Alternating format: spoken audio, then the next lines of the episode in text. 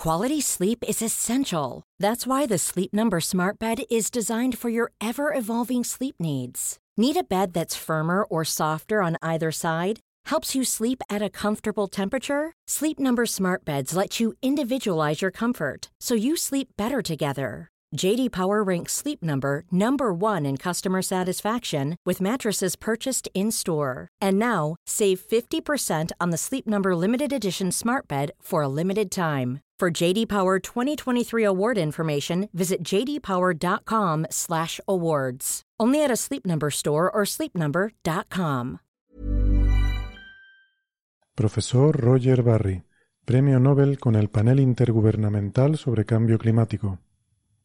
Hola, soy Roger Barry. Estás escuchando a Coffee Break para las últimas noticias sobre ciencia y especialmente sobre climatología.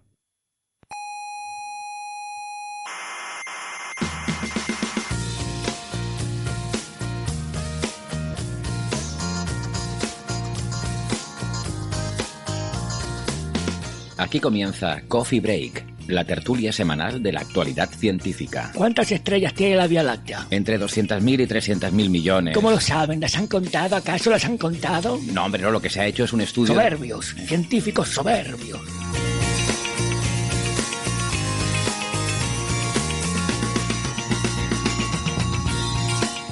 Saludos, criaturas de la galaxia. Les damos la bienvenida a nuestra tertulia científica de cada semana. Desde el Museo de la Ciencia y el Cosmos de Tenerife les habla Héctor Socas y esto es Coffee Break, Señal y Ruido.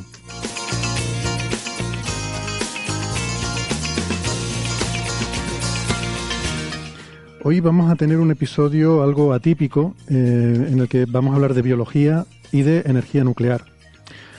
Empezaremos con un trabajo que pretende arrojar luz sobre la fotosíntesis. No sé si, si se ha notado ahí lo que he hecho, ¿no? la cosa de luz a la fotosíntesis. Bueno, es lo que hay, ¿vale? Eh, en fin, a mí me pareció gracioso, hagan lo que quieran. Eh, la cuestión es que parece que hay un mecanismo común en todas las plantas que actúa como estabilizador del proceso. Y también tendremos una conversación muy interesante con Alfredo García, operador nuclear y un divulgador de gran prestigio, sobre el tema de la energía nuclear, del que además Alfredo acaba de escribir un libro.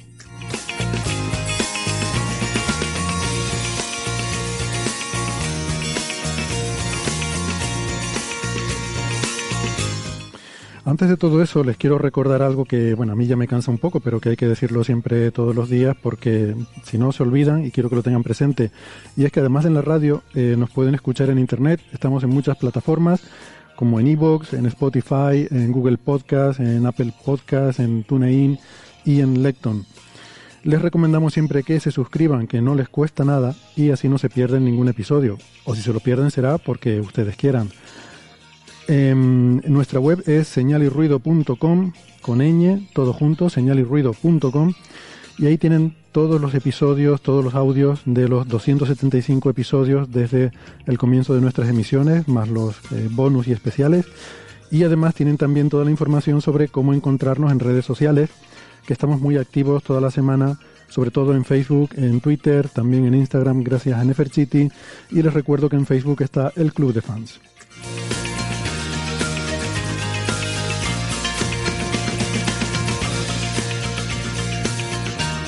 Si son más de la radio de toda la vida, nos pueden escuchar en Canarias, en Icoden Daute Radio, Radio ECA y Ondas Yaiza.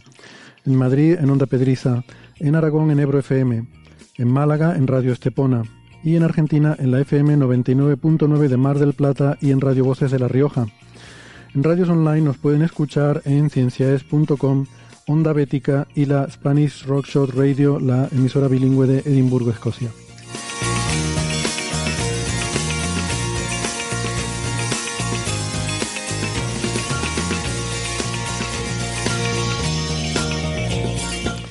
Bueno, y en la tertulia de hoy estoy encantado de dar la bienvenida a Sara Robisco desde Toledo, eh, Toledo, España, no Toledo, Ohio, como siempre ponían en aquella serie mítica MASH. Eh, Sara es ingeniera informática. Hola Sara, ¿qué tal? ¿Cómo estás? Hola, aquí muriéndome de calor. calor por ahí, ¿no? Yo creo que hace calor en casi toda España, probablemente. Em, Sara en Twitter es arroba SaraRC83. En Málaga tenemos a Francis Villatoro, que no estará muriéndose de calor porque sabemos que tiene su aire acondicionado, que lo acompaña ahí en casa, está fresquito. Hola Francis. Muy bien, sí, la verdad es que estoy fresquito, ¿eh? de confesar que estoy bastante fresquito. Francis es eh, físico, informático y doctor en matemáticas, es profesor en la Universidad de Málaga y su Twitter es arroba emulenews. Y en Valencia tenemos a Alberto Aparici, equipado eh, convenientemente, con no sé si hay algo que celebrar particularmente sobre el Valencia Club de Fútbol, pero estás ahí con tu camiseta eh, luciendo. No, que va, que el Valencia, por favor, que anatema. Este es la, camiseta del Castellón, que jugamos el ascenso a segunda dentro de semana y pico y yo estoy ya en modo fanboy y voy a pasarme así hasta el día 18, que es cuando jugamos contra la Unión Deportiva Logroñés, equipo muy respetable, pero al que le deseo lo peor para ese día. Bueno, bueno, no sé, yo vi un murciélago y rayas verticales y ¿qué quieres que te diga? Para mí esto es lo mismo, ¿no? Es que es un, es un pajarito, no es un murciélago. Ah, no es un murciélago. No, es un pajarito. De todas formas, las quinielas apuntan a que el Castellón va a ganar, ¿no? Yo, vamos, no lo sé, yo creo que no, ¿eh? O sea, en principio el Castellón es el más flojo de los cuatro líderes de Segunda B. O sea, todos tienen mucha experiencia, han jugado varios playoffs. El Logroñés, por ejemplo, no sé, les acaba infinitos puntos al segundo y cosas así. El Castellón quedó primero, pues por cosas de la vida, por una serie de combinaciones, podría haber quedado segundo y tal. O sea. ¿En todo el mundo quería el Castellón. Todo el mundo quería el Castellón. El Cartagena quería el Castellón, el Baleares quería el Castellón, el Logroñés quería el Castellón. O sea que, en principio, somos la Cenicienta, pero vamos a ver lo que pasa. Bueno, esperemos que haya carroza y baile. Exacto, exacto. Esta es la musiquita. lo, bueno, lo bueno de ser primero es que en la ascenso a segunda, si perdemos, hay repesca. Con lo que si, si ese día no sale bien, pues luego podemos sufrir dos días más. Esta es la musiquita de Se acabó el tema. Perdón. La, nueva musiquita, así que aprovecha para ponerla varias veces Héctor en el programa. Acabado. Bueno, la musiquita no está terminada todavía. Pues, lamentablemente solo tengo un, ratito y me parece que esta es una musiquita que va a tener que sonar mucho porque es la que vamos a usar para señalar que se acabó el tema. ¿Vale? El tiempo de juego. Va acelerando y te va poniendo nervioso. E, esa es la idea, sí. Que nos pongamos nerviosos y acabemos, sobre todo si nos ponemos a hablar de fútbol. Bueno. Em, una cosa ya, eh, como, como, es habitual eh, estos días y, dado que tenemos el, museo cerrado al público, ya saben que tenemos estas grabaciones abiertas en, YouTube donde se puede seguir en directo la, grabación. El episodio de hoy va a ser breve en YouTube y la razón es, creo que ya lo adelantaba Francis en el chat, eh, porque tenemos una, una, parte del programa que ya está grabada y que, bueno, pues la gente que esté viendo el directo, si quieren eh, eh, disfrutar esa, esa parte, que la recomiendo porque ha sido una, una entrevista con Alfredo García sobre la energía nuclear, que creo que es muy interesante, pues toda esa parte la, la tendrán que escuchar en el podcast, porque no, no la vamos a, poner aquí en el directo. Así que les invitamos a que, independientemente de, de que eh, nos sigan y, que les agradecemos, por supuesto, que nos sigan en el directo de YouTube, les invitamos a que escuchen el, podcast. Eh, Alberto sacude la cabeza, no sé, no sé por qué, pero... No por, por el fondo que se ha puesto Sara, que se ha ah, puesto un fondo de, de, la central nuclear de los Simpsons. de Springfield. Bueno, una cosa. Esto eh, me parece que te va a gustar, Alberto.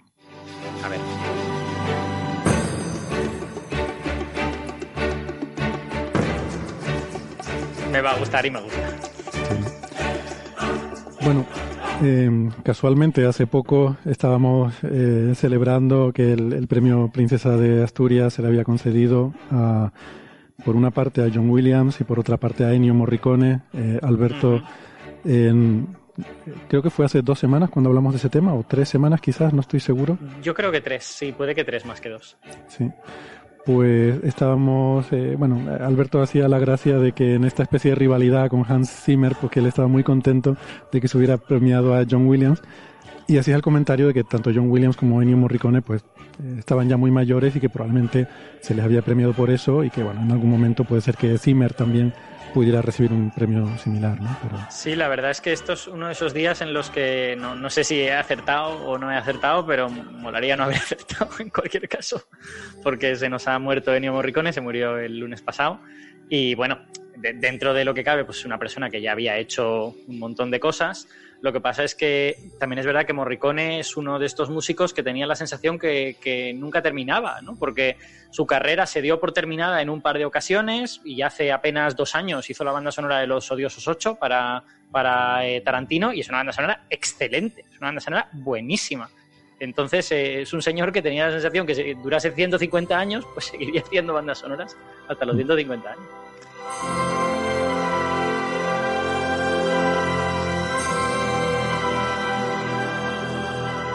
Bueno, pues es una pena tener que decir adiós y, despedirnos de Ennio Morricone, sobre todo porque, bueno, a mí se me queda frustrado el sueño que había tenido siempre de que eh, dirigiera una versión de, este tema de la misión en el que participara Enya. Hubiera sido maravilloso, porque así podríamos decir que es un, música de Ennio y Enya. O sea, ya estaría. Por favor. Habría sido cerrar completamente el círculo. Pero. Yo tengo, tengo que decir sobre Morricone que, en mi opinión, es eh, o sea, quiero decir, hay muchas habilidades que uno tiene que tener para hacer música. Sin duda, una que Morricone tenía era la inspiración, ¿no? Era esa, esa capacidad para hacer melodías excelentes que enseguida te atrapan, que enseguida te gustan, pero además también tenía la capacidad de encontrar combinaciones tímbricas un poco especiales, que eso destaca especialmente sus bandas sonoras de los años 60, que yo creo que la gente cuando escucha eso de... ¿vale? Piensan que es como un poco de broma, pero a alguien se le tuvo que ocurrir que podía hacer ese sonido de esa manera. Y, en mi opinión son bandas sonoras llenas de grandiosas ideas, ¿eh? aunque, aunque parezcan de broma. Cosas originales, sí, ¿no? Que se agradecen. Hay veces que, sobre todo en, la, en la, música, cuando intentas innovar, hay cosas que pueden sonar un poco ridículas eh, a, mm. veces al oído, porque cuando no estás acostumbrado a, una cosa, eh, puede dar, no sé, puede tener una cierta sonoridad que, que no sé, que nos haga parecer algo poco serio, poco elaborado o, incluso un poco, un poco estrambótico. Pero, mm. pero bueno, es bonito jugar con, con cosas y tratar de hacer cosas diferentes ¿no? a lo que ya se ha hecho. Bueno, pues nada, descansa en paz, Ennio Morricone. No es evidentemente un personaje de nuestro programa ni un tema que en nuestra tertulia científica, pero bueno, como espontáneamente había salido el tema hablando de otras cosas, pues no podíamos dejar de, acordarnos y bueno, es una figura tan universal que realmente eh, abarca todos los ámbitos. ¿no? Y además, eh, yo te añadiría incluso que dentro de estas eh, rivalidades, en mi opinión, poco infantiles que, suceden con estas cosas. O sea, que, que, si es mejor James Horner o Hans Zimmer o no sé quién. Son distintos. Nadie se acordaba nunca de Morricone. Y Morricone era como el gran papa de esto. Es el señor que lleva haciendo música desde hace más de 50 años, casi 60 y pico años, y haciéndola a un enorme nivel, ¿no? Entonces, eso demuestra hasta qué punto son un poco caprichosos este tipo de cosas, ¿no? Como el que le cogemos cariño a alguien, quizá porque éramos jóvenes y vimos alguna película que nos gustó mucho y nos olvidamos pues de cosas extraordinarias que pueden haber venido antes y que seguían vivos. Pero como pasa como todo en la vida, una vez que ya eliges un bando, te metes en una trinchera y ya no puedes salir de ahí, tienes que estar... Pues, si eres del Castellón, pues eres del Castellón y tienes que meterte con todo el mundo. Bueno, en el fútbol es legal porque como da igual todo. O sea, como el fútbol es totalmente no importante, pues entonces uno puede hacer esas estupideces. Al contrario que la música, que bueno, es una cosa en la que hay... Ay, perdón, no he dicho nada, venga, lo dejamos. La, música es fundamental, la música es formación intelectual, la música nos, nos, nos hace mejores personas, pero bueno... Venga, vamos con las cosas que son. como la música son excusas ideales para contar ciencia, ¿no? Se puede contar muchísima matemática, muchísima física, hablando, yo sé, de cómo funcionan los instrumentos, etcétera, incluso psicología, de cómo la batuta tiene que ir retrasada respecto a la percepción de los músicos. Y en el fútbol pasa lo mismo, ¿no? En el tema del disparo, pues el control del balón, etcétera. Eh, hay muchísima física en, todos los deportes y, y en general en todas las artes, ¿no? La música tiene una cosa, un día quizás podemos dedicarle un ratito em, a hablar de algo que a mí todavía me sigue pareciendo muy fascinante desde el punto de vista científico y es la armonía, que al final es la base de la música. Es decir, el hecho de que eh, algunas combinaciones de notas, lo que llamamos acordes, nos resultan agradables, nos, nos producen un placer estético al oído y no es casual, no es algo arbitrario y trivial, sino que tiene que ver con relaciones matemáticas entre las frecuencias de esas notas. Eh, mm. Los conceptos de bueno, todo, todo, lo que es la armonía es una, es una ciencia que tiene que ver con la combinación de, de, de, las frecuencias de las notas y sus armónicos, como al solaparse, eso resulta agradable al oído. De alguna forma nuestro oído es capaz de analizar las frecuencias de las notas y por alguna razón, que no sabemos bien por qué, porque no tienen ninguna función evolutiva, le resulta agradable aquellas combinaciones en las que encajan las frecuencias de las notas y sus armónicos que están sonando a la vez, ¿no? Y eso al final es la base de la música. Eh, sí, pero fíjate, fíjate como, siendo, siendo totalmente cierto lo que has dicho, eh, hay un punto de, de, de, como decir, de que te puedes acostumbrar a otras cosas también. Porque, por ejemplo, la música que escuchamos a día de hoy en Occidente es música basada en la escala temperada. Y en la escala temperada los armónicos no cuadran. Todos los armónicos están fuera en la escala temperada. Y a todos nos suena razonablemente bien. Y si escuchamos algo pero las en la escala... Las desviaciones son, son muy de segundo orden, o sea, son, son efectos pequeños atribuibles a, en fin, las limitaciones tecnológicas eh, que históricamente se tenían ¿no? para desarrollar los instrumentos. Sí, cuando viene el problema es cuando nos suene bien el reggaetón. Ya, no, entonces ya lo... Yo, tengo, yo tengo amigos para los cuales el reggaetón es la música de referencia. Yo no he conseguido todavía meterme ahí, pero estoy haciendo algún esfuerzo, ¿no? Hombre, yo te digo una cosa, voy a decir una herejía. Esto no lo suelo decir eh, delante de gente, ¿vale? Lo, digo aquí que estamos nosotros, pero seguramente... Que no somos gente. Claro. No, aquí nosotros, en fin, que, que, que no salga esto de aquí, por favor. Eh, pero yo esto lo comparo como yo qué sé, cuando empieza el rock y todo el mundo dice que eso es ruido y basura y mm, tal. Eso es. Eh, es posible que ahora mismo estén apareciendo grupos de reggaetón que, nosotros no los conoceremos, pero que dentro de 40 años sean algo así como el Queen o, los Rolling Stones o, lo, que sea de un género que en el futuro pues será un género importante y, y con cierto grado de sofisticación y elaboración, ¿no? Irán por ahí perreando unos con los otros, por ahí.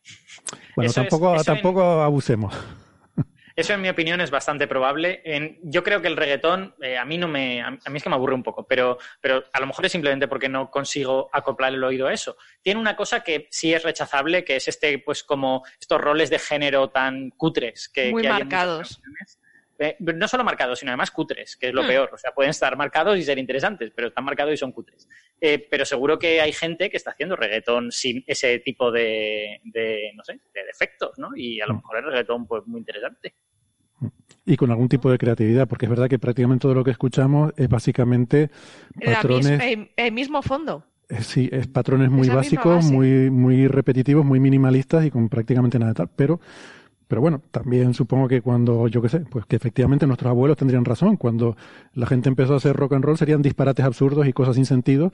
Pero bueno, poco a poco fue apareciendo gente con capacidad de, de, hacer algo creativo con aquello, ¿no? Y seguramente así y desarrollas la apreciación. O sea, la, la, apreciación no viene dada. O sea, yo, a mí me gusta mucho la música clásica contemporánea. Uno, uno, de mis autores favoritos se llama Olivier Messiaen. No es muy famoso, la gente no lo conoce demasiado, yo me compré por primera vez un disco de Messiaen porque, porque sabía que era importante. Me lo compré y dije, madre mía, qué horror, ¿en qué me he gastado 18 euros? ¡Qué barbaridad! Y ahora me encanta, me parece la leche, pero me costó un tiempo desarrollar el gusto, saber cómo había que escuchar esa música, ¿no? Ya. Bueno, terminada la sección de fútbol. Eso pasa, hay un estudio muy famoso, esto, hay un estudio muy famoso en Science o así, sobre el tema de la consonancia y la disonancia. Cogieron una tribu que tiene una música muy básica, básicamente percusión, y le pusieron eh, diferentes eh, acordes, consonantes y disonantes de la música básicamente europea y bueno, y de músicas también asiáticas y algunas eh, cosas por el estilo.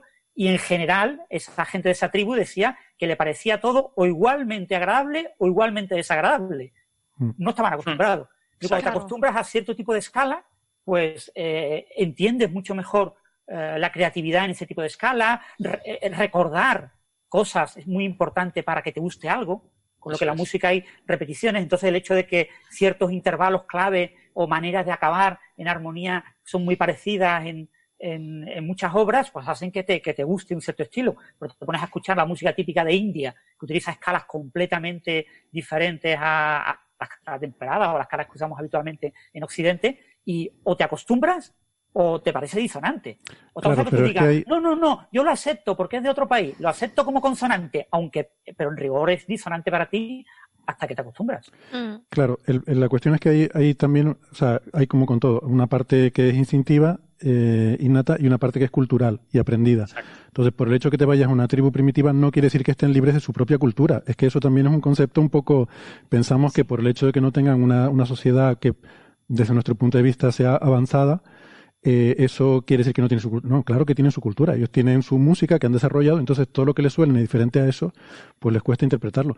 El ejemplo de India es muy bueno porque yo creo que pasa un poco como con el gusto, ¿no? Que el gusto tenemos sabores que evolutivamente cumplieron una función. Te gustan cosas dulces porque transmiten energía, te mm. desagradan cosas eh, amargas porque puede ser algo en mal estado cosas picantes porque puede ser algo ácido. Sin embargo, llegan los indios y todo lo que comen es súper picante, que yo no tengo forma de, de, comerme un trozo de pan de ese picante que, que, ellos te ponen y es horrible. Pero ellos se han acostumbrado a eso y se lo comen y lo disfrutan y lo paladean. Entonces, cosas que evolutivamente eran una señal de no te comas esto, tú lo puedes convertir en algo mm, algo aprendido, un gusto aprendido y que hasta lo disfrutes, ¿no? Pasa como con el jazz, ¿vale? Y ahora ya está, ya me he peleado con un montón de gente y ya podemos dejar el tema de la música. Fíjate las cosas, ¿no? Mm, el tema de la música y los distintos sonidos lo comparo un poco con la teoría del color en arte. Hay colores que si los combinas eh, te quedan raros o tú los interpretas como raros, ¿no?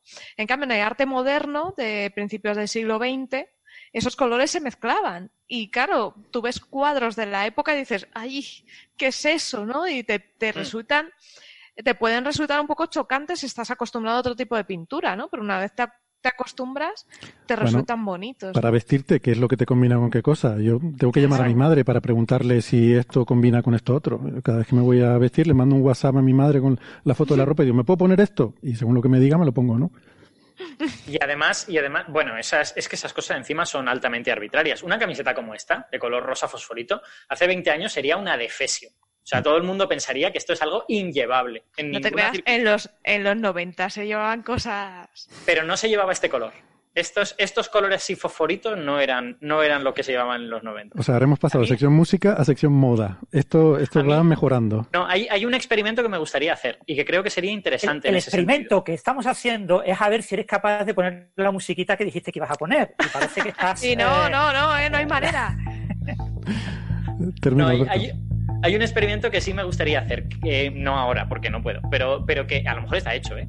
que es a nuestro oído acostumbrado a la escala temperada, los que no sepan lo que es la escala temperada es, eh, tú lo normal es que eh, una nota y la frecuencia de una nota y la frecuencia de, su octava sean el doble, que la frecuencia de una nota y la frecuencia de su quinta sean un 50% más la de la quinta, si no, si no, estoy, si no estoy equivocado. Bueno, pues cuando todas esas cosas coinciden, estás en lo que se llama la escala natural. Y eso eh, hemos tenido que ajustarlo y hemos creado una cosa llamada la escala temperada, ¿vale? En principio, la escala natural es la que suena bien y la escala temperada está ligeramente desafinada. A mí me gustaría coger a seres humanos del siglo XXI, mundo occidental, y enseñarles cosas de la escala natural a ver si les suenan mal. Es que sería muy divertido, porque a lo mejor con tu oído acostumbrado a la escala desafinada, igual la escala natural dices, no, no, aquí hay algo que no está bien. Alberto, esto ya lo ha hecho una eh, gran famosa musicóloga eh, del MIT, creo que recordar que eso, de Harvard, ¿no? Así, ya hace muchos años, son unos artículos clásicos. Te lo recomiendo. Que... Es que no me acuerdo el nombre de ella, es muy famosa. Eh, es la gran experta en armonías desde el punto de vista científico. Pues lo buscaré, sí, sí. Yo con esta musiquita no sé si os pasa, pero no sé si estoy en Coffee Break o en Iberska. Bueno, parece que ha funcionado. Hemos terminado con el tema. Vale, ya hemos terminado con fútbol, música, moda. Vamos con. Ya, fíjate a lo que, a lo que he llegado. Vamos, vamos con biología, por favor. bueno, eh... tenemos que hablar de la biología. La biología es la ciencia del siglo XXI. Vamos, y no tengo, no tengo duda, ¿eh? Mm, no tengo duda de eso. Sí. Eh, a ver, un artículo que un artículo de investigación que ha salido publicado creo que en Nature por eh, Trevor Arp. Science, Science. Ah, Science, perdón. Trevor Arp, eh, Kirchner Morris y colaboradores. Menciono a los dos porque pone que los dos contribuyeron por igual eh, como autores principales. Y em, el artículo eh, trata sobre el, en general el proceso de la fotosíntesis, que que es esta, este proceso tan complejo por el cual, mediando, bueno, las plantas son capaces de obtener eh, alimento a partir de la luz solar y dióxido de carbono. Pero eh, la cuestión aquí es que una cosa que se pregunta en este artículo es cómo consiguen regular eh, esta, la producción de la fotosíntesis, que no sea ni demasiado, cuando hay mucha luz, que pueda dar lugar a un exceso de, de producción de azúcares y y de que acabarías con eh, produciendo gran cantidad de radicales libres y de electrones y, sería un problema para la planta o un, un, defecto en las situaciones en las que tienes poca eh, irradiancia y entonces tienes una situación en la que tienes poco alimento, ¿no? Eh, esas fluctuaciones de luminosidad, la planta es capaz de atenuarlas, como si fuera una especie de estabilizador de voltaje, ¿no? Que tú tienes un voltaje muy ruidoso que sube y baja. Bueno, ¿cómo funciona eso? Es algo que no, no se sabe todavía y aquí presentan un modelo eh, de cómo podría funcionar eso. Creo que Alberto ha mirado en detalle este artículo y, nos puede contar un poco el, eh, el detalle de qué va todo esto, ¿no? Sí, yo me lo estudié la semana pasada porque hablé de él en la radio, me gustó muchísimo y como en la radio la sección es cortita y no lo pude explicar todo lo bien que me gustaría, así que lo traigo aquí y lo explicamos bien. Eh, bueno, hay, para, para, que la gente ponga en contexto esto, hay un par de cosas que hay que tener en mente. La primera es que este eh, mecanismo que vamos a explicar no es todopoderoso. O sea, obviamente si el sol desaparece, si el sol se pone, pues la planta no puede hacer la fotosíntesis y ya está. Eh, y si hay muchísimo sol, pues la planta se quema y se acabó. Pero este, este, eh, este mecanismo lo que ayuda es a lidiar con las variaciones en la insolación que pueden deberse pues, a cosas del tipo el viento. El, viento sopla y entonces tus hojas pues no están perfectamente alineadas con el sol y tú tienes variaciones en esa insolación. O, bien, pasa una nube. Pues la, claro, pasa una nube, pasan animales, o sea, todo, todo este tipo de cosas hace que haya ruido en el input de luz que la, que la planta tiene. En principio, la planta para esto necesita tres cosas para hacer la fotosíntesis. Luz, CO2 y agua. Suponemos que agua va a tener toda la que necesite y CO2 también va a tener todo el que necesite. Esto está hablando de la parte de la luz. Entonces, em, hay algo muy interesante que el nombre le puede sonar a la gente, pero los detalles muy a menudo no los contamos, que es que para recoger la luz la planta necesita unas moléculas especiales que actúan como antenas y que son básicamente pigmentos, son moléculas de cierto color. En las plantas, esas moléculas son las clorofilas, ¿vale? La, palabra clorofila nos, nos suena, la hemos visto por sitios, pero lo que no se cuenta tanto es que hay dos tipos de clorofilas en las plantas esencialmente. Luego hablaremos, si quieres, de las bacterias, estas púrpuras y verdes y todo esto, pero en principio hablemos de las plantas, eh, que, este, estas bacterias pues también hacen la fotosíntesis, pero con otras cosas que no son clorofila. Em, entonces, estas dos clorofilas tienen dos picos de absorción, absorben sobre todo dos colores. La clorofila, a ver que lo busque aquí, la clorofila A, eh, bueno, no tengo, no tengo ahora mismo la gráfica. La clorofila A es la que absorbe en el rojo y en el violeta, si no recuerdo mal, y la clorofila B es la que absorbe en el amarillo y en el azul, ¿vale? Entonces, ambas se dejan una parte por en medio en la que no absorben, que es el verde, ¿vale? Por eso las plantas son de color verde.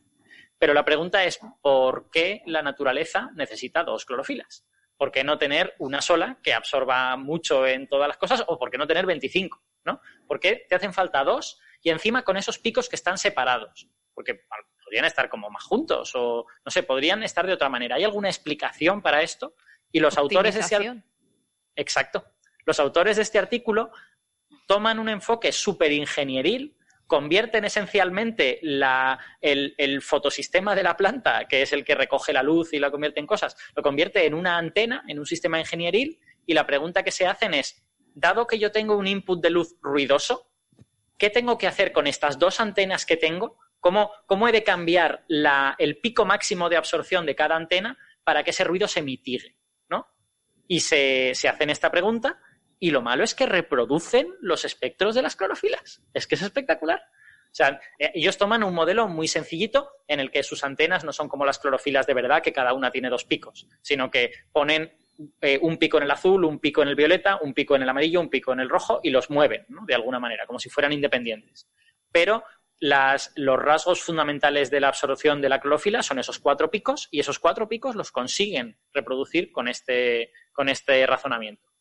Y a mí lo que más interesante me ha parecido es que hay algo de intuitivo en ello, porque básicamente lo que descubren es, si los picos estuvieran muy cerca, si todas las clorofilas absorbieran exactamente la misma longitud de onda, lo que la planta vería, entre comillas, es esencialmente el ruido que le llega de fuera. Lo que las clorofilas le darían a la planta sería una representación bastante fiel del ruido que le llega de fuera. Y claro, ese ruido no tiene por qué estar, o sea, ese ruido, esa insolación que al final es ruidosa y que oscila, eh, no tiene por qué coincidir con eh, la, potencia óptima que la planta necesita. La planta quiere sacar azúcares a una velocidad la que sea y para eso necesita que le llegue luz a una velocidad, la que sea. Pero la luz no llega así. La luz a veces llega en más cantidad y a veces llega en menos cantidad. Pues si las clorofilas coincidieran, la planta vería una reproducción fiel de ese input ruidoso. Si las clorofilas están muy lejos, tú aprovechas gran parte de, ese, de, esa, de esa luz, ¿vale? Pero a la vez el ruido que ves es enorme. Estás amplificando ese ruido. Y hay picos muy altos, picos muy bajos, y tampoco estás en, digamos, cerca del óptimo. Tú necesitas algo intermedio en el que los picos están separados, pero no demasiado separados, para entonces tener un nivel de ruido que es inevitable, pero que por lo menos te coloca durante bastante tiempo en las cercanías de la potencia óptima, que es la que te va a hacer producir el azúcar bien. Y a mí lo que me parece flipante de este enfoque es que es una solución completamente pasiva.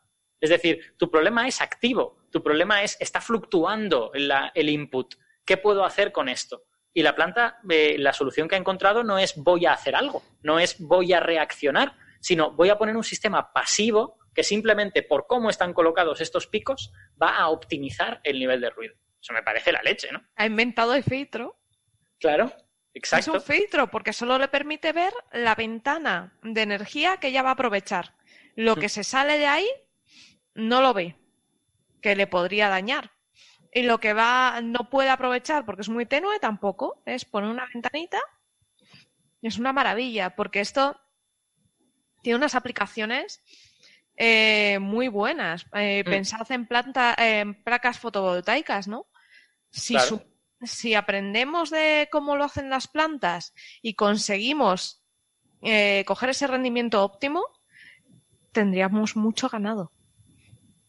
Lo que yo no me he enterado bien, quizás es porque no te estaba prestando toda la atención que debería, Alberto, perdona, pero estaba aquí con... Será porque lo, será porque lo habré explicado mal. No, no, no, no, este, eh, confieso que estaba aquí con rollos técnicos y no me, no estaba totalmente atento, entonces quizás me he perdido alguna explicación, pero eh, lo que no entiendo es cómo esas variaciones que al fin y al cabo se dan en todo el espectro por igual, o sea, cuando hay fluctuaciones de luz ocurren tanto en el azul como en el rojo como en el amarillo, como el hecho de tener sintonizados tus receptores a picos en diferentes longitudes de onda, ¿cómo te ayuda eso a amortiguar eh, esas variaciones?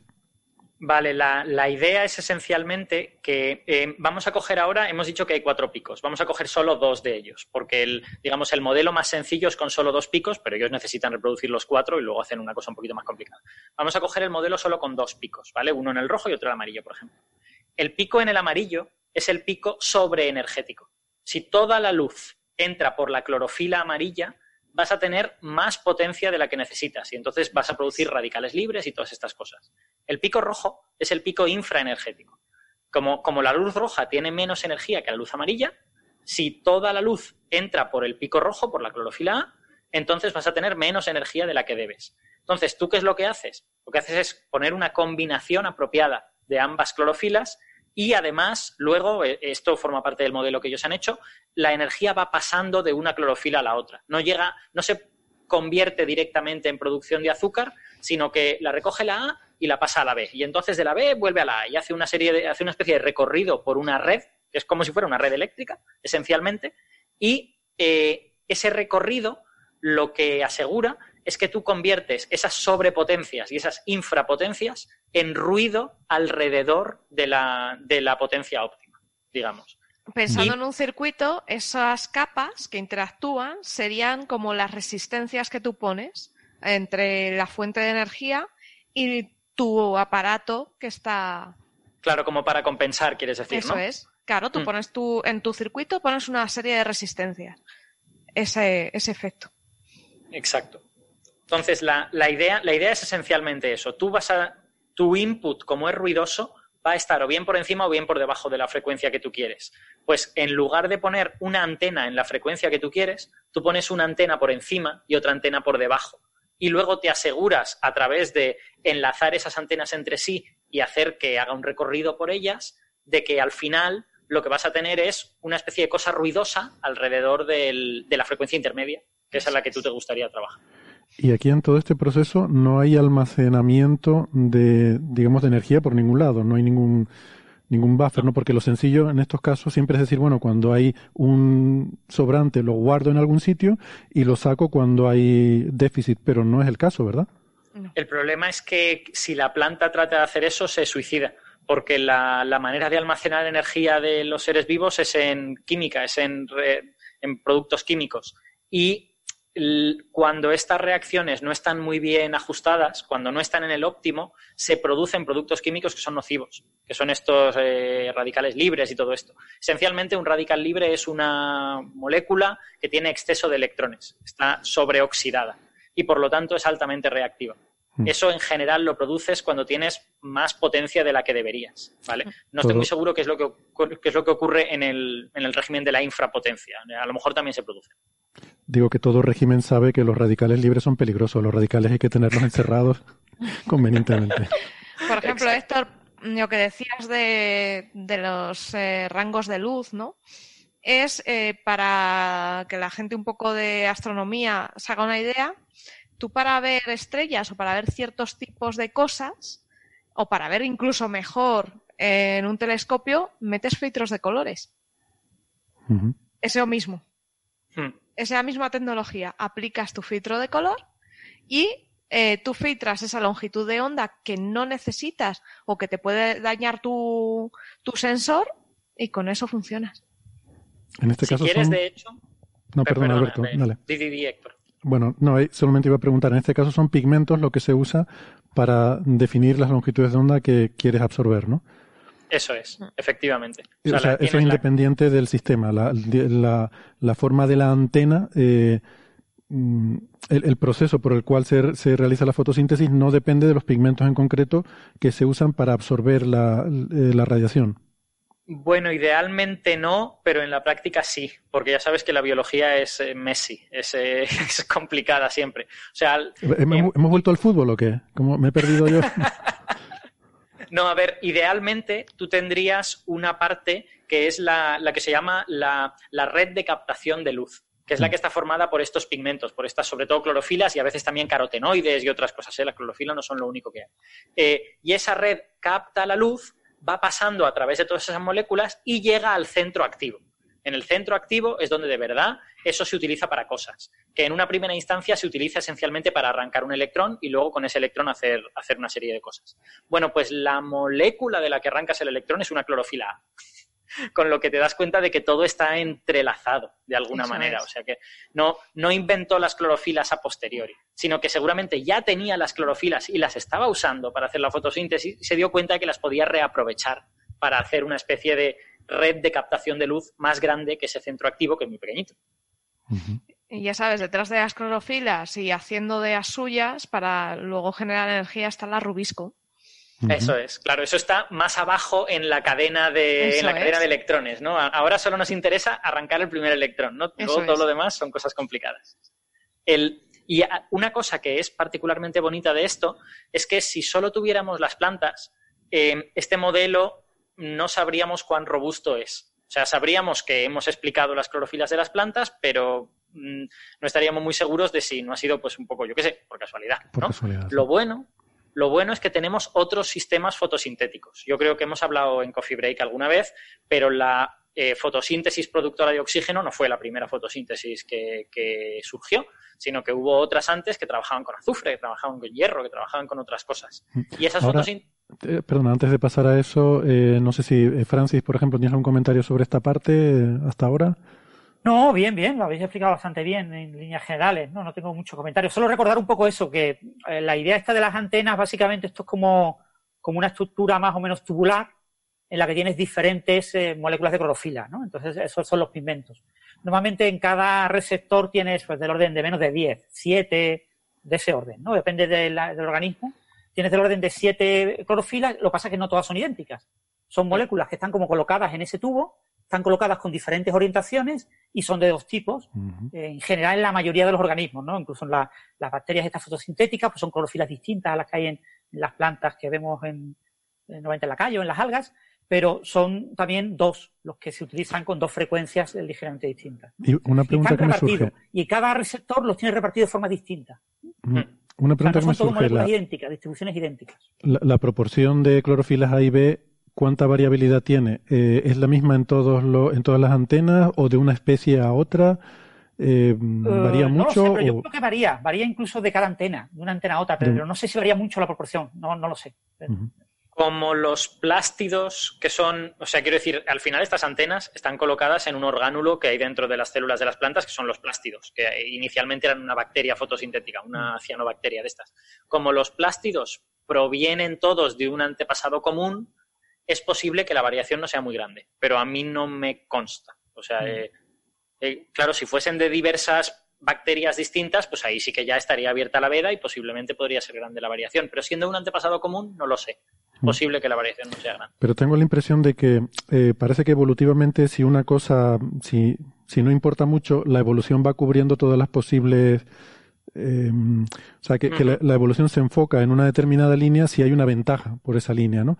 Pero si hay un rango en el cual pues no hay ni ventaja ni inconveniente, no importa mucho, pues como que se dispersa por ese, por ese rango, ¿no? Mm. Em, es que además tienen, tienen, ya te digo que tienen otras eh, maneras de cambiar eso. O sea, quiero decir, es probable que cambiar la proporción entre clorofila A y clorofila B sea una estrategia, pero es que puedes añadir otros pigmentos, ¿no? Pigmentos secundarios y tal. O sea, se puede hacer mucho más complicado esto y la naturaleza lo hace. Pero yo no, no, no sé la respuesta a esa pregunta. Bueno, pues lo miramos para la semana que viene a ver si, si esa pregunta está respondida y, y si no, la investigamos. Eh, ibas a pasar ahora, eh, Alberto, creo, a hablar de otros tipos de fotosíntesis, ¿no? Que, que también los hay. Que hay. Eh. Exacto, que es, que es un poco donde se pone a prueba lo bueno que, lo bueno o malo que, que sea este modelo. Porque, eh, digamos, estas, estas personas tratan de hacer un modelo extremadamente simple en el que para ellos el input es la, el espectro de la radiación que le llega a ese organismo, ¿vale? Entonces, para plantas han cogido simplemente el espectro solar y ya está. Y, les, y colocan los picos donde, o sea, le dicen a su modelo, colócame estos picos de manera que se minimice el ruido alrededor de esta potencia óptima que yo quiero conseguir. Y el modelo, pues, le coloca los picos en un sitio y resulta que los cuatro picos coinciden con los cuatro de la clorofila. Ahora bien, otros organismos fotosintéticos tienen otros pigmentos que no son clorofilas, por ejemplo, las bacterias verdes del azufre tienen bacterio, se llaman bacterioclorofilas, si no, si no recuerdo mal, eh, y las bacterias em, púrpuras del azufre también tienen otras bacterioclorofilas diferentes. Hay de bacterioclorofilas creo que hay siete u ocho, por lo menos, y, sí que se combinan de manera muy diversa en los diversos grupos en donde ha evolucionado la, fotosíntesis. Eh, entonces, este grupo lo que dice es, bueno, eh, estas bacterioclorofilas tienen los picos en sitios distintos a la clorofila de las plantas. Pero esto se debe a que han evolucionado diferente o a lo mejor se debe a que están colocados en otro ambiente. Y ellos tratan de poner a prueba esta hipótesis tratando de reproducir los espectros que les llegan a estas bacterias. Por ejemplo, para el caso de las, de las bacterias eh, verdes del azufre, saben que viven eh, muy poquito por debajo de la superficie del agua, ¿vale? Viven como a, un metro, metros. sí, un metro, dos metros de profundidad. Entonces lo que hacen es coger el espectro solar y quitarle lo que absorbe el agua en, un par de metros, que esencialmente es sobre todo el azul y el verde. Eh, y entonces ese espectro se lo dan a su modelito. Le dicen, oye, ¿cómo me colocas los picos ahora que, tienes este espectro? Y el modelo le reproduce los picos de las bacterioclorofilas. Está muy bien. Ahí, hay, hay algo de arbitrariedad que, quiero decir, explicado así, puede parecer que esta gente ha craqueado la fotosíntesis.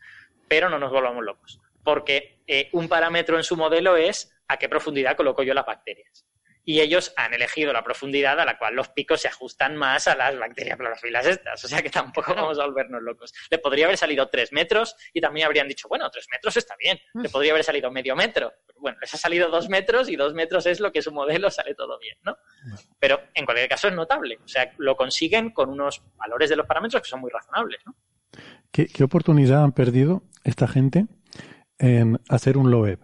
Podrían haber cogido su modelo haberle puesto en vez del espectro solar, haber puesto el espectro de Epsilon Eridani o, bueno, sería bastante parecido al solar, eh, una enana roja y haber predicho, decir, bueno, si en un planeta en torno a una enana roja, si hay clorofila, ahí está Sara poniendo a Abraham Loeb de fondo, si hay clorofila en un planeta alrededor de una enana roja, esta sería la distribución idónea de picos de estas plantas y sería la primera predicción de cómo podría ser una forma de vida extraterrestre.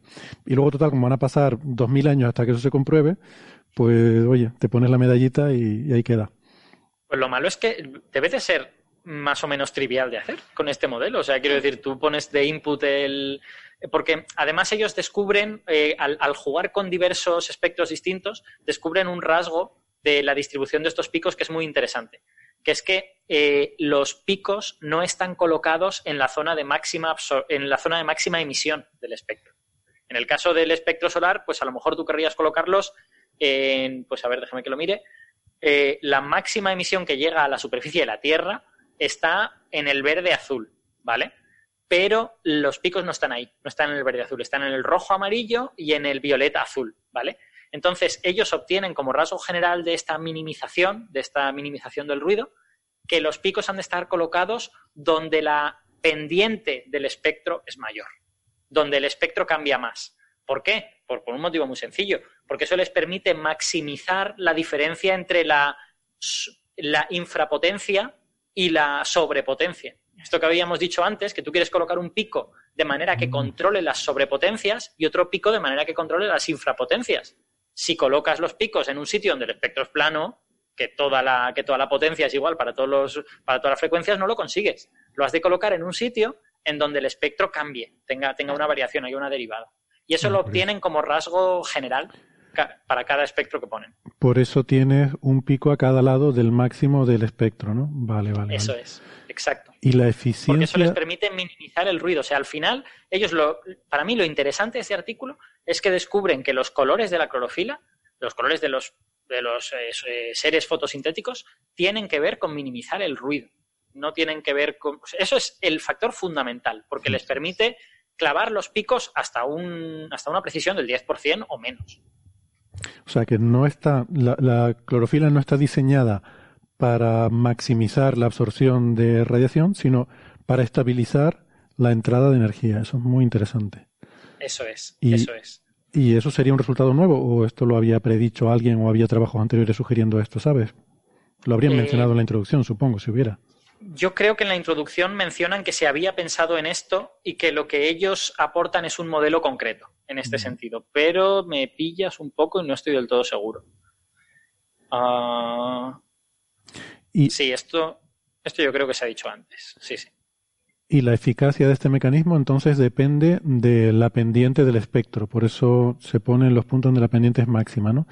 Pues me pregunto, sí, de nuevo, eh, pensando en, en, términos astrobiológicos, si estrellas, claro, estrellas más frías tienen un espectro más plano que estrellas, o sea, el espectro de cuerpo negro es más pronunciado cuanto mayor es la temperatura, ¿no? Eh, un, un, espectro más frío es más, en general tiene, sus derivadas son menores, siempre. Eh, Sería curioso saber si llega algún momento en el que para temperaturas suficientemente bajas deja de ser eficiente este mecanismo porque ya las derivadas del espectro con la longitud de onda no son importantes, ¿no? Y, pues mm. podría ser. Eso no quiere decir que no haya formas alternativas de conseguir esto. A lo mejor aumentando el número de, de antenas, digamos, puedes conseguir, puedes conseguirlo de otra forma. Pero este, este mecanismo, digamos, eh, está pensado porque observamos estos picos pareados, ¿no? Picos muy cercanos en los, en los espectros de, las plantas y de las bacterias. Hmm. Curioso. De hecho, yo incluso te diría que si ves el espectro solar que ellos ponen, que está en la figura 3, eh, es verdad que en la zona del azul y el violeta la pendiente es grande porque básicamente la atmósfera, la, capa de ozono, se está llevando el ultravioleta. Entonces ahí te crece la potencia fuertemente y ahí hay dos picos. Pero en la otra zona, en la del rojo amarillo, la pendiente no es tampoco gigantesca y ahí están los picos y funcionan bien también. Así que da la sensación de que hay, eh, hay margen. Eh, si, si, aplanas mucho, mucho el espectro, a lo mejor ya no te sirve de nada el mecanismo. Pero, pero bueno, con una pendiente leve barra moderada, te sigue sirviendo.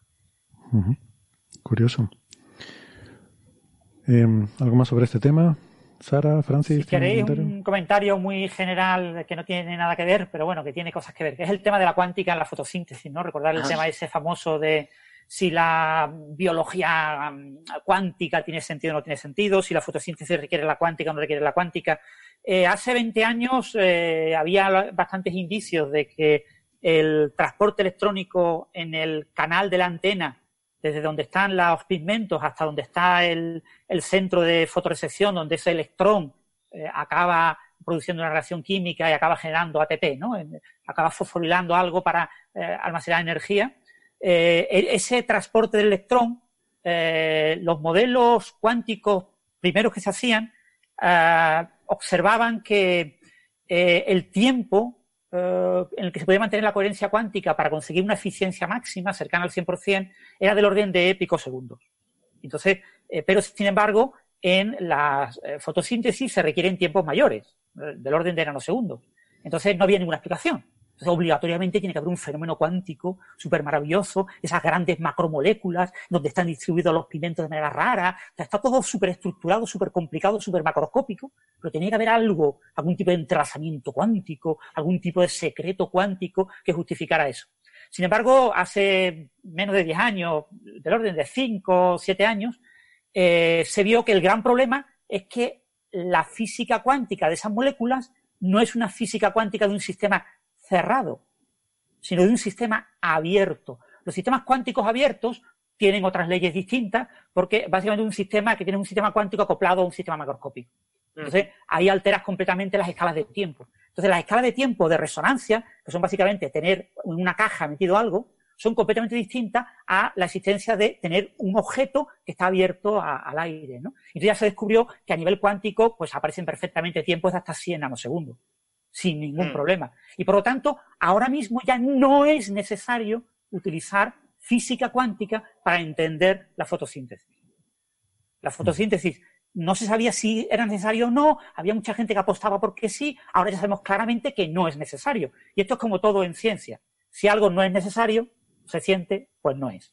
Entonces, hoy en día se entiende perfectamente con química eh, normal eh, en macromoléculas, donde se utiliza una química cuántica se llama, ¿no? Pero eh, no es física cuántica, es química cuántica, eh, se explica perfectamente el transporte del electrón con una eficiencia cercana al, 100%, ¿no? Con lo que Digamos que los efectos cuánticos son pequeños, ¿no? O sea, no, es necesario tener efectos cuánticos especialmente relevantes sino que la propia estructura, o sea, son moléculas, ¿vale? O sea, que estamos hablando de un electrón que está pegando saltos, de un hopping, ¿no? Entonces, un electrón que salta es un sistema cuántico, ¿vale? Pero no es necesario tener en cuenta, no es necesario considerar que hay un estado entrelazado de las diferentes macromoléculas que produce un canal que, por el que especialmente el electrón puede saltar como si el canal no estuviera, ¿no? Lo que pasa es, yo qué sé, es un superconductor, ¿no? Que, eh, porque claro, la, la fotosíntesis ocurre a temperatura ambiente.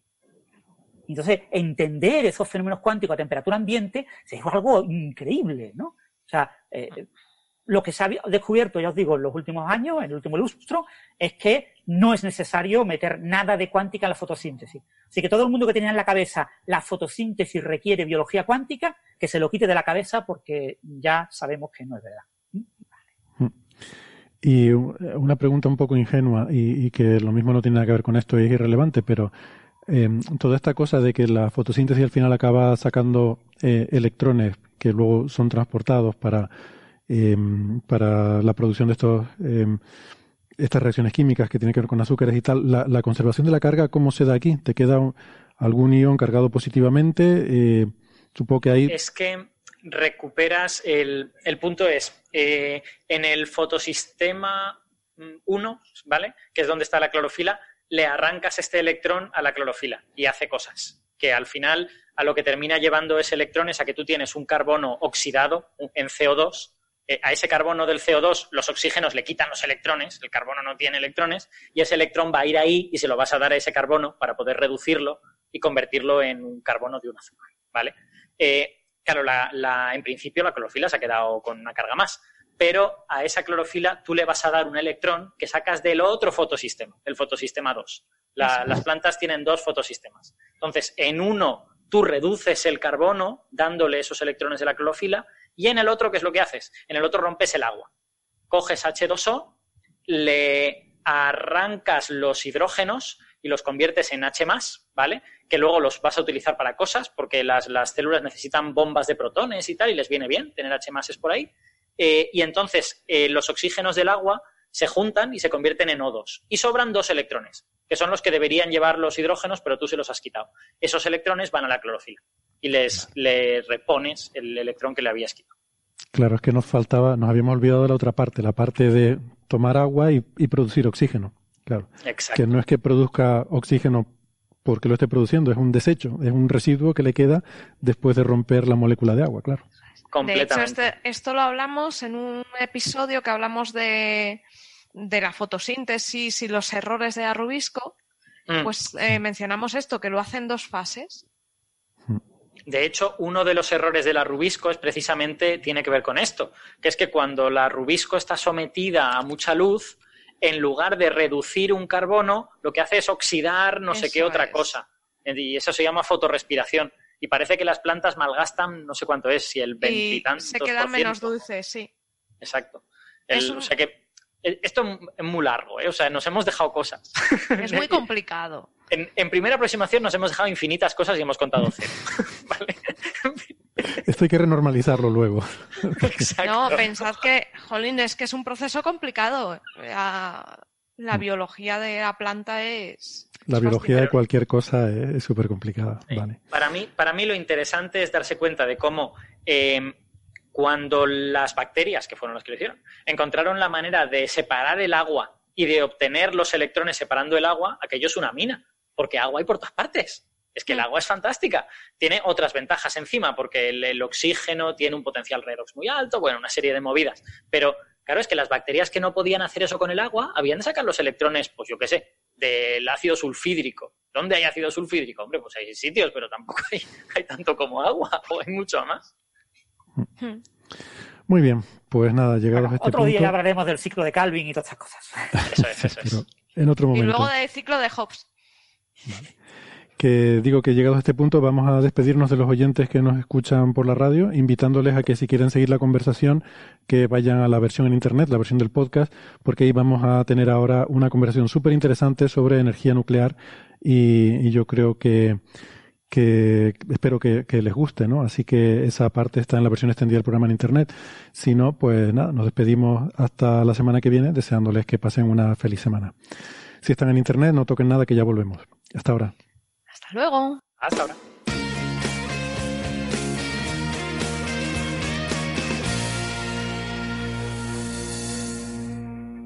Bien, gracias por seguir con nosotros.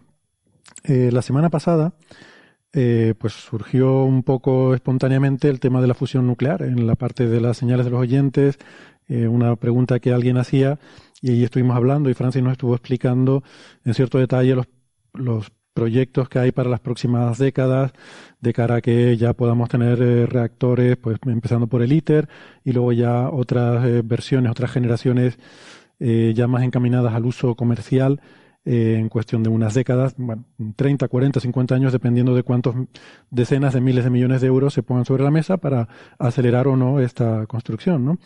Entonces eso nos dio un poco una perspectiva de, lo que sería el futuro y en base a eso, eso generó también muchas preguntas que hemos recibido en redes sociales, preguntas que nos llegaron directamente también y hemos pensado que valdría la pena también pues tratar el problema eh, ya que tenemos esa visión del futuro, pues una visión del presente, ¿no? De la energía eh, nuclear actual, que es la energía de fisión, es un concepto completamente diferente. Lo que hablamos la semana pasada es fusión, que es el futuro.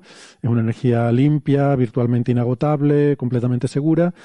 Y lo que tenemos ahora es la mm, fisión, que es la energía nuclear eh, que hemos venido desarrollando pues, eh, después de la Segunda Guerra Mundial, ¿no? Y la que se puede ver en el fondo de Sara con esa imagen de la central nuclear de Springfield eh, operada por Homer Simpson pero la realidad no es, no es así, no es como en Los Simpsons. Eh, y, hemos querido también pues dar una, una visión de cuál es la, la, actualidad de la energía nuclear y, un poco lo que, lo que se viene en el futuro cercano. Y para eso, nada mejor que ir al, bueno, al, mayor experto que, que podemos eh, conseguir para esto, que es eh, nuestro amigo Alfredo García, un excelente divulgador, un operador nuclear, una persona que trabaja en ese, en ese sector y que, mm, y que sabe muchísimo del tema y, que además, como nos dice en la entrevista, se ha documentado muchísimo para escribir el libro que nos está enseñando ahora Francis ahí en la en la Y que conoce el cámara. tema de primera mano, que es el chuli, ¿no? Conoce Hombre. el tema perfectamente y... ahí. Bueno, la verdad es que con el- la cosa del fondo de Zoom, Francis, no se está viendo bien, pero Se bueno, ve verde. Se ve verde. Se ha, Es que, Sara, tú ya, tú ya sabes que en todo lo que es ingeniería hay una cantidad de detalles que no están estrictamente escritos en los libros, sino que tienen que ver Nada. con, la, con las cosas que uno hace en el día a día y, y qué tipo de prácticas son más eficientes, cuáles Eso no. es. Entonces, claro, eh, una central nuclear es todo ingeniería. O sea, la física nuclear en primera aproximación es trivial en comparación con los retos tecnológicos de una, Hombre. de una central nuclear. Trivial, trivial, mm, en fin, hasta cierto punto, pero, pero bueno, sí, eh, estoy, estoy de acuerdo que es más complicado desde el punto de vista de la ingeniería. Claro, porque además tienes que optimizar recursos, eh, manejarte como puedas, mucha seguridad, Claro. Ampliar mm, tu generación de energía, o sea, es, Mm. es genial, o sea, es espectacular. Claro, Yo tengo pues, ent- ganas de visitar alguna central. Pues bueno, ahora mm, creo que ya puedes entrar, visitar incluso la de Chernóbil. Creo que hay partes de la, propia central, no, la propia central probablemente. No, lo que han hecho es réplicas de la sala de control, perdona. Hay Ah, un tour, sí. hay un tour de la zona de, de exclusión y puedes visitar eh, una réplica de la central. Bueno, mm, entonces, eh, es un tema en el que hay, hay gente, en fin, tiene cierta controversia porque, porque hay gente que se opone mucho al uso de la energía nuclear. Eh, yo creo que también hay quizás mucho desconocimiento, ¿no? Yo por lo menos la gente que, conoce más el tema eh, suele tener una visión bastante, eh, bastante menos negativa y, creo que, mm, eh, como todo, en fin, eh, todo tiene sus ventajas, sus inconvenientes. Creo que los inconvenientes son sobradamente conocidos, incluso quizás eh, muy exagerados en la percepción pública de lo que es la energía nuclear y por eso pues la, la visión que hemos dado en esta entrevista pues es una, una visión un poco ortogonal a toda esa percepción que, que puede existir en, en la sociedad, ¿no? Así que nada, si les parece, les dejamos con, con esta entrevista. La gente que está siguiendo el directo, pues la tendrán que ir al podcast para, para escucharla. Eh, yo se lo recomiendo porque a mí me pareció súper interesante. Y eh, nada, pues la dejamos con esta conversación con Alfredo y nosotros eh, volvemos después. Estamos con Alfredo García, eh, arroba operador nuclear, el famoso divulgador sobre la energía nuclear y las centrales nucleares en Twitter. Alfredo, ¿qué tal? ¿Cómo estás? Bienvenido a Coffee Break. Hola, pues encantadísimo de estar hablando con vosotros. Es un auténtico placer. El, el placer es todo nuestro. Digo nuestro porque también están en esta conversación Francis Villatoro. Hola, Francis. Eh, ¿Qué tal? Aquí estamos de nuevo desde Málaga. Y, y Alberto Aparici. Alberto, ¿qué tal? Hola, muy buenas. Pues encantado de poder hablar con Alfredo, que además hacía pues casi un año que no nos veíamos.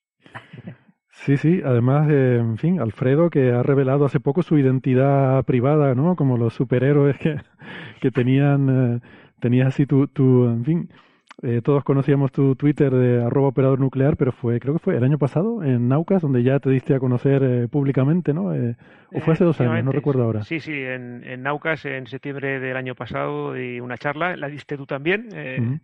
eh, que también la estuve viendo.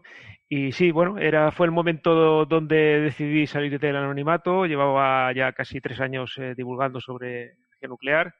Eh, empezaba a ser mi identidad un secreto a voces en- dentro del sector eh, energético y sobre todo del sector nuclear. Y, y, bueno, y pensaba también que ya tenía muchas limitaciones el tema del anonimato, no podía hacer cosas como la que estoy haciendo ahora, por ejemplo, eh, que me permite tener más alcance y poder interaccionar más con las personas. ¿no? Mm. Yo te quería preguntar una cosa. Esto, mm, eh, no sé si. Es que, es que me resulta sorprendente, ¿no? Esto de que eh, una persona mm, pública que, que hace divulgación, que tiene muchísimos seguidores, mm, no recuerdo, pero estás en decenas de miles de seguidores en Twitter, no recuerdo el número exacto. 74.000. Bueno, eh, o sea, increíble, ¿no? Y eh, eh, el hecho de que tu identidad privada no fuera conocida, me pregunto si esto es algo con lo que empezaste originariamente con la idea de que estos temas de la energía nuclear son algo controvertido y te daba a lo mejor un poco de reparo que la gente pudiera conocer tu identidad real, o simplemente pues, fue que surgió así, que empezaste como eh, operador nuclear y luego, no sé, con la gracia del asunto empezaste a, jugar con eso y eh, no sé, ¿cómo, ¿cómo fue? ¿Hubo una razón de entrada o fue algo que fue surgiendo poco a poco? Sí, la verdad es que sí que había razones de entrada. La primera es que es un tema muy controvertido, como tú has dicho. eh, hay muchos detractores, eh, hay muchos trolls, hay mucha gente que, intenta eh, bueno, utilizar negativamente la, energía nuclear como acusándonos de asesinos o de genocidas, ¿no? Y realmente tenía cierto temor, no lo voy a negar, sobre todo por mi identidad privada, por por mi familia, porque, bueno, yo que sé, que no hubiera ninguna clase de problema, que, tuviera ningún inconveniente hacer este tipo de divulgación eh, y que me afectara de alguna forma. Tampoco quería mezclarla con mi trabajo, eh, siempre me he definido como un divulgador independiente, eh, a mí nadie me paga por divulgar. Eh, lo único que a casi nadie se le paga por divulgar, Alfredo. Exactamente, sí, pero es fácil pensar que un sector como el nuclear pueda pagar a alguien para eh, dedicarse a, hablar bien de la energía nuclear o a blanquearla, como dicen algunos, ¿no? y entonces yo en ese momento quería eh, desvincularme totalmente, no lo consulté con nadie, nadie lo sabía, ni mis más directos jefes lo sabían, y simplemente me dediqué a hacerlo pues como, como lo hacéis todos, por, por, por, vocación, porque me gusta explicar, porque me gusta que la gente no tenga miedos, porque pensaba que hacía falta eh, que alguien explicara cosas sobre la energía nuclear que nadie había explicado, o al menos en, estos medios, como, como son las redes sociales y además eso, no quería que me perjudicara de ninguna forma que no sabía cuál podía ser. Y entonces empecé de esa manera, sin tampoco demasiadas pretensiones, no, no pensaba que iba a tener esta difusión ni que acabaría terminando eh, escribiendo un libro ¿no? o hablando en, pruebas como, como, el vuestro de Coffee Break, pero empecé así poco a poco, intentando responder preguntas, intentando explicar cosas, quitar miedos, eh, derribar mitos, y la bola se fue haciendo muy grande pues eh, hasta, hasta la situación en la que estamos ahora. Vale, vale, o sea, que sí es que... Es que trae un trabajazo detrás lo que haces, ¿eh? Porque quiero decir, yo no, no, recuerdo, yo al principio no te seguía, pero llega un momento en que te das cuenta de que tú estás leyendo un montón de cosas, que estás informándote, estás leyendo documentos técnicos para poder dar buena información. O sea que, vamos, que es normal que haya crecido de esa manera, porque, porque tu cuenta es que es muy buena, es que en ella hay información de primera. A mí, confieso que me sorprende porque, porque mm, no es un tema que uno pensaría que es, digamos, mainstream. Quiero decir que que, y, sobre todo porque quizás al ser algo así como muy controvertido, yo entiendo que habría mucha gente que de entrada le generaría un rechazo muy grande eh, la, divulgación de, de, este tema de la energía nuclear. Entonces, la verdad es que me ha sorprendido, y para bien, el hecho de que una cuenta como la tuya, que es muy rigurosa, muy técnica y, orientada a la energía nuclear tenga tanto seguimiento. O sea, me parece una, una, buena noticia y entiendo también que, por terminar con la pregunta anterior, que el hecho de que hayas decidido ese salir del armario implica que tus temores pues no eran tan fundados, que bueno, que pasó el tiempo y viste que no, que no había tantos problemas y que era seguro eh, el, el darte a conocer, ¿no? La verdad es que este tipo de cosas, claro, para mí ahora sería muy fácil decir, bueno, pues esto lo tenía planeado, había hecho un estudio de mercado, había un nicho eh, al, que podía acceder y que, y que realmente podía diseñar un personaje que encajara con ese nicho, eso sería una fantasmada y además sería mentira. Yo esto no, lo he hecho de esa manera, simplemente pues empecé a divulgar, empecé a explicar, a responder preguntas y poco a poco me fui dando cuenta de que realmente había un interés eh, en la gente y que eso no lo estaba haciendo nadie eh, lo más sorprendente no es que no lo estuviera haciendo nadie en España, es que no lo estaba haciendo nadie en el mundo. O sea, eh, me, todavía me choca que me presenten a veces y me envíen correos gente que me dice, no, es que lo que tú estás haciendo, un australiano o un estadounidense, lo que tú estás haciendo no lo está haciendo nadie en el mundo, ¿no? Pero ni eh, siquiera en inglés, es sorprendente, porque el mercado, el mercado anglosajón es muy grande, ¿no? Efectivamente. Eh, nadie estaba haciendo divulgación para las personas eh, normales y corrientes, como, como, somos todos en muchísimos temas. Mm. Nadie estaba haciendo divulgación a este nivel en energía nuclear. Y yo no lo sabía. Es decir, por eso decía que no me quiero atribuir ningún mérito, porque realmente yo esto no lo tenía planeado pero bueno, fue llegar el momento adecuado con la formación adecuada, con una vocación adecuada, eh, tengo eh, eh, estudios, lógicamente, de, operación de los reactores nucleares. tengo licencia de operador, licencia de supervisor. Son estudios muy duros, muy complejos, además de mi ingeniería, que soy ingeniero de telecomunicaciones. Pero luego, por ejemplo, otra de las casualidades de la vida, con 40 años me dediqué a estudiar comunicación audiovisual por el mero placer de aprender a eh, me, gusta mucho el tema del vídeo, tenía un canal y lo sigo teniendo de YouTube de temas de publicidad que me gusta mucho, me gusta mucho también. y estudié comunicación audiovisual. Bueno, pues yo en ese momento no sabía que me podía servir para esto, no tenía asignaturas de periodismo, asignaturas de cómo hablar en la radio, de cómo montar vídeos, de cómo montar audios y, de cómo eh, manejar las redes sociales. Yo eso no sabía que me iba a servir en este momento, por eso es tan bonito eso de aprender y de estudiar, ¿no? Porque al final dices, no sé para qué me servirá, o lo que decimos de la ciencia básica, decís vosotros continuamente, eh, aprende, estudia, evoluciona, eh, fórmate no sabes para qué te servirá, pero quizá algún día servirá para algo. Y bueno, parece que, está funcionando en ese sentido. Eh, en ese punto me gustaría recordar tu carta de un jefe de sala de control de una central nuclear española por el caso de Fukushima, que eso se publicó en entonces eh, Amazing, ahora se llama Naucas, y fue la, pieza, el post de Naucas que más comentarios tuvo. Estuviste varios días dedicado a contestar sí cientos y cientos de comentarios. Eh, bueno, hubo, si no recuerdo mal, más de 5.000 comentarios y claro, no sé, debería decirte, pero aproximadamente la mitad eran míos, porque claro, eran preguntas y yo respondía a cada uno de ellos. Eh, sí, fue una preciosa imprudencia que cometí yo en, ese momento, porque eh, realmente... Ese momento fue marzo de 2011. Correcto, sí, unos 10 días después del accidente de Fukushima. Sí. Mm. Eh, escribía a, los chicos de Naucas, a, Javier Peláez, a, sí, y a Santiago Martínez Ron y, a, Miguel Artime, les escribí eh, precisamente para felicitarles, porque los medios de comunicación estaban haciendo un tratamiento nefasto mm. sobre el accidente, como suele ocurrir con muchos otros temas que mm. no hace falta que os explique. Eh, y ellos no, ellos habían escrito un par de artículos basándose en ciencia, lógicamente con los conocimientos técnicos que ellos tenían, eh, pero que supongo que habían consultado a otras personas, y les, envié un correo felicitándoles. Era, era una carta hacia ellos. Eh, y, resulta que les gustó tanto que me pidieron que, eh, si la podían publicar, que, les, diera un poco de formato, un poco más abierta la carta, y que, y que si la podían publicar. Y yo pues les dije, pues sí, pero mientras mantengamos el anonimato. Yo en momento tampoco quería ningún tipo de popularidad, ningún tipo de fama, ni nada, ¿no? Eh, y, lo que, lo que os decía de la imprudencia fue que al, final de esa carta dije, eh, si algún lector tiene algún tipo de duda sobre energía nuclear o sobre lo que está pasando en Fukushima, pues eh, podéis preguntarme que os responderé gustosamente. Pues bueno, estuve tres o cuatro días que prácticamente lo que hacía era dormir, comer y escribir eh, con el ordenador, ¿no? Fue una auténtica barbaridad. Eso me, eso me marcó, porque ahí dije, pues realmente es que hay un hueco aquí, que la gente eh, tiene una curiosidad y, y, quien, y quien intenta saciar esa curiosidad es siempre, son los de siempre, es los del miedo, lo de que esto es malo, esto mm. vamos a morir todos, la radiactividad es malísima y que las energía, la energía nuclear es sinónimo de bombas atómicas, los típicos mitos de, de siempre. Eso fue el germen de lo que vino después fue en 2011, yo estuve, en medio estudié la carrera de comunicación audiovisual, curiosamente, eh, y entonces fue en 2016 cuando dije, bueno, pues esto tengo que sacarlo de alguna manera, lo tengo dentro y tengo que sacarlo, y, empecé por Twitter pensando que, bueno, pues es una manera de comunicar rápidamente, con preguntas, respuestas rápidas, eh, y bueno, fui tanteando. lo primero que escribí es, bueno, soy el operador de Naucas, les le pedí que me ayudaran los chicos de Naucas un poco a lanzar la cuenta y les dije a la gente, bueno,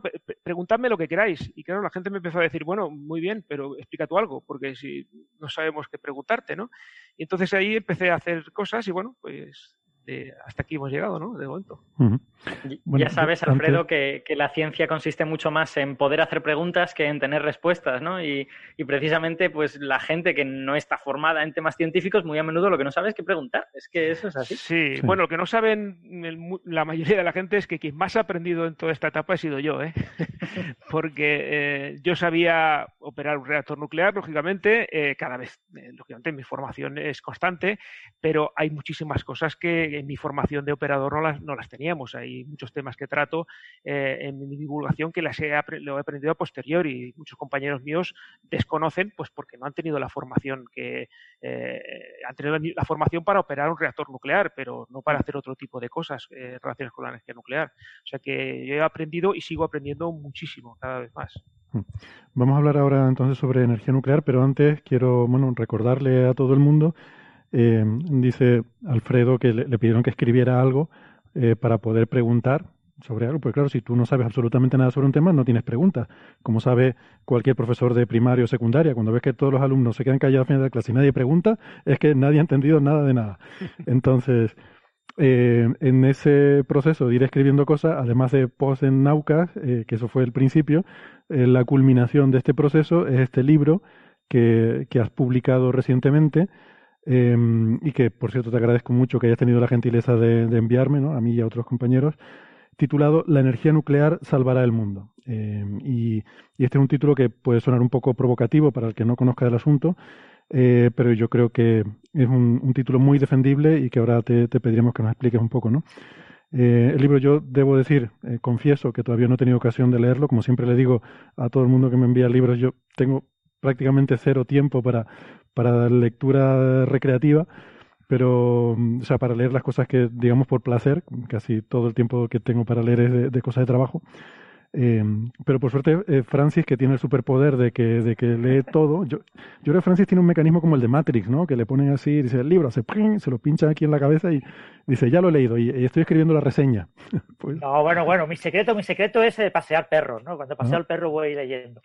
Eh, no, el libro de, de, Alfredo está muy bien, son 41 capítulos, son relativamente cortitos, entre 5 o 10 páginas. Eh, van tratando diferentes temas, ¿no? El, subtítulo es Derribando mitos sobre la energía nuclear, por tanto, muchos de ellos son relacionados con mitos, pero te encuentras con cosas que son muy, muy curiosas y son muy específicas de ingeniería nuclear, de reactores, por ejemplo, pues cómo son los exámenes para ser eh, operador o supervisor de una central, cómo se hace la recarga de combustible, qué etapas tiene, eh, cantidad de detalle y, por supuesto, habla de los accidentes, del famoso accidente de la central de las tres millas, bueno, famoso o, no, o no tan famoso, ¿no? Eh, quiere decir que todo el mundo conoce Fukushima y Fukushima y Chernobyl, pero de ese no, tanto. No, del todo, no del todo, no hay película. Eh, lo que eh, quizás estás hablando del síndrome de China. Exactamente, fue justo un poco antes, sí. Exactamente, es que, es que la película fue una semana, se estrenó aproximadamente una semana antes del accidente y tenía mm. bastantes similitudes, es muy mm. curioso. Lo explico mm. también en el libro. Sí. Y eso es un libro muy interesante, se lee muy fácil y al ser piezas relativamente cortas, pues para, yo qué sé, para moverte, para andar, para leerlas a trozos está muy bien, ¿no? Mm. Y, y bueno, eh, Alfredo tiene un estilo muy particular que, se disfruta, tiene sus toquecitos de humor, sus referencias a series de televisión. Uno de los, uno de los capítulos habla de, de los operadores no somos como eh, Homer Simpson y cosas por el estilo, ¿no? Que son cosas que son graciosas y atraen al lector y después tienen muchísima información. Yo he aprendido un mogollón de cosas que no sabía del tema de centrales y, he disfrutado mucho el libro. Así que eh, recomiendo no solo a ti, Héctor, que ya lo tienes y lo tienes que leer, sino a todos los oyentes, que es un libro muy, muy recomendable. Aunque mucha gente piense que es experto en el tema de nuclear y que no hay nada que le puedan contar que no sepa, con toda seguridad va a haber infinidad de cosas que no sabías que existían y, que son súper curiosas. Sí, bueno, yo creo que eh, probablemente me atrevería a decir que no hay ninguna persona que sea experta en todo lo que trata el libro, mm. ni siquiera yo mismo, eh, lógicamente. ¿Por qué? Porque eh, toco todos los temas relacionados con la energía nuclear de fisión, especialmente fisión. Hablo un poco de la fusión en el último capítulo, pero esencialmente es un libro sobre la energía nuclear de fisión, ruptura de átomos pesados como el uranio, ¿no? Y también un poco de torio. trato tantos temas que, claro, no creo que haya ninguna persona en el mundo que los domine todos, ¿no? De hecho, me he tenido que asesorar muchísimo para todos esos temas. he contactado con los mejores expertos que conozco, que, que, he tenido contacto con ellos, para que me los revisen antes incluso de pasárselo al editor y que me hiciera la criba y me dijera esto me lo cambias, esto me lo suavizas, esto me lo explicas mejor. Antes de todo eso, el libro está revisado técnicamente por grandes expertos en todos los, en todos los ámbitos. Eh, decía Héctor eh, sobre el título del libro. Sí, el título del libro es, es realmente provocador, eh, es, innegable, es un libro de divulgación, los libros de divulgación eh, sabéis que tienen que entrar por los ojos, tienen que llamar la atención. Eh, y, eso es lo que buscamos con este título. pero realmente, como decía también Héctor, el título del libro está justificado de cuatro formas diferentes en el, en el contenido del, libro. ¿no? yo creo que es muy importante, y eso pues, lo, ligando lo que os decía antes de, la, de mis estudios de, comunicación y de periodismo, eh, realmente eh, un título tiene que ser veraz. ¿eh? Puede ser provocador, puede ser llamativo, pero lo que dice no puede ser mentira, no puede ser una fantasmada, ¿no? Ojo, ojo, esto, a ver, paren las rotativas. Esto es noticia. La partícula de Dios. Eh, yo hablo de, ética periodística. Luego, claro, cada uno pues tiene la ética que tiene, ¿no? Eh, en este caso eh, lo, procuramos justificar lo mejor posible y, como os digo, pues está justificada de cuatro formas diferentes. os doy una pincelada de tres, porque una, una me la guardaré para el futuro lector. lógicamente, la energía nuclear la postulo como una herramienta de mitigación del calentamiento global, una herramienta más junto con otras muchas. Eh, esencialmente, si hablamos de generación de energía, eh, lógicamente de la mano siempre de las energías renovables, de todas las energías renovables bajas en gases de efecto invernadero, como lo es la energía nuclear. Esa es una, herramienta que luego, si queréis, podemos hablar un poco más de, ese papel, porque quizás es la justificación más importante. Es que hay una eh, cosa ahí en ese punto que quizás yo creo que la gente no es la gente. Cuando digo la gente me refiero el público en general, estadísticamente, el ciudadano promedio a lo mejor no es del todo consciente siempre tenemos esta idea que se, transmite mucho de los medios de comunicación de que hay que potenciar las energías renovables porque son limpias eh, y porque son el futuro y tal. Hay que tener claro que, eh, corrígeme si me equivoco, Alfredo, pero al menos es como yo siempre lo he entendido, la energía nuclear no compite con las otras renovables, con la eléctrica, o sea, con la eólica, la solar, la de las mareas, las térmicas, eh, compite con la quema de combustibles fósiles porque mm, de lo que se trata es de tener el suministro garantizado, ese suministro basal para cuando la demanda que no es cubierta por energías renovables, que siempre la hay, porque no siempre brilla el sol, eh, no siempre las mareas están produciendo energía, no siempre sopla el viento, necesitamos eh, un suministro continuo que habitualmente se hace quemando combustibles fósiles. Y esa es la dicotomía, eh, no es nuclear sí, nuclear no, es nuclear frente a quema de combustibles fósiles. ¿Qué preferimos? ¿Tener reactores nucleares o tener centrales de quema de combustibles fósiles? Esa yo entiendo que es la dicotomía que se plantea, ¿no? Sí, eh, el, año pasado, justo después de, salir del armario, como decías antes, en Naucas, eh, fui a, una conferencia eh, en Viena, en la sede de la OIEA, de la Organización Internacional de la Energía Atómica, eh, en la que se hablaba del papel de la energía nuclear en la lucha contra el calentamiento global. Cuando me enteré que existía esa conferencia, dije yo tengo que asistir y además se ligaba con que realmente para poder asistir a una conferencia tienes que ser una persona identificable, no puedes ir con, una máscara. ¿no? Y entonces, eh, meses antes ya me lo había preparado y, la, Sociedad Nuclear Española, eh, pues, que es una, asociación de profesionales relacionados con todas las aplicaciones de la energía nuclear, eh, tanto en medicina como en energía, eh, como en producción de electricidad, eh, pues de la que soy socio, pues me, costeó el, viaje y me, consiguió pues la plaza no para ese para ese congreso. Ahí van los mayores expertos relacionados con, con este con el tema del cambio climático calentamiento global y la energía nuclear en, relacionada con él no el mensaje que más veces se trasladó es el rival o los rivales de la energía nuclear no son las energías renovables, es sobre todo el gas natural, esencialmente el gas natural. Eh, no, no, hay que buscar eh, eh, enemigos artificiales, el enemigo ya lo tenemos ahí, que es el gas natural. ¿Por qué? Pues porque las energías renovables, como decía Héctor, en la mayoría de los casos son energías variables. El, no siempre hay sol, el viento no siempre es adecuado, tenemos otras energías como la mareomotriz o la geotérmica que están todavía en, fase de desarrollo, pero en general estas energías son variables y sobre todo las que tenemos en España con mayor potencial, el sol y el viento, eh, son muy variables. Eh, mucha gente suele decir, con el viento que tenemos, como, como tenemos tanto viento, como tenemos tanto sol, y se olvidan de que en medio hay un proceso ingenieril, es decir, eh, tener sol, muy bien, el sol sabemos dónde está, pero ¿cómo aprovechamos toda esa energía las 24 horas del día, que es cuando necesitamos electricidad? Necesitamos siempre electricidad. Entonces, eh, hay una gran alternativa eh, a la energía nuclear. La mayor alternativa o la mejor alternativa a la energía nuclear es una energía hidroeléctrica. ¿De acuerdo? Pero nuevamente estamos ante una limitación. En España cada vez tenemos menos cantidad de agua, las, eh, eh, presas están cada vez más secas y tenemos hidroeléctrica, pero está muy limitada. No somos Noruega. Noruega no necesita centrales nucleares y, sin embargo, su vecina Suecia que tiene algo menos de salto de agua y bastante más consumo eléctrico, pues consume aproximadamente el 40% de su electricidad viene de la energía hidroeléctrica y el cuarenta y tantos por ciento de la energía nuclear también. Es una cosa que mucha gente no sabe, ¿no? Los, eh, suecos, eh, prácticamente la mitad de su electricidad proviene de, de, centrales nucleares, pues como Finlandia prácticamente también, ¿no? Por lo tanto, necesitamos una energía que complemente esa variabilidad de las energías renovables eh, y claro, aquí ahora sí tenemos dos grandes alternativas, o el gas natural, el carbón sabemos que va a ir desapareciendo, pero una cosa sería el gas natural y, la otra sería las centrales nucleares. Aquí, eh, bueno, precisamente, pues este es uno de los eh, temas que trato en el libro, cuando hablo de salvar el mundo, también está estudiado esto, ¿no? al principio planteábamos que fuera salvar el planeta. Bueno, pues al planeta le da igual el calentamiento global, el planeta pues, pues va a tener un, calentamiento global que, evoluciona de una manera o de otra, pero al planeta da igual. Al mundo, a las personas, a las que formamos eh, la humanidad, no nos da igual el calentamiento global, ¿no? Por lo tanto, cuando hablo de salvar el mundo, hablo de salvar a la humanidad, ¿vale? Entonces, esta sería, pues, eh, como os decía, una de las justificaciones. La otra mm, no hace falta extenderse demasiado, si conseguimos la fusión nuclear, que es la energía del Sol que hablabais en el anterior capítulo, ¿no? si conseguimos eh, eh, llevar el Sol, eh, tener un Sol en miniatura en la Tierra, conseguiríamos generar electricidad pues, sin ningún tipo de emisiones, sin productos, prácticamente sin productos radiactivos y además virtualmente inagotable.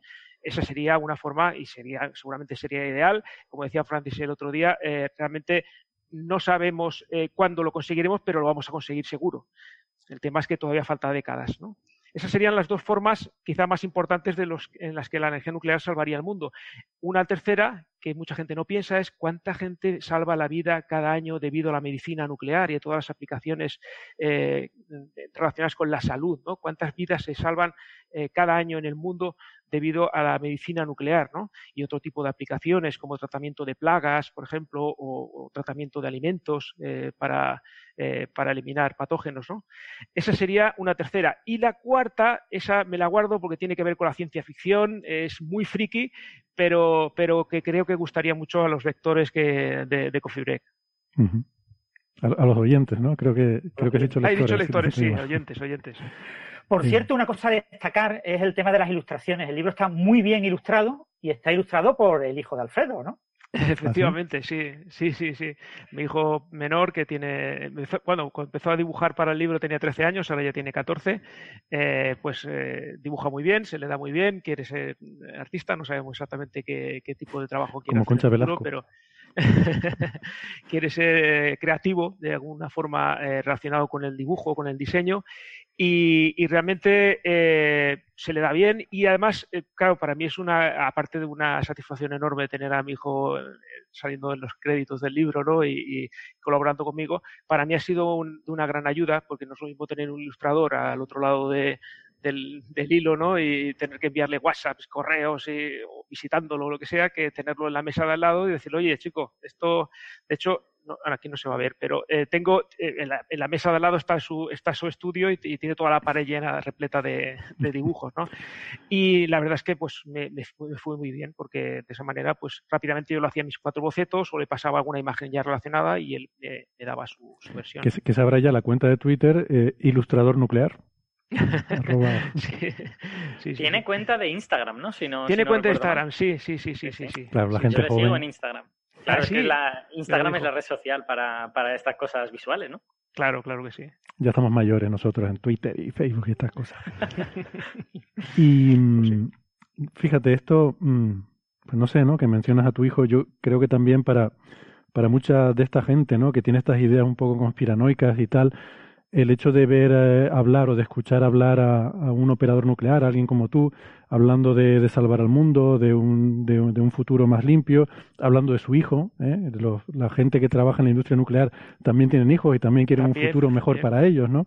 Mm. Em, yo creo, por eso creo que esta iniciativa que has tenido de hacer divulgación de la energía nuclear es positiva en el sentido de humanizar a las personas que trabajan en esta industria, que no son eh, grandes lobbies de, de gente que quiere ganar muchísimo dinero, eh, sino que es gente, bueno, gente en este caso, como estamos viendo, mm, personas humanas con, con sus familias, con sus hijos, con sus sueños y sus aspiraciones de un futuro mejor. Efectivamente, eh, yo creo que una de las claves eh, por las que está funcionando mi divulgación es por el hecho, lo que decías, justamente lo que decías tú, humanizar eh, la, energía nuclear. ¿no? al final, como cualquier industria, somos personas que estamos detrás de, ella. Hay gente que pone dinero, hay grandes empresarios, hay gente que gana muchísimo dinero con todos los negocios, pero al final lo que hay es trabajadores también.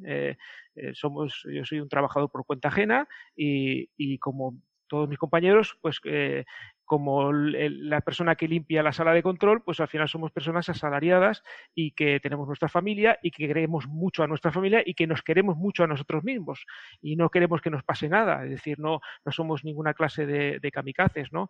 Eh, con eso del, lobby eh, hay una anécdota que explico en el libro y que los que me siguen en Twitter la, habrán visto, eh, el tema de los lobbies está muy demonizado. Eh, en otros países no tanto, ¿no? Eh, se sabe que realmente un lobby es un grupo de interés que lo que hace es defender los intereses de ese grupo empresarial frente a la, política, ¿no? Y no se considera nada malo, ¿no? Aquí el lobby parece que es sinónimo de lobo, ¿no?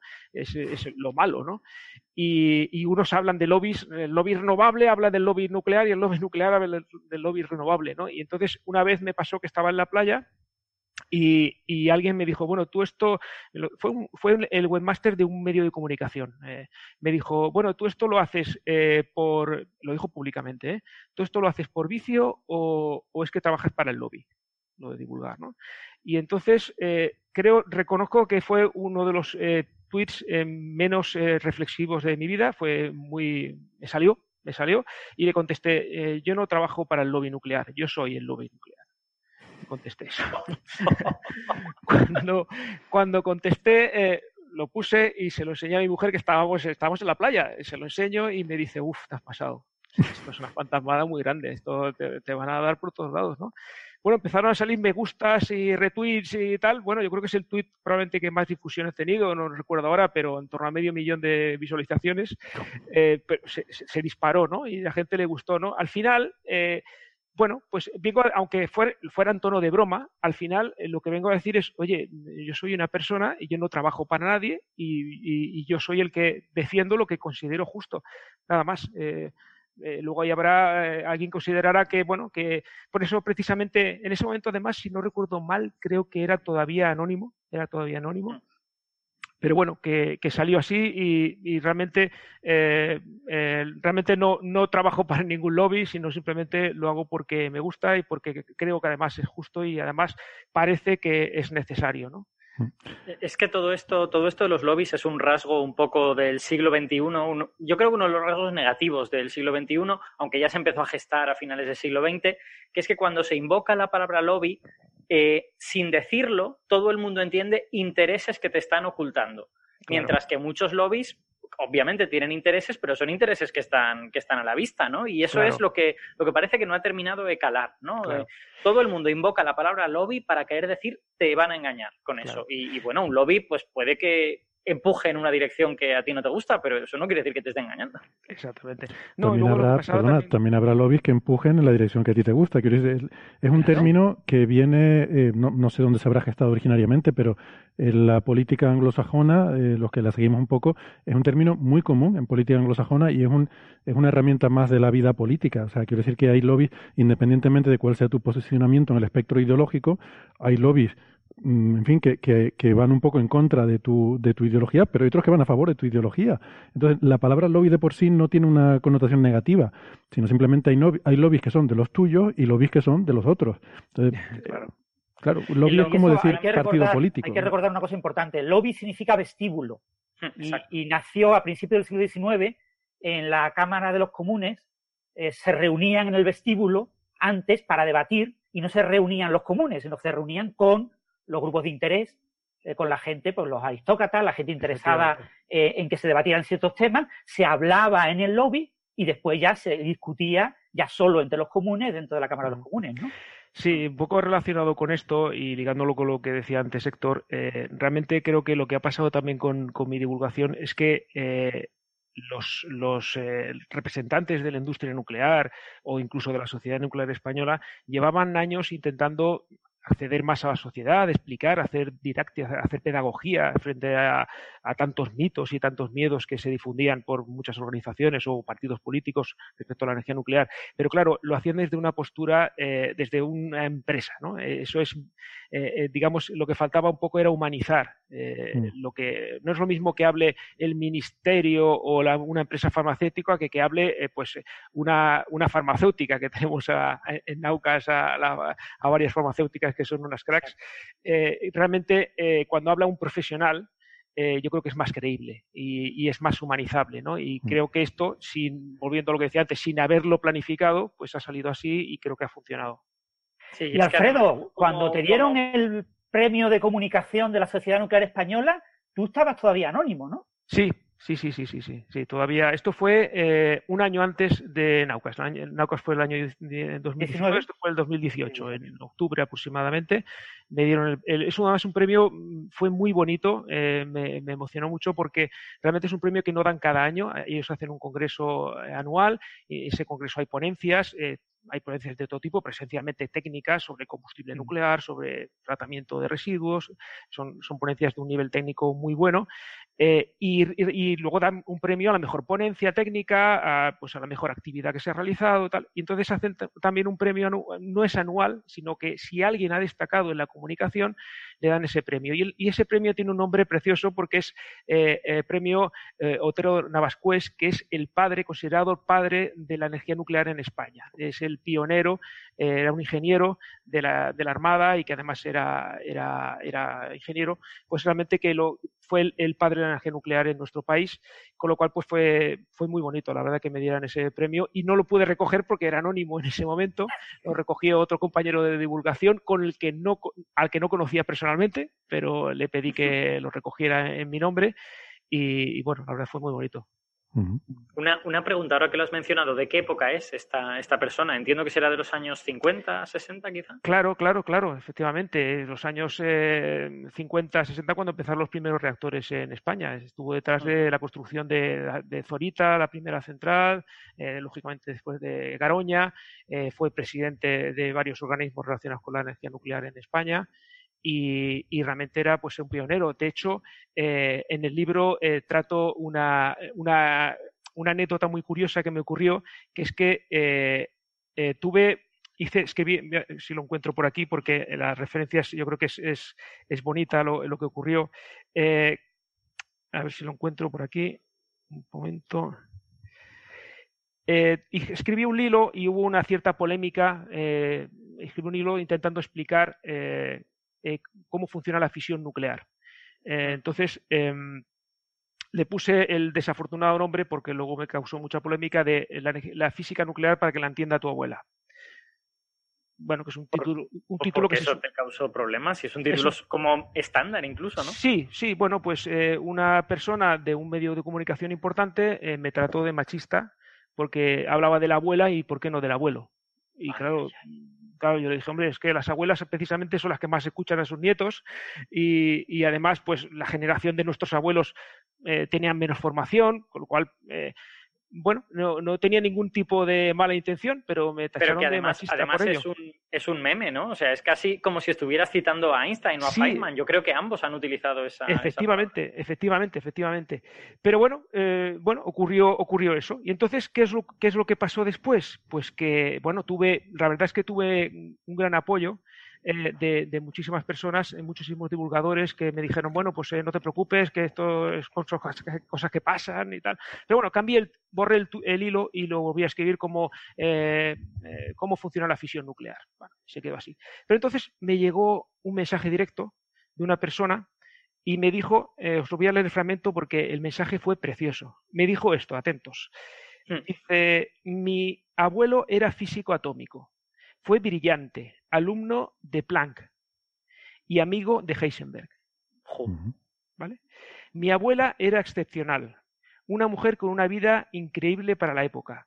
Creo que con tu hilo sobre la fisión, por fin, mi abuela habría entendido el trabajo de su marido. Qué bonito. ¿Vale? Bueno, pues este, este chico, este hombre de, mi edad, eh, es el nieto de José María Otero de Navascués, uno de sus nietos, ah. ¿vale? Qué bonito. Entonces, su, abuela habría entendido el trabajo de su abuelo. Eh, pues me emocionó y casi me emocionó ahora al recordarlo, ¿no? Curiosamente, eh, unos meses después me dieron el premio con ese nombre. Con lo cual ya redondeamos aquí, digamos, la cuadratura del círculo, ¿no? Pues eh, realmente estas son este tipo de cosas que te pasan que no sabes muy bien por dónde cogerlas, que al principio parece que van a ser muy negativas y luego al final se convierten en, cosas preciosas y experiencias preciosas en, la divulgación. Alberto, te interrumpí antes, ¿no? Que ibas a decir algo. Ah, no, pero no era, no era nada muy importante. Voy, voy a hacer otra pregunta ahora que creo más interesante que aquella. El, ya que, ya que llevamos un rato hablando pues un poco de eh, mundo de la energía nuclear, de la gente involucrada en, eh, en ella, eh, tanto pues directivos como trabajadores, tal y cual, me ha llamado la atención una cosa que has dicho antes y que yo creo que la gente no, no tiene mucho en mente, que es que el, el, mundo de las personas que trabajan en energía nuclear están relacionados entre sí, es decir, hay una comunidad de esto, mientras que pues no estoy muy seguro si los que trabajan en fábricas de coches pues se juntan para, hacer cosas, pero vosotros sí que os juntáis, tenéis como congresos, cursos de formación y todo esto, ¿no? Sí, Háblanos un poco de, cómo es eso. Sí, hay un detalle muy curioso, eh, hay, un, eh, eh, hay un capítulo en el libro que hablo de, experiencia operativa y de, organizaciones nucleares. Nosotros tenemos una, una característica muy fundamental respecto a otro tipo de industrias, es que nosotros no somos competencia entre nosotros. Es decir, a mí que una central nuclear de Corea del Sur, con el norte no hay, pero en Corea del Sur sí hay centrales nucleares, o de Estados Unidos o de Finlandia, funcione bien, no es que me guste, es que me interesa. Cuanto mejor vayan ellos, mejor voy a ir yo. Si ellos tienen un problema, lo voy a tener yo también. Entonces, lo que me interesa es que si yo tengo cualquier problema en mi central, tengo que explicárselo a todas las demás para que no les pase lo mismo. No es como hay otro tipo de industrias en las que dicen, bueno, mira, yo he tenido este problemilla, pues oye, ya si les pasa a ellos, pues será peor para ellos y así se hunden y yo resurjo, ¿no? No, en nuestro caso no, en nuestro caso nos interesa que a todos nos vaya muy bien. Entonces hay un intercambio de información, ya te digo, no porque seamos mejores personas, sino simplemente porque es un negocio en el que nos interesa a todos que la seguridad vaya bien en todas las centrales nucleares, ¿no? Eh, en el libro cito una frase que lo mm. dicen muchos nuestros directivos, sin seguridad no hay negocio. O sea, la clave de nuestro negocio, pasa con la aeronáutica también, lógicamente, es, es, la seguridad.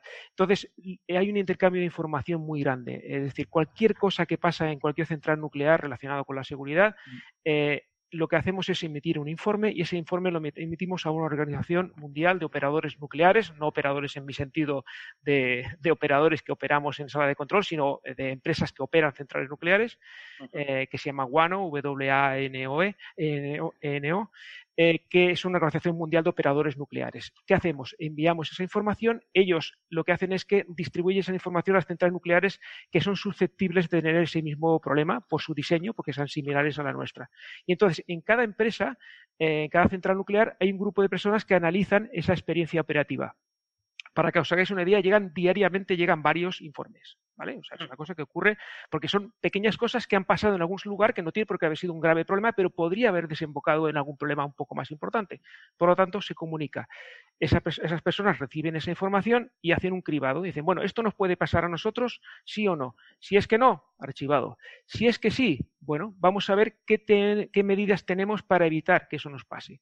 Si ya las tenemos, si tenemos los sistemas adecuados de protección para evitar ese incidente o esa situación, pues no hay que hacer nada más, también se archiva.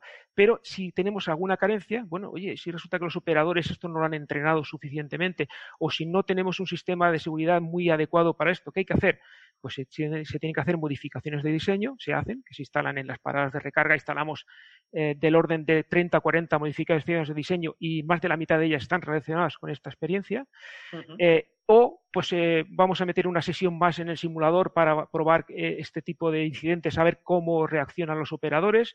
Vamos a darles un curso nuevo sobre este tema de física nuclear que ha surgido en tal central. Y entonces realmente aprendemos muchísimo de la experiencia y, realmente se nota. O sea, se nota porque de, hecho, eh, es, el día, es el día a día nuestro. Si hay que cambiar los procedimientos, se cambian. Eh, bueno, se prueban en los simuladores. Eh, la imagen que tengo al fondo, que en el audio no se oye, pero vosotros la estáis viendo, es el simulador de la sala de control de mi central nuclear de ASCO. y, es un simulador de alcance total, es decir, es una réplica exacta de la sala de control, eh, todo, hasta las sillas, los teléfonos, todo es de la misma marca y el mismo modelo. Eh, estamos, eh, realmente parece, te da la sensación de que estás en el, en, el, trabajo, ¿no? Y ahí pues simulamos cualquier clase de accidente que se le ocurra a los profesores o que haya podido pasar en alguna otra central o, o en los procedimientos. Y, Guano, esta asociación nació justo después del accidente de Chernóbil. Correcto. Eh, como en el libro comentas que, eh, en tu opinión, la serie Chernóbil eh, tendrá consecuencias muy positivas ¿no? en el sector de la energía nuclear. ¿no? ¿Nos puedes comentar un poco tu opinión sobre la serie y su posible impacto? Sí, eh, mucha gente piensa que realmente cuando digo que un accidente como el de Chernóbil no puede ocurrir en nuestras centrales nucleares, eh, piensan que, bueno, es que tenéis unos sistemas de seguridad o crees que realmente sois eh, tan prepotentes o tan soberbios como se habla también muchas veces en vuestro programa, ¿no? Operadores soberbios. exactamente, operadores soberbios. realmente es que el diseño de Chernóbil era totalmente diferente al nuestro, ¿no? siempre hablo de que... Eso, eso queda patente en la serie, ¿verdad? yo creo que la serie eh, de hecho, aquí la, en fin, estuvimos analizándola y criticando algunos de los puntos que podía ser en algunos eh, aspectos un poco sensacionalista, pero yo creo que sí que deja claro en algún sentido que ese tipo de reactores, mm, su filosofía de diseño y de construcción, digamos que la prioridad no era la, no era la seguridad. O sea, ahí había consideraciones mm, armamentísticas, ¿no? De producción de, plutonio armamentístico. El diseño, mm. sí. El diseño de Chernóbil eh, eh, el diseño original de ese tipo de reactores, los RBMK, eran reactores diseñados para producir plutonio para hacer bombas atómicas. Eh, como subproducto tenía la producción de electricidad. Lo que pasa es que cuando se construyó Chernóbil, que contra lo que puede parecer a muchas personas, era una central relativamente nueva, es decir, tenía 5 o 6 años de funcionamiento, eh, cuando se construyó ya la Unión Soviética ya tenía otros medios para producir plutonio, con lo cual no fue necesario darle ese uso. Pero el diseño ya estaba así eh, y además era barato utilizar diseños que ya habías probado, ¿no? Pero eso condicionaba muchísimo el funcionamiento de la central. Era una central, eh, eh, un reactor muy inestable debido a esa necesidad de poder sacar el combustible sobre la marcha. Era un reactor que eso provocaba que fuera un reactor muy inestable. tenía una serie de coeficientes de reactividad eh, no de radiactividad, sino de reactividad, es decir, cómo reacciona, eh, cómo, se producen los cambios de población neutrónica del número de neutrones en el reactor, que eran, eh, eran totalmente diferentes a los que tenemos en nuestros reactores. En esos reactores, un aumento de temperatura provocaba un aumento de potencia, con lo cual, como os podéis imaginar, si aumentaba la potencia, volvía a aumentar la temperatura y entonces se provocaba una, un, una escalada, ¿no? una, reacción en cadena térmica, digamos, para que nos entendamos. Eso es lo que pasó, entre otras muchas cosas, en la prueba que estuvieron realizando. Si no hubieran tenido ese coeficiente, eh, el reactor se habría apagado, que es lo que nos eh, pasaría a nosotros. Nuestros reactores, un aumento de temperatura lo que hace es apagar el reactor. Eh, provocas menos fisiones y al final el reactor se va muriendo, ¿no? va, va, va, disminuyendo la potencia. Están diseñados precisamente para eso. Pero además es que ese, reactor no tenía edificio de contención. Eh, si hubiera tenido edificio de contención, pues habría pasado algo muy similar a lo que ocurrió en lo que decía Francis, ¿no? En el accidente de la Three Island en 1979 en Estados Unidos hubo una fusión del núcleo. El núcleo se fundió también, tuvieron un accidente, pero quedó todo contenido dentro del edificio de contención y prácticamente no hubieron emisiones radiactivas. Volviendo a la pregunta, eh, la serie de, de Chernobyl, cuando salió, pues eh, al principio, eh, lógicamente, me puso en la alerta porque pensé, bueno, llevo ya divulgando, llevaba ya pues unos tres años, pensé, bueno, esto realmente lo va a complicar todo porque vamos a volver otra vez a los mismos mitos de siempre. pero realmente vi la serie y cuando acabé de ver la serie dije, bueno, esto, esto realmente va a ser al contrario, es que yo creo que esto va a despertar el interés de la gente, ¿no?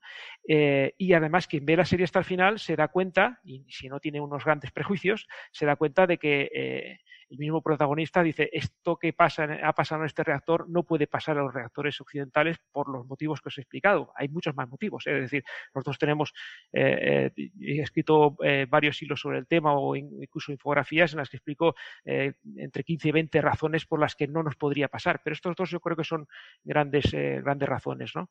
Entonces, la serie técnicamente tiene sus errores, algunas exageraciones, no como una supuesta explosión que arrasaría media Europa o cosas por el estilo, algunos errores médicos eh, que Ignacio Crespo explicó en, vuestro programa y que mm. yo también explico basándome en, lo que en artículos suyos, que luego además precisamente es uno de los revisores de, ese capítulo, es, me ayudó con la revisión, eh, pues eh, hay algunos errores lógicamente relacionados con la cinematografía, ¿no? para que sea más espectacular y tal.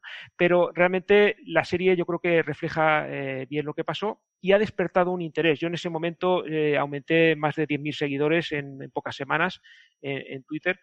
incluso algún día llegué a subir 1.000 seguidores en, un solo día, ¿no?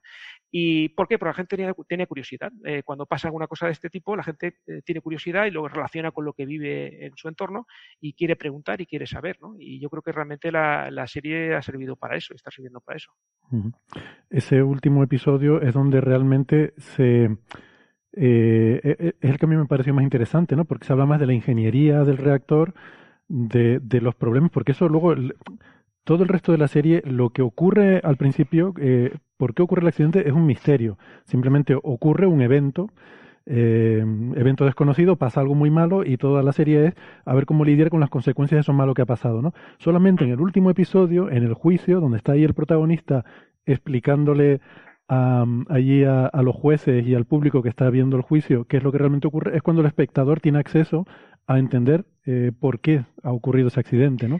Y la explicación es impecable, ¿eh? técnicamente impecable, eso sí te lo puedo decir, que, realmente es para ponerlos en, las escuelas de ingeniería. ¿no? Realmente está muy bien explicado. Sí, hay una, hay una dicotomía que le gusta mucho señalar a nuestros compañeros de Radio Skylab, que es que eh, muchas películas, series, historias de ciencia ficción toman a la ciencia como la cosa que nos condena, ¿no? Usamos la ciencia, cometemos un error y ¡pam! suceden cosas terribles. Y, a lo mejor eso es un poco lo que pasa en los primeros capítulos de Chernobyl, pero cuando llegas al último pasa a lo contrario, a lo que a lo que a los científicos nos gusta, que es que la ciencia te salva, porque te permite entender por qué ha ocurrido eso y te permite evitar que eso vaya a ocurrir en el futuro, ¿no? Efectivamente. De hecho, eh, el creador de la serie eh, Masing, eh, dijo en diferentes declaraciones, decía que eh, él, era, él era antinuclear antes de hacer la serie y se volvió pronuclear después de hacerla.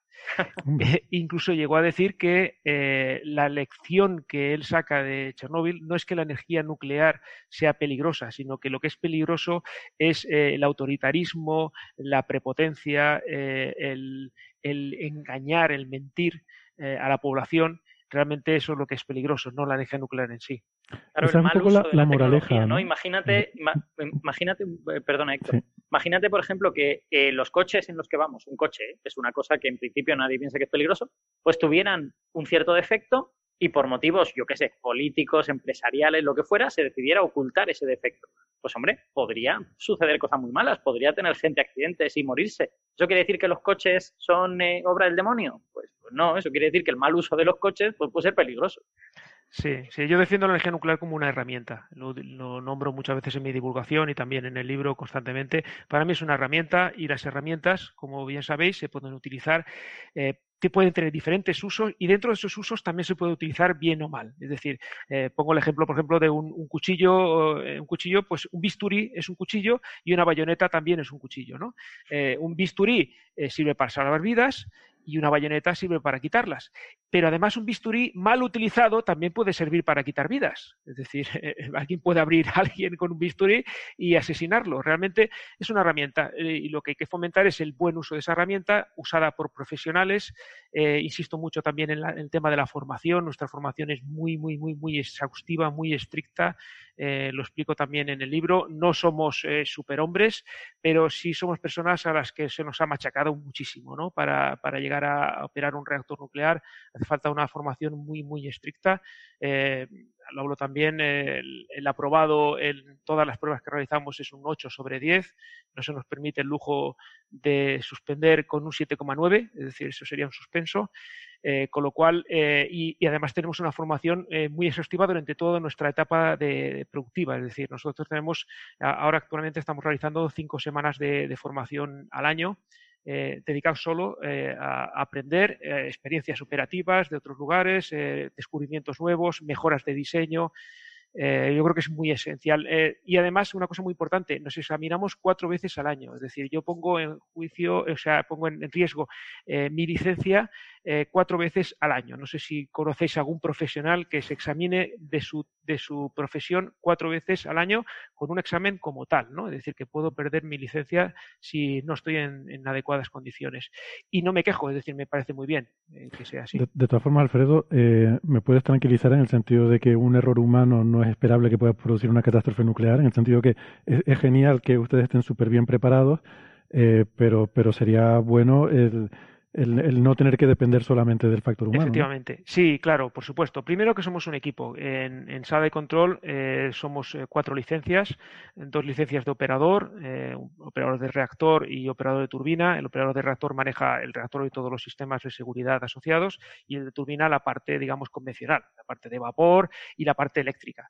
Eh, esos son los dos operadores, son los que tocan los botones, eh, son los que manejan los mandos y, los demás, eh, las dos licencias restantes son licencias de supervisor. uno que ejerce de jefe de sala de control, que es el que los dirige, digamos, sería como el capitán del barco, con dos pilotos, ¿no? Para que nos entendamos. Y luego hay un eh, almirante, digamos, que sería el jefe de turno o, bueno, en mi caso yo soy ayudante de jefe de turno porque en mi central tenemos dos reactores, ¿no?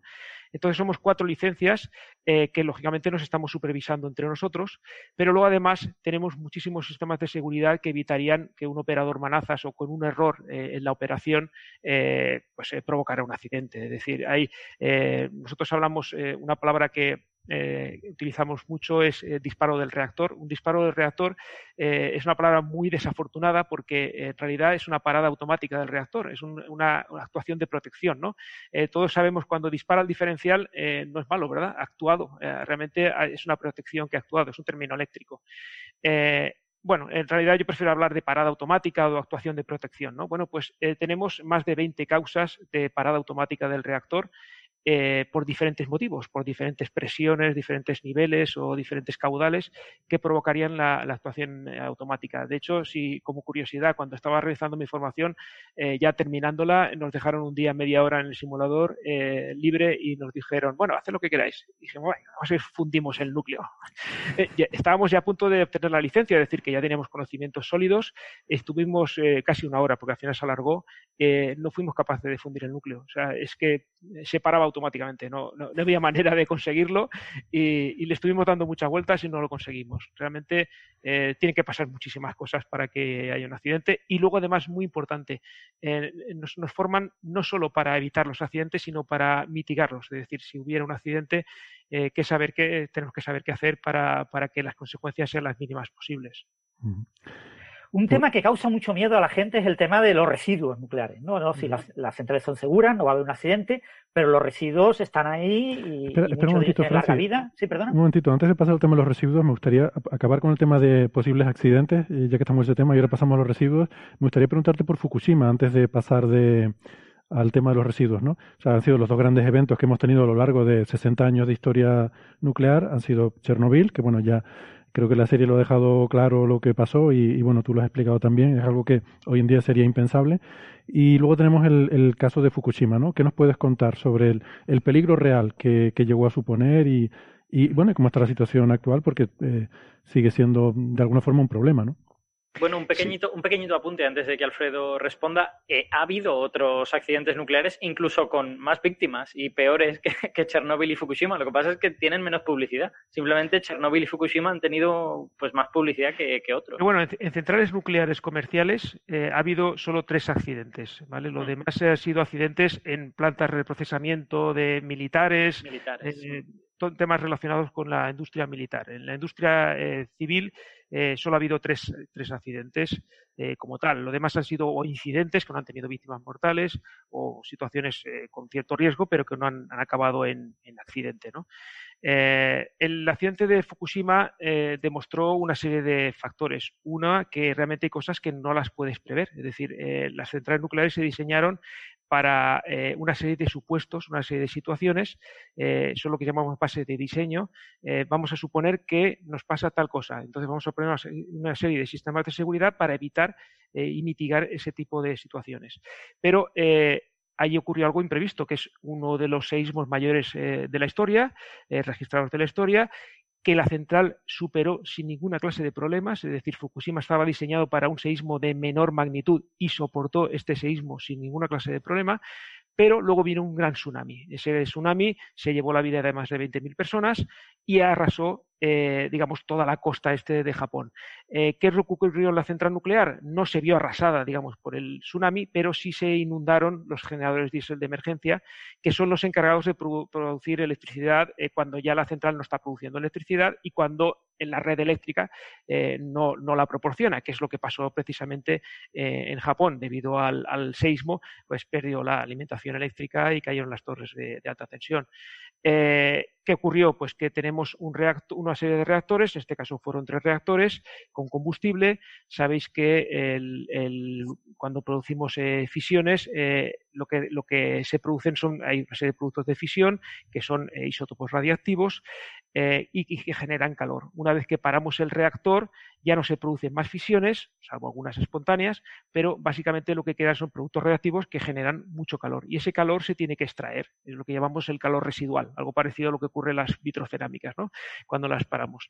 Eh, ese calor se tiene que extraer con una serie de sistemas que necesitan alimentación eléctrica. Esta, central pues, se quedó sin alimentación eléctrica exterior y también sin la propia de los generadores diésel, con lo cual el combustible empezó a aumentar de temperatura hasta que comenzó a fundirse. En ese momento, eh, los materiales estructurales, eh, por una serie de reacciones químicas, empezaron a producir hidrógeno y el hidrógeno, pues ya sabéis que altas concentraciones de hidrógeno con fuentes de calor y con oxígeno, pues se lleva todo muy mal y se producen explosiones, explosiones de hidrógeno, que es lo que ocurrió en, Fukushima. En Chernóbil, por cierto, eh, un inciso, fueron explosiones de vapor, ¿vale? En ninguno de los dos casos ha habido explosiones nucleares porque es físicamente imposible, ¿no? trabajamos con enriquecimientos muy bajos, ¿no? De, entre el 2 y el 5%.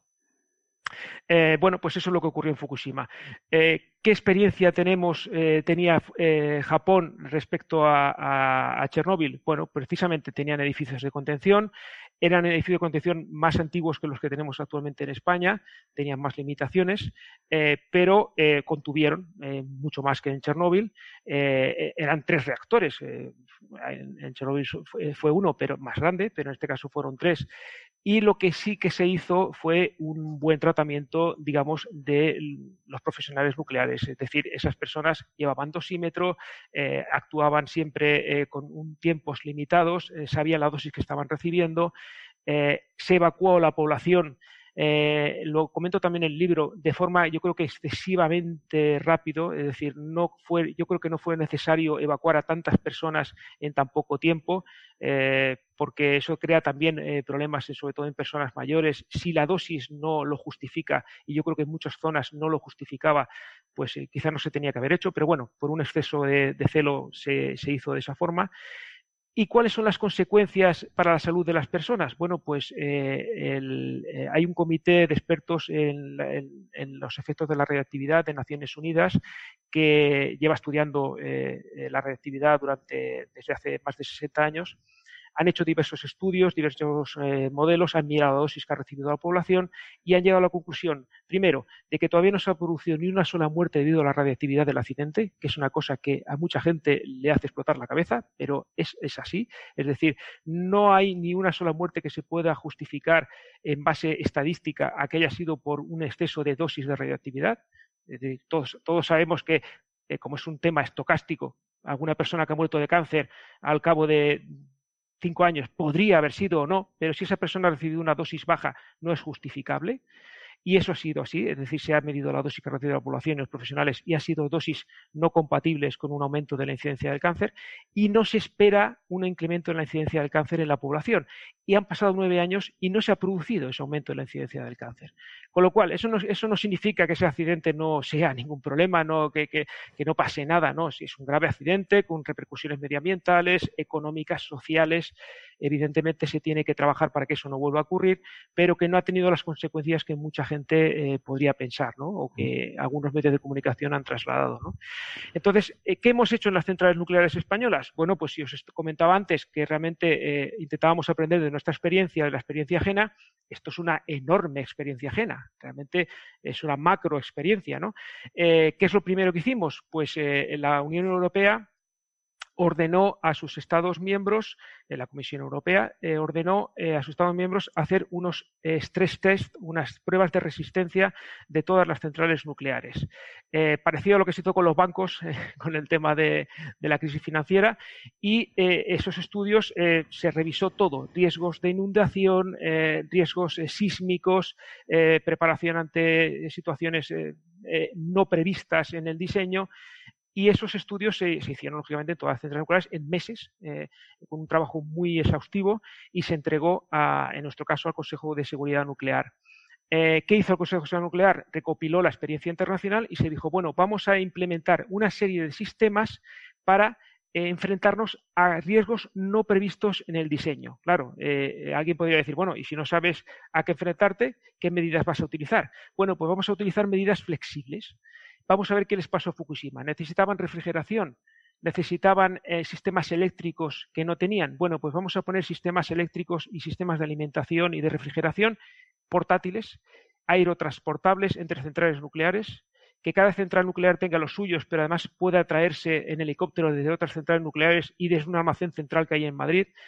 Eh, y vamos a formar a los profesionales eh, nucleares para operar esos equipos, aunque no existieran las salas de control, eh, porque se hubieran derribado por, un bombardeo, o por una explosión o porque alguien ha atentado contra los operadores, ¿no? Esperemos que no pase nunca. Pues bueno, todo eso se se, estudió, se analizó y esos sistemas ya están implementados desde hace años, los tenemos probados, eh, hemos hecho, se hacen entrenamientos y estamos, digamos, es lo que se llama la estrategia flex, ¿no? de flexibilidad, flexibilidad ante cualquier cosa no prevista en el diseño. Y todo esto redundante con todos los sistemas de seguridad que ya tenemos. ¿Vale? O sea, que si Fukushima hubiera tenido sus sistemas de refrigeración, no habría habido eh, esos problemas. Efectivamente, efectivamente, efectivamente. Si Fukushima hubiera tenido los sistemas que tenemos en las centrales nucleares españolas actualmente, eh, mm, habría habido un accidente en, una central, no, ni siquiera, probablemente ni siquiera un accidente, habría habido un incidente en una central nuclear que se ha quedado sin refrigeración durante unas horas y habría quedado en, eso, en nada más. Yo sobre eso, y, ahora pasamos al otro tema que tenía Francis pendiente, simplemente por, por eso que tú has recalcado de que mm, en Fukushima no ha muerto nadie por radiación, eh, yo quiero recordar que, por poner las cosas en contexto, la polución eh, eh, que generamos en la atmósfera mata cada año 8 millones de personas. ¿Vale? Esa es una consecuencia que tenemos asumida de nuestra vida industrial y nuestro consumo energético. 8 millones de personas. La Organización Mundial de la Salud lo dice precisamente. Bueno, yo el dato que tenía era 7 millones, pero bueno, no sé si era. Soy, un alarmista. Ese mismo, ese mismo orden de magnitud, ¿no? Que, mm. se suele hablar, pero bueno, son 7, 8 millones de personas cada año. Es que es una barbaridad, ¿no? Eh, son muertes que no las vemos porque además son muertes indirectas, son gente que tenía algún tipo de patología debido a la contaminación, pues eh, se ha acelerado su, su, su, daño, el daño a su salud, pero exactamente son 7 o, o, desarrollo de, cánceres de pulmón en Asia es muy habitual, eh, tiene unos índices, sobre todo en las zonas urbanas, eh, muy altos de cáncer de pulmón que se, se, asocian con la, con la polución, ¿no? la contaminación atmosférica. En España lo vemos en diferentes ciudades, la incidencia del cáncer de pulmón depende de, en qué ciudad vivas. ¿no? En Madrid tienes más probabilidad de morir de cáncer de pulmón que en otras que en otras partes de España, ¿no? Y eso eh, no, no nos importa, ¿no? Sí, no llama tanto la atención porque no es tan mediático. Eh, yo digo, lo he comentado varias veces en la divulgación y en el libro también lo cito, hay varios estudios que demuestran que la energía nuclear es la energía que ha causado eh, históricamente menos muertes por unidad de energía generada. Mm. Claro, incluyendo los accidentes nucleares. ¿eh? Eh, y claro, eso hay mucha gente que le sorprende porque, bueno, lo que has comentado tú, pues lo entiende cualquiera, ¿no? Pues eh, lógicamente la contaminación del aire causa más muertes que la energía nuclear. Bueno, hay quien puede incluso ponerlo en duda, pero realmente el sentido común te dice que sí es fácil que, eso ocurra, ¿no? Pero ¿y las renovables? ¿Por qué las renovables causan más muertes que la energía nuclear? Bueno, pues por los accidentes laborales, porque precisamente hay, tengo un capítulo en el libro que, que, se titula Que nadie se haga daño. Es uno de mis lemas cuando preparo cualquier trabajo en la central eh, y, y no me lo he inventado yo, es decir, lo, hablamos continuamente, que nadie se haga daño trabajando. Eh, los accidentes laborales eh, son uno de los grandes problemas que tenemos en, nuestra sociedad, son, es otro tipo de muertes así silenciosas, ¿no? gente que cae de un andamio o que, o que tiene algún problema con el se electrocuta o que, o que sufre algún tipo de accidente laboral. en las centrales nucleares precisamente porque eso también nos perjudicaría mucho eh, en, nuestra imagen eh, y también, lógicamente, por sentido común, no queremos que nadie se nos haga daño, eh, lo que se hace es que somos, tenemos los controles más estrictos probablemente de la industria. Cualquiera que ha trabajado en una central nuclear te puede decir que la cantidad de papeles y de cosas que necesita para hacer cualquier trabajo. ¿no? Entonces, las energías renovables todavía no tienen esos, esos controles tan estrictos y muchas personas, por ejemplo, pues caen eh, montando un panel solar en, un tejado. ¿no? Eh, por eso precisamente tienen, tienen, más muertes, no porque sean peores eh, para la salud de las personas. Sí, yo, hay, una, hay una cosa que me gustaría comentar antes de pobre Francis, que estamos aquí evitando que, haga su comentario. Em, hay una cosa que me gustaría comentar que es la, la enorme importancia del contexto y lo poco, eh, lo poco provistos de ellos que estamos como sociedad, ¿no? O sea, puede haber personas que sí sepan mucho del contexto, pero la sociedad sabe, sabe poco. Y, por ejemplo, pues eh, un accidente en una central nuclear tiene mucha repercusión y todo el mundo es muy consciente de que eso ha ocurrido, pero un accidente en otro tipo de industria, no sé, en una industria química, en una industria siderúrgica, pues eso sucede, se dice durante dos segundos a lo mejor en un noticiario, si acaso, y todo el mundo lo olvida o lo asume como algo que tiene que pasar. Mientras que hay otras cosas como que levantan la banderita roja y en cuanto suceden es terrible. Yo no, no quiero decir que no nos hayamos de preocupar por cuando ocurre un accidente en una central nuclear, pero creo que tenemos poco balanceadas las diferentes, los diferentes riesgos, digamos, que hay en los diferentes tipos de industria y que, y que es artificial la importancia que damos a algunos riesgos y eh, digamos, poco racional una gran verdad. Mira, eh, eh, creo recordar en 2017 se produjo una fuga de un gas, eh, de un, no, no, era un gas, era un, un, aceite utilizado en una central termosolar. Las centrales termosolares de concentración lo que hacen es unos espejos, los habréis visto alguna vez, es unos espejos concéntricos que, proyectan la luz solar contra una torre y en esa torre lo que hace es calentar una serie de fluidos que acaban produciendo un vapor y ese vapor eh, mueve una turbina, es decir, es un tipo de, energía solar. Eh, es energía verde, es energía renovable, es energía limpia, pero utiliza ese aceite que es eh, tóxico.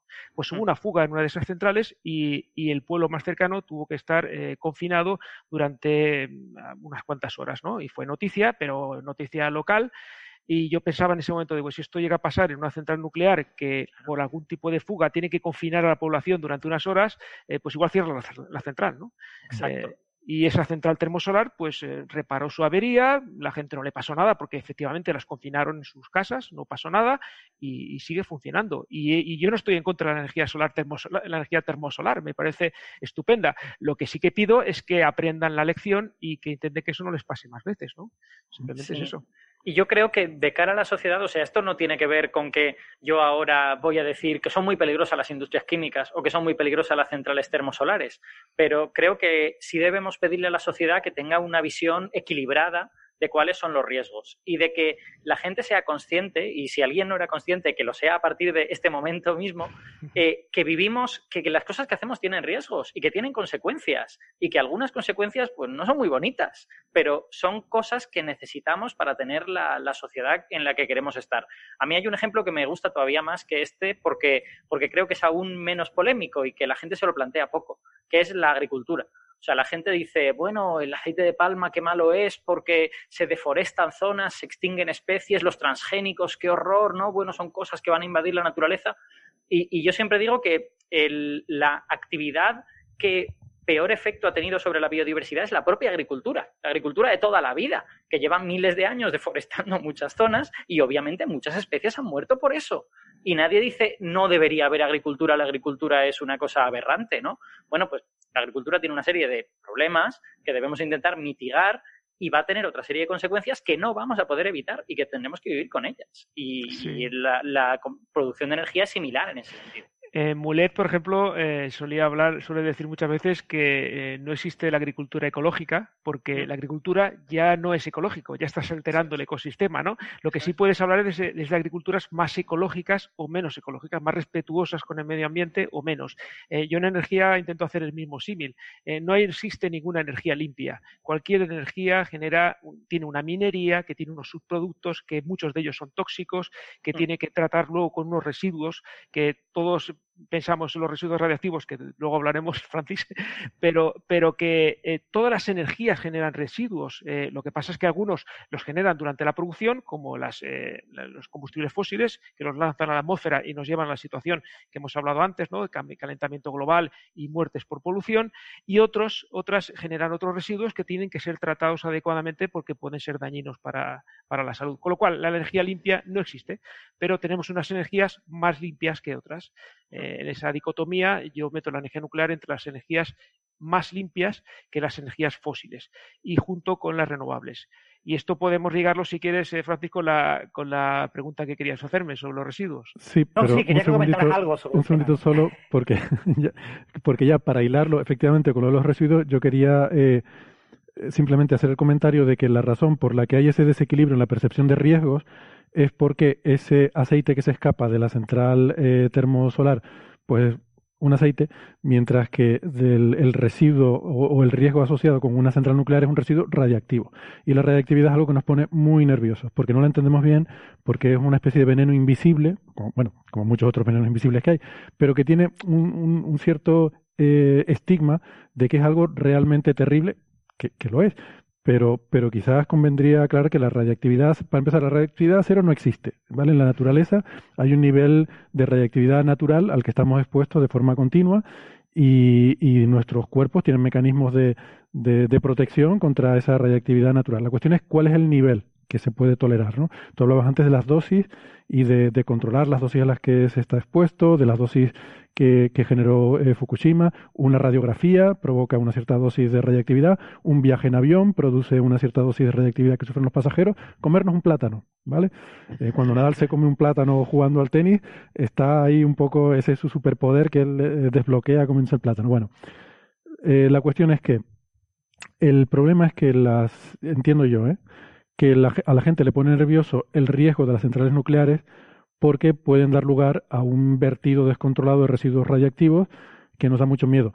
Recordemos que Chernobyl, que es el mayor desastre que ha habido, contaminó una región, bueno, creo que la zona de exclusión eran 20 kilómetros de radio, ¿vale? 20 kilómetros de radio que hemos perdido en la superficie del planeta en toda la historia de la energía nuclear frente a la polución de los combustibles fósiles que, que contaminan todo el mundo. No 20 kilómetros de radio, todo el mundo, todo el planeta. Y curiosamente ahora la zona de exclusión de Chernóbil es un vergel que está repleto de vegetación, de animales eh, salvajes, eh, tienen cada uno las patas que le corresponden, los eh, caballos tienen cuatro y los ciervos tienen también cuatro y los y los patos tienen dos, porque las, hemos contado. Y no, además tenemos, tenemos ahí a un, a un gran experto, en, un biólogo que se llama Oriazola, eh, español que está trabajando allí también investigando, con el que tengo muy buena relación, eh, y, nos explican eso, que realmente eh, la naturaleza al final es capaz de reponerse ante una situación como la que ocurrió. de hecho, muchísima gente cuando se habla del tiempo que va a estar inhabitable Chernóbil, yo siempre digo que la gente pone el número de años en función del miedo que tiene, ¿no? Si tienes poco miedo, dices mil años, y si tienes mucho miedo, dices un millón de años o cincuenta mil años, ¿no?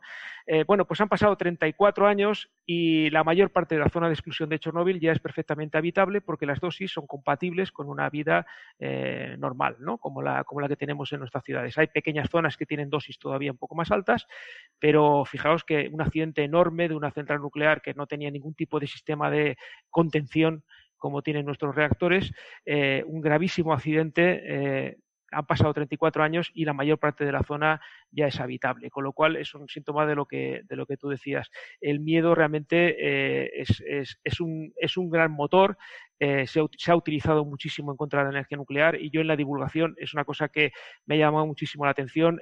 la oposición a la energía nuclear en un noventa y tantos por ciento de los casos tiene que ver con el fomento del miedo, nada más. Me he encontrado con muy pocos argumentos técnicos o científicos o económicos en contra de la energía nuclear. La mayoría están relacionados con el miedo y el nivel técnico de los opositores a la energía nuclear es, eh, desastroso. ¿no? O sea, realmente eh, ha sido muy sencillo eh, rebatirlos porque no tenían conocimientos suficientes. El miedo, lo digo muchas veces, el miedo se combate con conocimiento. Pues en eso, por eso es tan importante ¿no? el hacer divulgación. Entonces, em, residuos radiactivos, el, gran problema ¿no? que, se percibe en el uso de la energía nuclear. Em, ¿Cuáles son los problemas? ¿Cómo se pueden...? O, quizás, perdona, Francis quizás tiene una pregunta concreta. No, no, solamente que comentaras algo al respecto, porque es uno de los temas que más miedo genera, ¿no? El, sí. tema de como Chernóbil, pues hoy hay excursiones, tú puedes ir de turista a Chernóbil y, puedes estar cerca de la zona de exclusión. Sí, sí. Eh, pero los residuos parece como que es una cosa como que siempre vamos a tener ahí, ¿no? las centrales almacenáis los, residuos de alta reactividad muy cerca de la central y después pues necesitas pues un gran eh, un, sistema de almacenamiento a largo plazo eh, profundo que ahora mismo por ejemplo pues, España no tiene ninguno, ¿no? Entonces, ¿cómo ves el tema de los residuos que tanto miedo genera a mucha gente. Sí, sí, sí. Un inciso, la gente viaja a Chernóbil y muchos de ellos llevan un dosímetro, un contador Geiger, y entonces eh, miden eh, la dosis que han recibido durante el vuelo y eh, es mucho mayor la dosis que han recibido durante el vuelo debido a los rayos cósmicos que la dosis que reciben estando en Chernóbil que ha habido un accidente tan grave, como todos sabemos. O sea que realmente eh, hay que ponerlo todo en perspectiva, ¿no? Sí, a mí, eh, voy a contar una anécdota muy cortita, perdona. Cuando, cuando estuve en Los Álamos, durante mi tesis, estuve de estancia en el laboratorio de Los Álamos, que ya sabéis que es un laboratorio pues, con una larga tradición de hacer bombas y todas estas cosas. Y, y como allí podía haber material sensible, nos dieron varios cursillos, pero como cuatro o cinco días de cursillos sobre cosas de estas. Y una cosa que aprendí que me sorprendió mucho es que la profesión con, más, con mayor exposición radiactiva, pero con mucha diferencia sobre la segunda, eh, es la de piloto y hace falta de avión.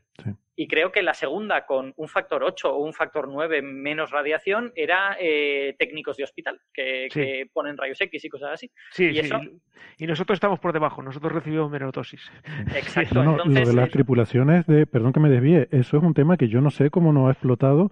Eh, las tripulaciones de avión tienen una susceptibilidad mayor que la población general a, sufrir cáncer, simplemente por su exposición laboral bueno, limitar el número de horas de vuelo precisamente no solo por la fatiga del trabajo, sino también por eso, por la dosis que pueden recibir. Pero es, yo creo que es un tema que no está suficientemente ni divulgado ni suficientemente legislado. Creo que debería tener un control mucho mayor. Sí, pero quiero decir, esta gente muere más por el trabajo que hacen. O sea, eso debería ser inasumible, debería ser inaceptable, ¿no?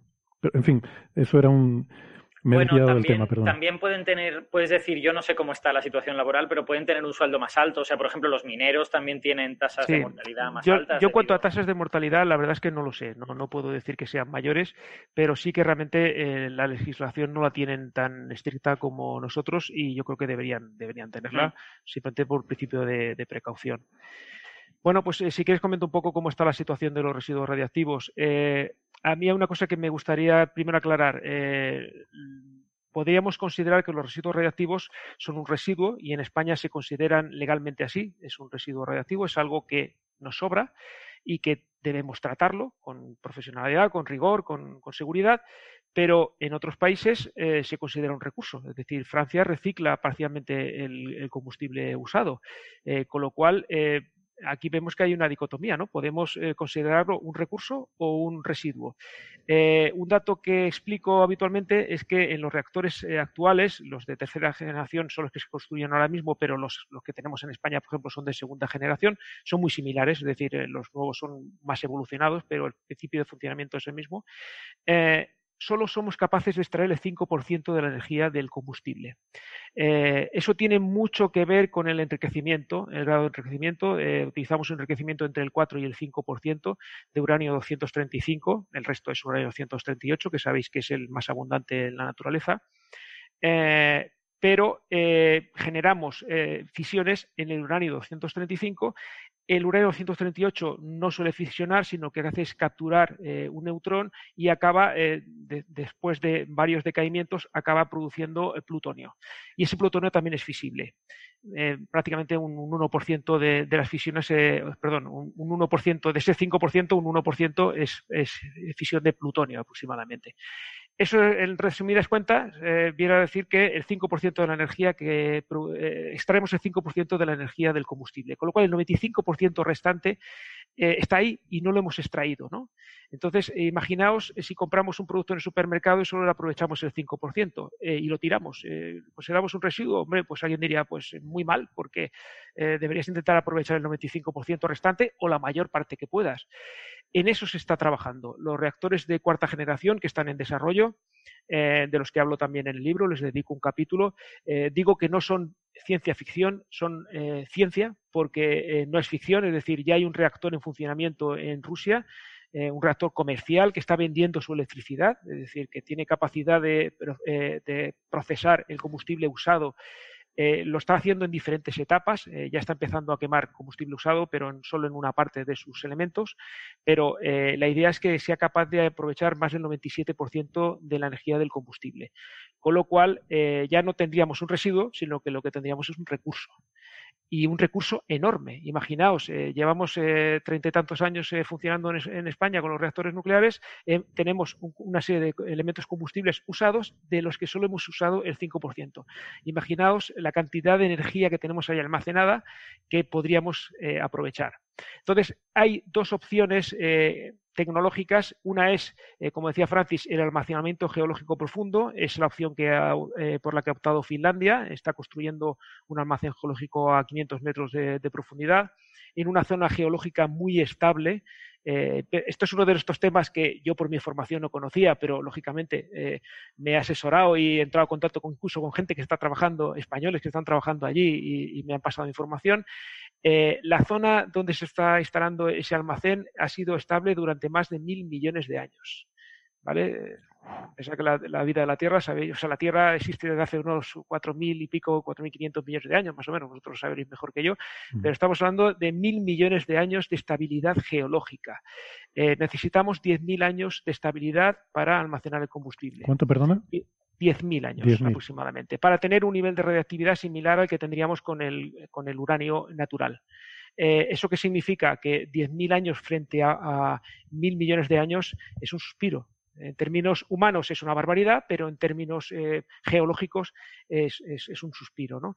Realmente si conseguimos, eh, ah, si se almacena el combustible en ese lugar que es geológicamente estable, sellamos el almacén y lo dejamos eh, sin hacer absolutamente nada, sin ningún tipo de mantenimiento ni, ningún tipo de, supervisión, ese combustible se quedará allí con materiales que resisten la corrosión, por ejemplo, el el cobre, por ejemplo, que es eh, muy resistente a la corrosión o tipo de diferentes tipos de, arcillas como la bentonita que también que también son muy resistentes pues ese combustible se queda allí y no tenemos que preocuparnos más por él. Eh, uno de los mitos antinucleares eh, muy, muy, que suelen utilizar es, bueno, ¿y quién se cuidará de esos residuos? ¿Quién nos va a estar pagando durante 10.000 años? Y claro, yo siempre les digo, no, es que una vez que sellemos ese, ese almacén, nadie va a tener que poner dinero. El dinero ya se ha puesto antes para construirlo y para el desarrollo de ese almacén. Pero una vez que está sellado, ese almacén ya no cuesta dinero y no necesita ningún tipo de supervisión ni mantenimiento. Esa es una solución, eh, esa es la solución por la que en principio va, a optar España. Eh, a largo plazo, es decir, esto sería para dentro de unos 70 años, eh, y mientras tanto se, está, se, se, planteó la necesidad de hacer un almacén centralizado eh, para todas las centrales nucleares españolas. Eh, las piscinas de almacenamiento de combustible usado eh, se están saturando y llegó un momento que se planteó la construcción de ese almacén. Lo planteó el Congreso por unanimidad, se lo pidió al, gobierno de Zapatero en el año 2006, no recuerdo mal, ha pasado un montón de años y, todavía no se han puesto de acuerdo los políticos dónde se va a construir ese, almacén. Por lo tanto, las centrales nucleares hemos tenido que empezar a sacar ese combustible de las piscinas y hacer nuestros propios almacenes temporales individualizados. Eh, se almacenan en contenedores que se refrigeran por circulación natural de aire, es decir, están blindados del exterior, están en una atmósfera inerte de helio y, además, eh, como os digo, no necesitan ningún tipo de alimentación forzada, de refrigeración forzada, es decir, están en el exterior, eh, pueden resistir impactos de avión, eh, terremotos, tsunamis. Eh, para que os hagáis una idea, Fukushima tenía tiene un almacén de combustible usado que se inundó debido al, tsunami y el combustible está intacto, no ha tenido ninguna clase de, problemas. dedico un capítulo precisamente a todas las barbaridades que se le hacen a esos contenedores para ver lo que resisten. Pero, insisto, me parece mucho más interesante el reprocesamiento y creo que ahí tenemos una es, una tecnología que está en desarrollo. Hay seis tipos de reactores. Eh, uno de ellos es el de Bill Gates, por ejemplo, que me preguntan mucho por él, que está trabajando en su empresa en un eh, TerraPower en un, en, un, en un, desarrollo de este tipo. Eh, pero bueno, hay, hay seis, seis tipos de reactores y cada uno tiene sus subtipos. Hay mucha gente trabajando en este tema. Alfredo, y una cosa, sabiendo todas estas cosas y cuando, cuando aprendes todas estas cosas, ¿no te da un poco de rabia eh, cómo se realiza el discurso público de todas estas cosas, porque yo me acuerdo cuando se estaba discutiendo esto del almacén centralizado y tal, pues hablaban los alcaldes de los pueblos que optaban y tal, y el discurso no iba en estos términos, no iba en términos de, bueno, cómo de, cómo de geológicamente activas la zona, quién va a pagarlo, todo esto. El discurso era, no, no, es que hay gente en mi pueblo que, está, que tiene mucho miedo. Ya, pero nos va a dar muchos, muchos trabajadores, entonces va a ser bueno para el empleo en el pueblo. O sea, quiero decir, los términos en que se discute este tipo de cosas son totalmente erróneos, porque no son términos que tengan que ver con la parte técnica de esto, tienen que ver con otras movidas nuestras. Claro, es que además, eh, por ejemplo, mucha gente no sabe que el combustible usado es un sólido cerámico eh, que, es capaz, que es insoluble en el agua, es decir, no es un líquido verde fosforescente como en los Simpson, eh, que si se rompiera el contenedor se derramaría y se vertería en las aguas, sino que realmente es un sólido. Que parece, que parece que esté hecho a posta para tener un accidente, ¿no? claro, claro, sí, sí, es que está, está puesto ahí a, a, propósito. No, en este caso es un sólido cerámico, es decir, eh, realmente el riesgo de que, de que hubiera una fuga que se derramara, tendría que venir alguien y, y, romperlo en trocitos pequeños y entonces diluirlo en agua y entonces ahí moverlo para que realmente se expanda, ¿no?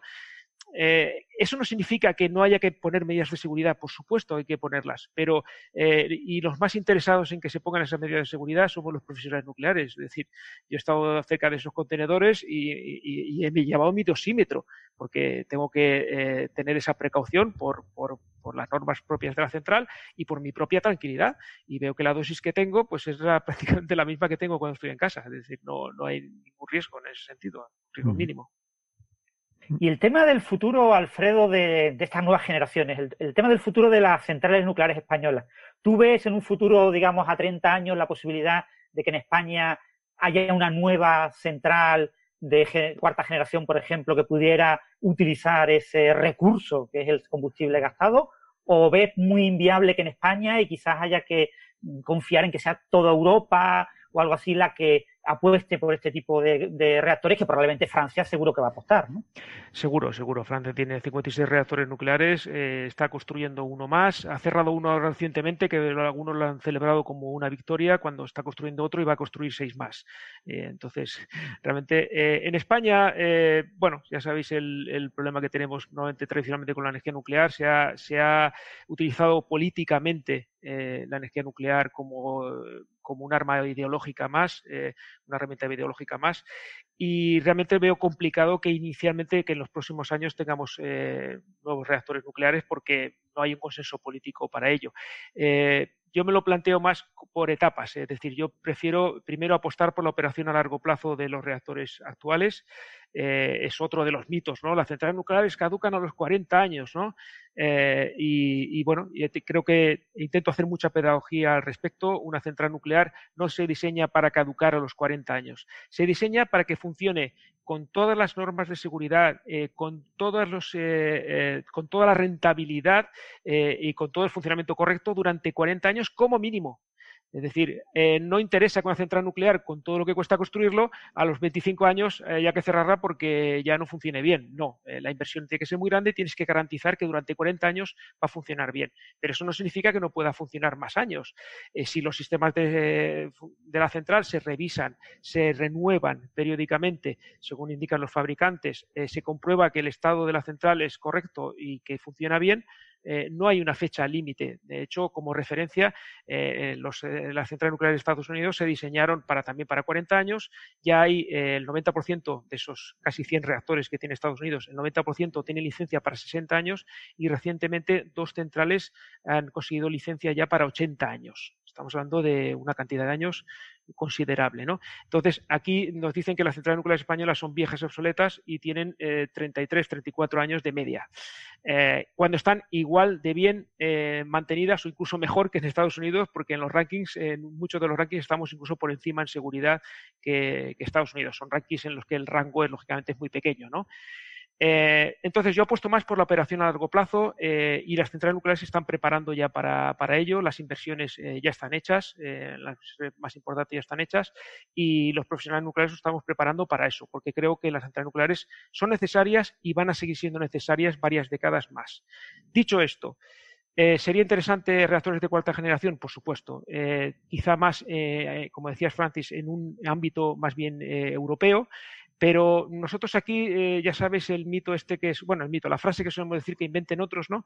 Eh, precisamente por eso eh, aquí se apostó por el almacenamiento temporal centralizado.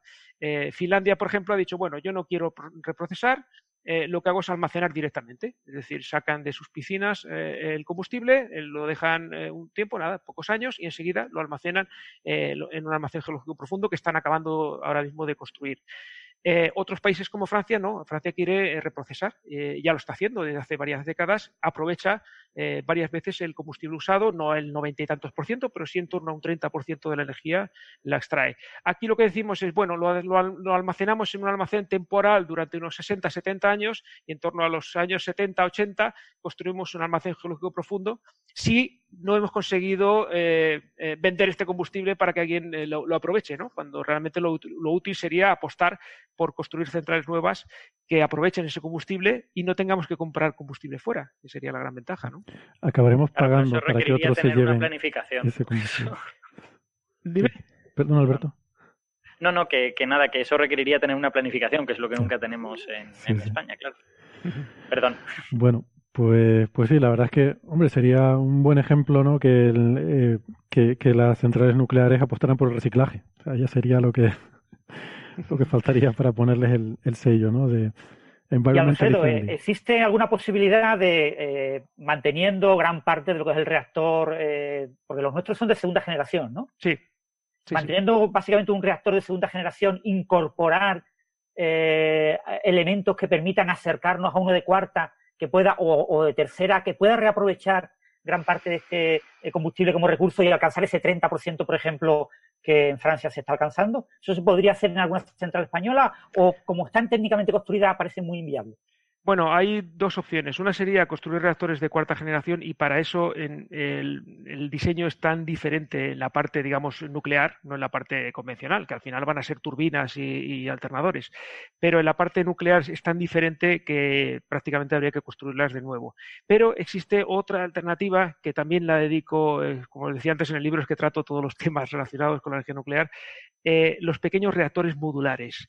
Eh, es un tipo de reactores que se transportan en un camión y que llevan el reactor, el combustible, la generación de vapor, menos la turbina, lo llevan todo eh, en una especie de cápsula que se transporta en la góndola de un camión y que, y que además, al ser modular, puedes construir una central nuclear, aprovechar una central térmica de carbón o de gas antigua para, aprovechar la parte, digamos, convencional y en la parte donde estaba la caldera colocar allí eh, esos reactores que son más pequeños, tienen menos potencia, pero que puedes poner, por ejemplo, cinco o seis o siete y que eh, para hacer el mantenimiento viene un camión, se los lleva, los lleva a la fábrica, donde hacen el, tratamiento mucho más adecuado, la recarga la hacen localmente, o sea, con todos los medios y, no hay que trasladar equipos, sino que se hace todo en la fábrica, se hace la recarga de combustible y se, vuelve, se devuelve a la central con otro módulo nuevo. Eh, esa es una opción y se podrían reciclar eh, algunas centrales nucleares para... Y esos reactores también serían de cuarta generación, pero son modulares. me has puesto una, imagen en mente que ya me lo estoy viendo en una película, una escena de persecución de un camión gandola con un reactor nuclear detrás y, una, vamos, no, no sé cómo sería la historia, pero la estoy viendo, hay una, va a haber una película con eso, con esa idea. Bueno, Pues no sé si, si quieren por ir acabando, ¿tienen alguna, alguna última cuestión para Alfredo? O... Yo creo que se, ha ganado el sobresaliente hoy, ¿eh? con matrícula. este examen no, se ha ganado el notable. Tiene, tiene un 9,9 que es un notable en su. bueno, lo he hecho lo mejor que he podido. No sé si me he explicado bien, pero bueno, lo he intentado. No, te has explicado muy bien. ¿no? Y eso, recordar a los oyentes que el, que el libro es estupendo y que se lee muy bien y que todo esto viene contado muy bien, eh, muy bien contado, muy bien pensado, muy bien hilado todo. Y, y, yendo directo al grano en todas las ideas, ¿no? Por prácticamente todas las cosas que ha comentado Alfredo me suenan de haberlas leído en el, libro, o sea que el libro... se nota que lo he escrito yo, ¿no? Exactamente. no, las plagiado, no las Bueno, pues oye, muchas gracias, verdad, he disfrutado esta conversación, creo que he aprendido mucho y, nada, me quedo con más ganas. voy, a subir tu libro en la, pila esa que tengo, lo voy a poner un poco más arriba en el, en el orden que tengo. Muchísimas gracias, Alfredo. Te, en fin, seguiremos em, eh, tus, eh, tus posts y tus hilos tan interesantes en Twitter.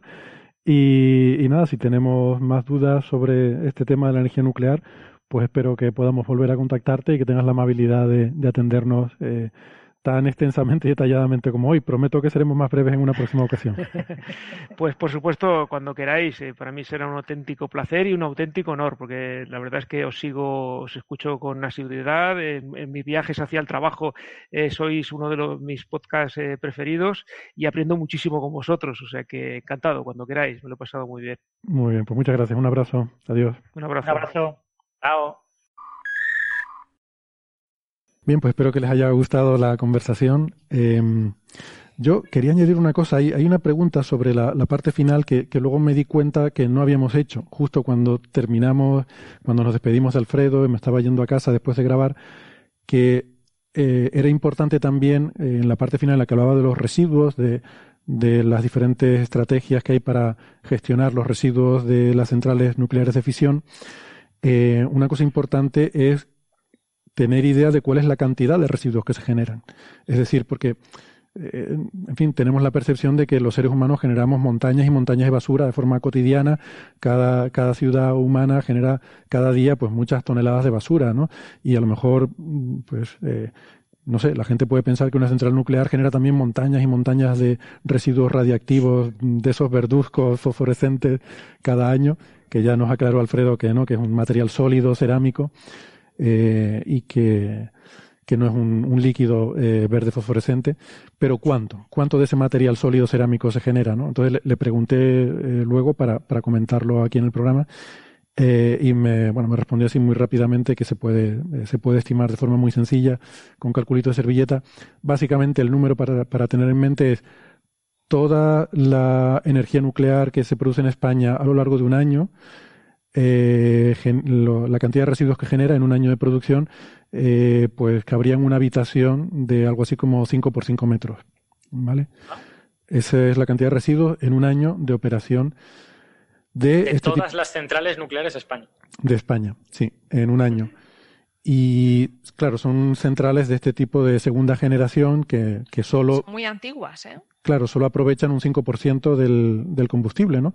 Que con estas que hay ahora que generan, que, que aprovechan el 30%, uno podría pensar que habría un factor 6 de, de mejora en, en, la producción de residuos, ¿no? O sea, que sería solo la sexta parte eh, si, si, se utilizaran estos reactores como los que tiene Francia de cuarta generación. Con lo cual, realmente. Mm, no, no, los, los, de Francia no son cuarta, ¿eh? Cuarta generación solo hay uno en Rusia. Eh, que, es lo que contó Alfredo que se están desarrollando y que ya hay uno comercial en Rusia, pero eh, cuarta eh, en Francia. Francia supongo que será tercera, estoy, sí, no estoy seguro. Hmm. Sí, creo que, o sea, creo que me he liado. Eh, creo que lo que dijo las es que Francia sí son más eficientes que las nuestras, son más modernas. Que en Francia sí, sí. son más eficientes, son capaces de reaprovechar, de reciclar este combustible hmm. y son los que sacan el 30%. No es de cuarta, es de tercera, pero bueno, son los de Francia los que quería hacer referencia, que generan, digamos, la sexta parte de residuos que, que, se generarían con los que tenemos en España. De ¿no? hecho, Francia nos vende energía. Sí, sí, claro, claro. Eh, bueno, entonces a lo que iba es que, eh, bueno, que, que, que, no es una cantidad excesiva como para pensar que lo que vayas a producir durante unas cuantas décadas, o sea, no es algo que se te vaya a hacer insostenible de dónde meto esto. O sea, tienes que buscar un sitio donde enterrar eh, en un sitio que sea geológicamente estable durante miles de años, eh, pues la producción, digamos, una habitación eh, por año de, producción de energía, ¿no? O en el caso de que tuviéramos esos reactores más eficientes, pues cada seis años una generación, una habitación de 5x5.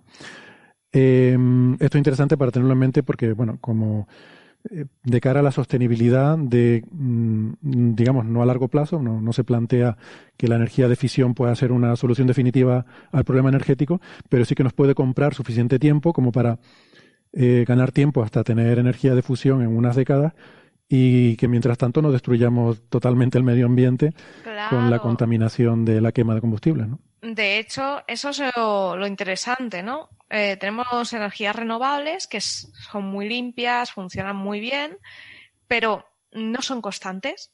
Entonces, ¿qué pasa? Que si nosotros tenemos grandes parques eólicos, tenemos eh, zonas de placas solares que están produciendo y tiene su apoyo con energía nuclear, tendrías ahí tándem perfecto para tener muy poquitas emisiones, por no decir cero, y tener energía muy limpia. Es que sería la solución hasta encontrar en el futuro una, una mejor forma. Pero de aquí a entonces sería lo mejor.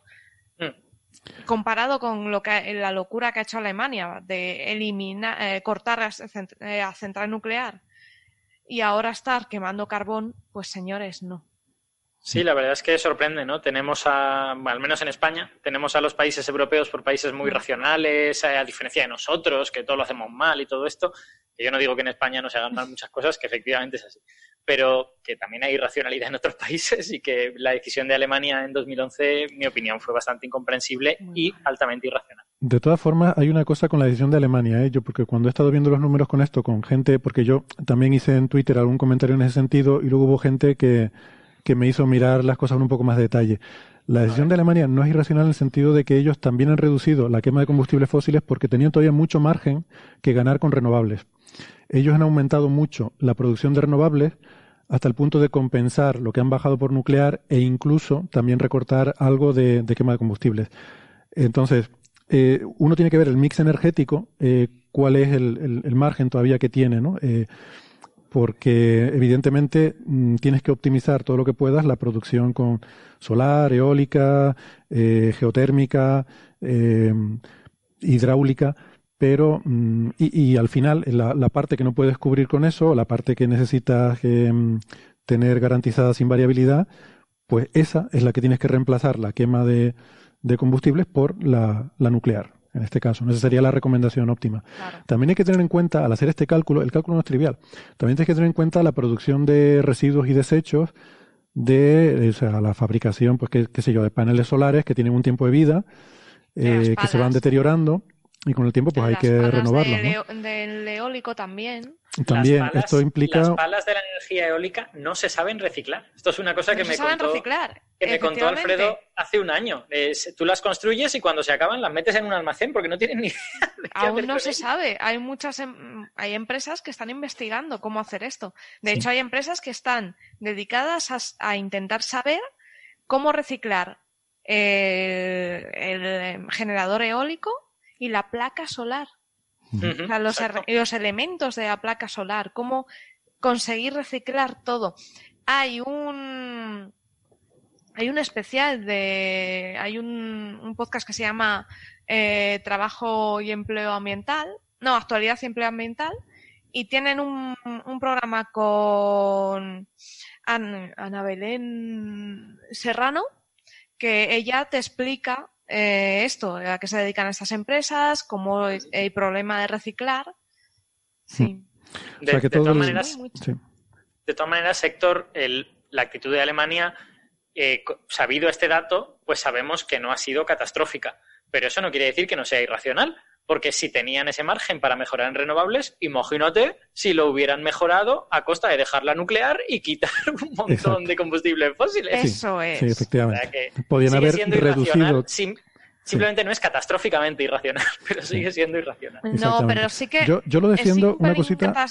Eh, solamente por terminar con lo que decía Alberto, eh, yo lo, defiendo en el sentido de que Alemania pasó mucho miedo cuando lo de Chernobyl, estaba ahí al lado y entiendo que generó un efecto. De hecho, creo que hubo muchísimos, eh, eh, muchísimos abortos de, de la gente que, en fin, de parejas que estaban eh, esperando un bebé en aquella época, cuando lo de Chernobyl, y el miedo que, que había era tan grande que muchas parejas decidieron abortar ante el miedo a poder tener bebés con malformaciones, ¿no?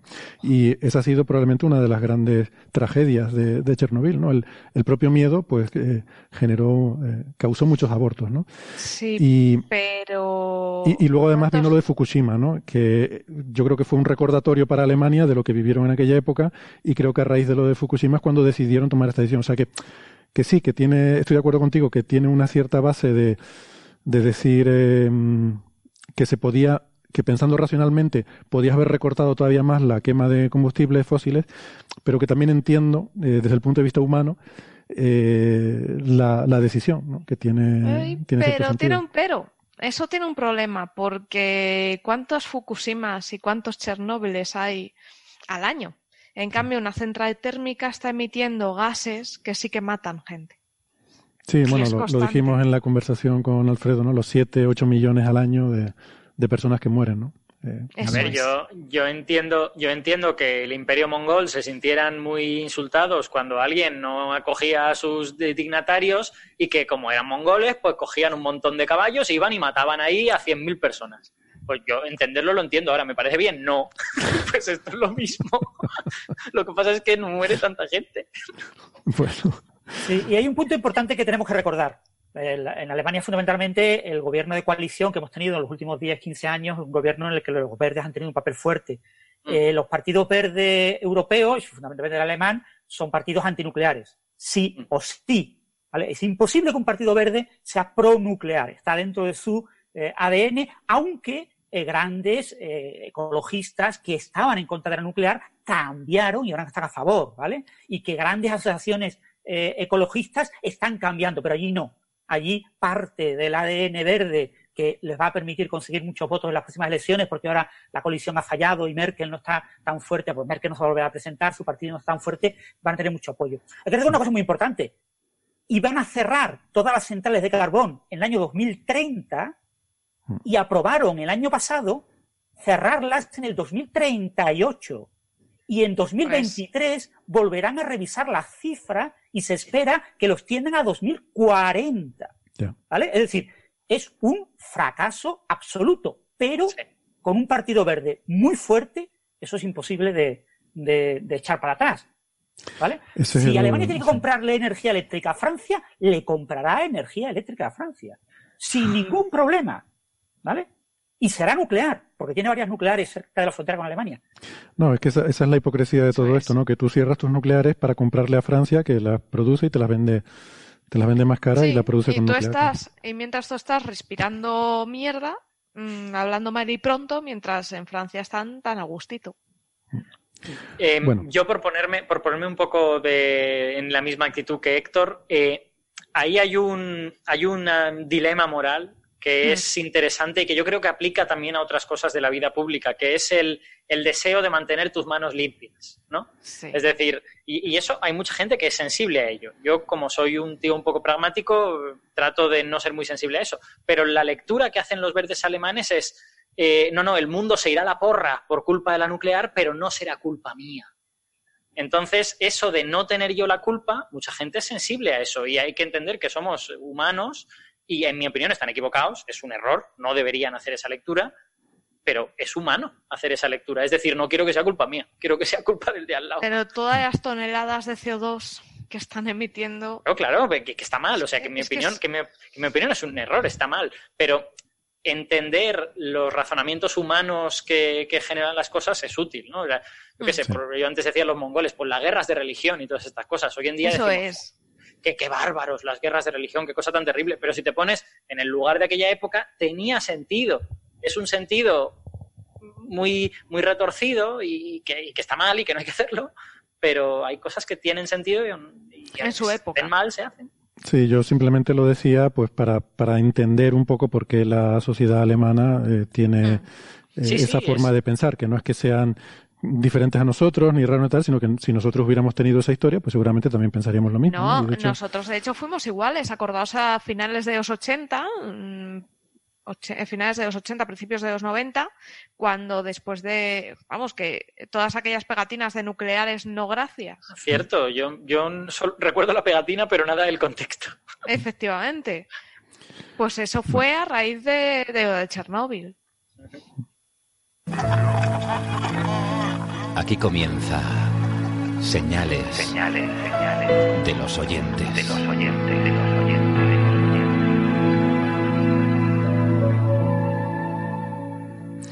Bueno, pues vamos a la sección en la que atendemos los comentarios, críticas, quejas y, preguntas aquí de los amigos que están acompañándonos en YouTube. Eh, les recuerdo también que además de aquí en el directo, pues también nos pueden hacer llegar todos esos comentarios, todas esas preguntas eh, por, en las redes sociales, que siempre es mejor porque así, si es una pregunta, pues la respuesta puede quedar también para otra gente que pueda tener la misma curiosidad. Si es una crítica, pues casi mejor que sí, que nos la envíen por correo, ¿eh? aquí directamente, a, a, la dirección de correo oyentes arroba señalirruido.com. Y bueno, pues intentamos también dar eh, respuesta a, todas sus preguntas. La verdad es que no siempre, eh, les aseguro que sí que las leemos. Eh, yo personalmente leo todos los correos que nos llegan a esa dirección y, tratamos también de responder a, todo lo que nos llega. Em, si alguna vez no, pues les pido disculpas y, si alguien ha enviado algo y no se le ha respondido, pues que, que por favor nos lo vuelva a enviar. Pero hay veces que estamos tan liados de trabajo que, que se nos pasan las cosas, ¿no?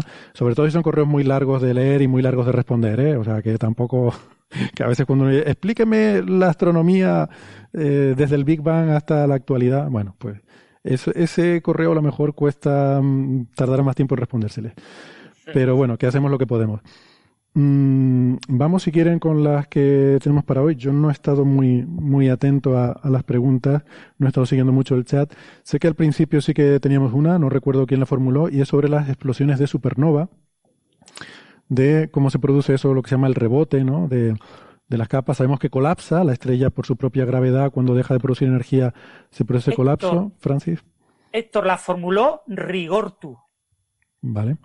Rigortu, no sé nada más, la compañía. Muy bien, pues con rigor le vamos a responder eh, que eh, si quiere Francis... ¿Cómo? Rigortu. Tarjeta amarilla a mí mismo. tarjeta amarilla a mí mismo. Tú mismo, rigor y tarjeta. Eh, pues hay, hay dos procesos básicamente. Uno es ese colapso y el rebote que se produce con las capas internas y luego de la compresión tan brutal se produce también una reacción, eh, una runaway reaction, una reacción nuclear de fusión en cadena en toda la envoltura de la estrella simultáneamente. No, eh, no sé si Francis quieres comentar algo. Estuvimos eh, hablando un poco de ese tema antes.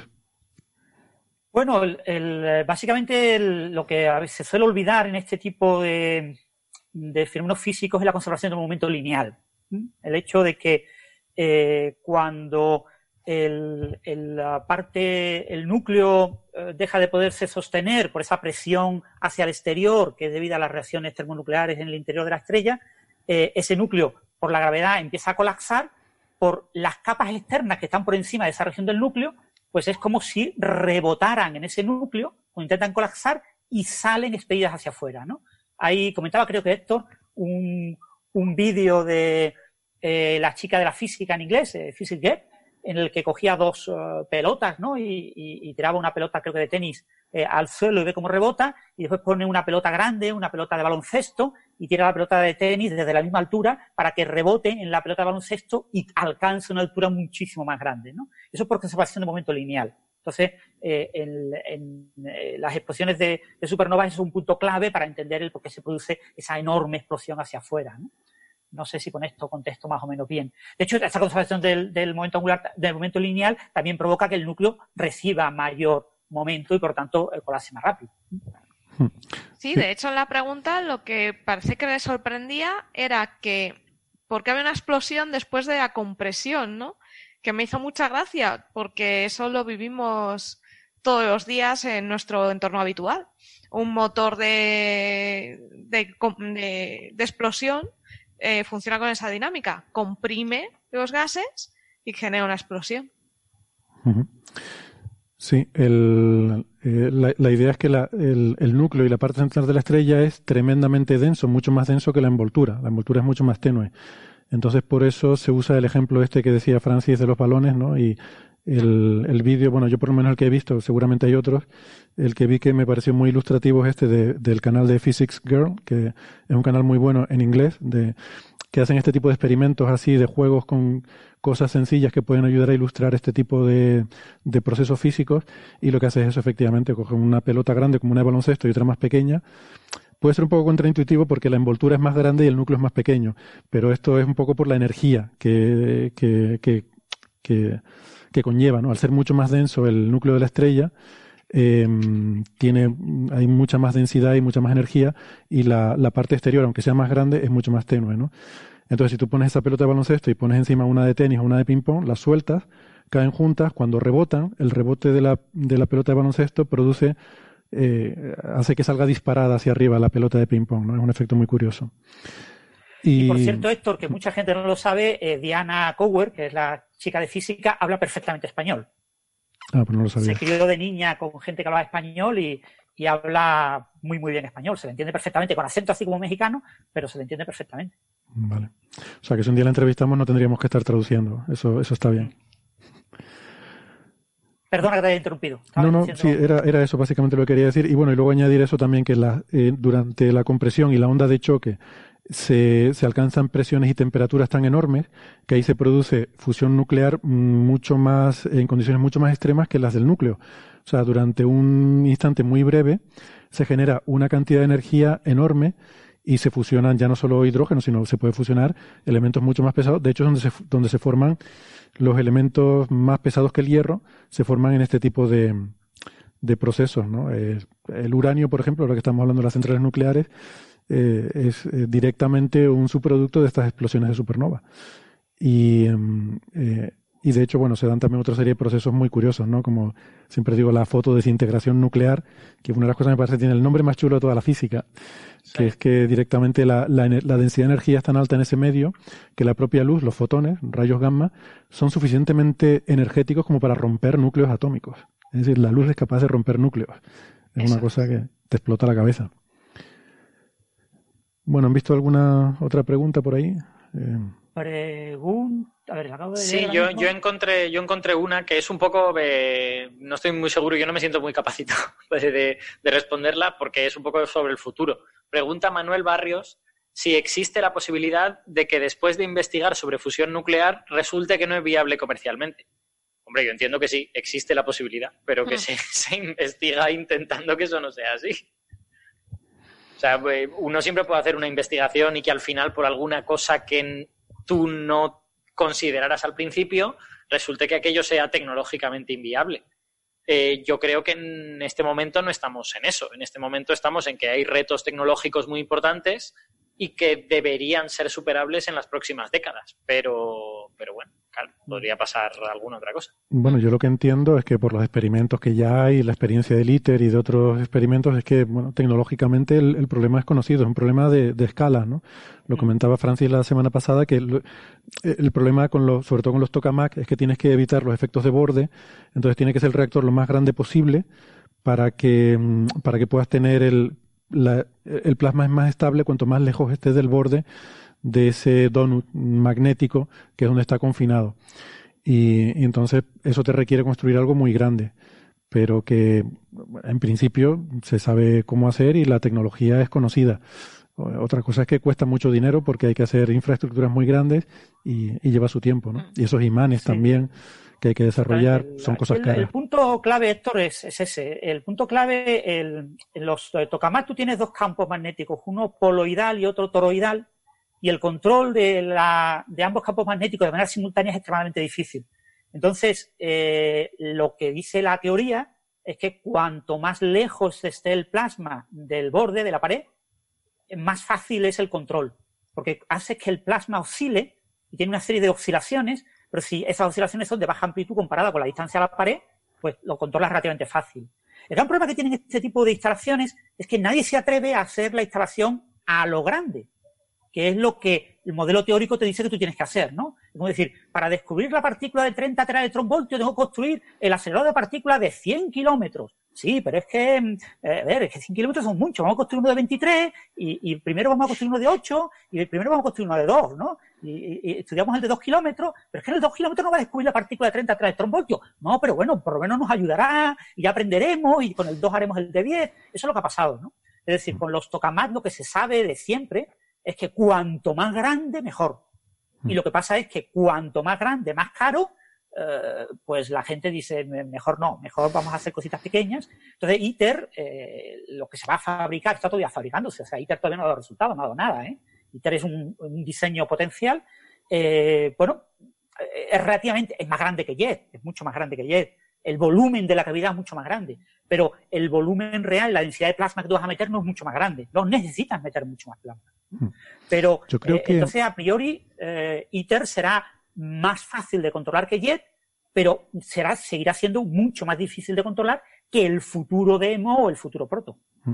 Yo creo que el tamaño lo que te da es, o sea, la limitación es la estabilidad del plasma, ¿no? Esas amplitudes que dice Francis se van amplificando eh, con el paso del tiempo y, y, llega un momento que se te, se te va el plasma y se te, se te para la reacción. Entonces, el, la limitación es el tiempo durante el cual puedes tener el plasma en condiciones de fusión necesitas un cierto tiempo crítico para conseguir el, coeficiente es el Q positivo, que es cuando tú sacas más energía de la que metes, es decir, cuando es rentable. O sea, ahora mismo podemos hacer fusión, pero cuesta energía. Entonces, vaya gracia, yo tengo que meter un montón de energía para calentar ese plasma con unos láseres, no sé qué, calentar ese plasma a la, temperatura que tengo que tener para que haga fusión. Pero tengo que gastar más energía de la que saco de la fusión.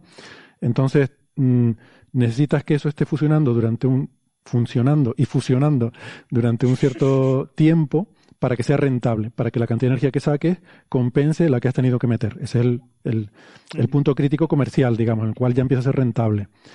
¿Qué pasa? Que ese tiempo en el que sostienes la reacción depende de la estabilidad del plasma. Básicamente por eso, con uno pequeño puedes hacerlo, pero te va a durar poquito tiempo y no va a ser rentable. Y eh, aumentando el tamaño puedes conseguir tenerlo más tiempo funcionando y que sea más rentable. Y bien, más Pregunta cositas. Rafa BR91. Uh, ¿Sabéis algo acerca del descubrimiento en la estrella GJ273 hecho por la Universidad de Granada? Se refiere a, la posible habitabilidad del planeta, del segundo planeta de esta estrella, ¿no? bueno, eh, tiene, se supone que tiene dos planetas, dos exoplanetas, pues el más interno, el más cercano a la estrella, el GJ273b, pues eh, no se sabía si estaba en la zona habitable o no, y lo que se ha hecho pues un análisis de las características de la estrella y por el tipo de estrella, pues se ha dicho que podría ser habitable y ya está, no se ha dicho mucho más. Eso ha generado cierto eco estos días en varios medios. Sobre todo en Twitter lo que ha hecho eco es que en las fotos en prensa sobre este anuncio tenían al investigador en Nueva York. eh, una foto de vacaciones. Parece que le pidieron una foto y dijo, pues la única foto que tengo es esta de vacaciones. Y, y claro, parece un poco extraño, ¿no? Estoy ahí en Bermudas, tranquilamente. Pero bueno, bueno, son las cosas que, que pasan. Pero básicamente la estrella se llama estrella de Luiten. Eh, no sé cómo se lee, no sé en qué idioma es. L-U-Y-T-N. Si es holandés sería Loiten. Loiten, supongo. A ver, vamos a ver. Luiten, no sé, no sé realmente. Sí, ese es holandés. Eh, supongo que será Loiten entonces. Ah. Y bueno, pues se ha publicado esto que parece que podría ser habitable, porque está ahí justo en el borde, ¿no? Está ahí en esa región ahí eh, muy, muy en el borde de la zona de habitabilidad, ¿no? Entonces, las cosas que están en el borde de la zona de habitabilidad, como puede ser una cosa tipo Venus, una tipo, cosa tipo Marte, en ambos extremos, eh, aquí en el sistema solar, pues son cosas que generan siempre dudas, ¿no?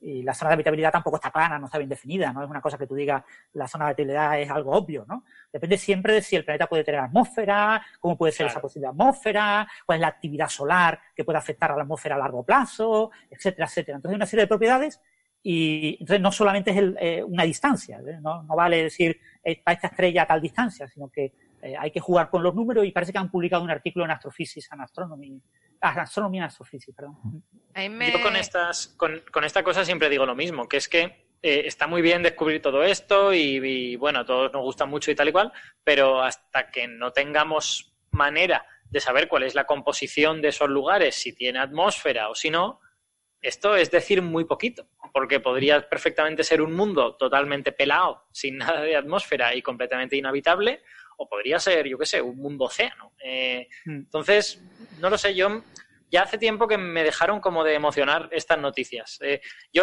las apunto mentalmente en plan de, vale, vale, otro planeta que habrá que mirar eventualmente, cuando tengamos algo con lo que mirar. Pero, yo, creo que estas cosas son interesantes para la estadística, no tanto el planeta en sí, eh, propiamente dicho, sino por nuestro censo de cuántos, mm, cuál es el, el, en fin, el porcentaje de estrellas que tienen planetas rocosos, cuántos de esos están en zona de habitabilidad y tal. Eh, es cierto lo que tú dices, Alberto, sin saber más, realmente no sabes si es realmente habitable, porque tú piensas de Venus a Marte, Venus, Tierra, Marte, son tres planetas prácticamente en zona de habitabilidad.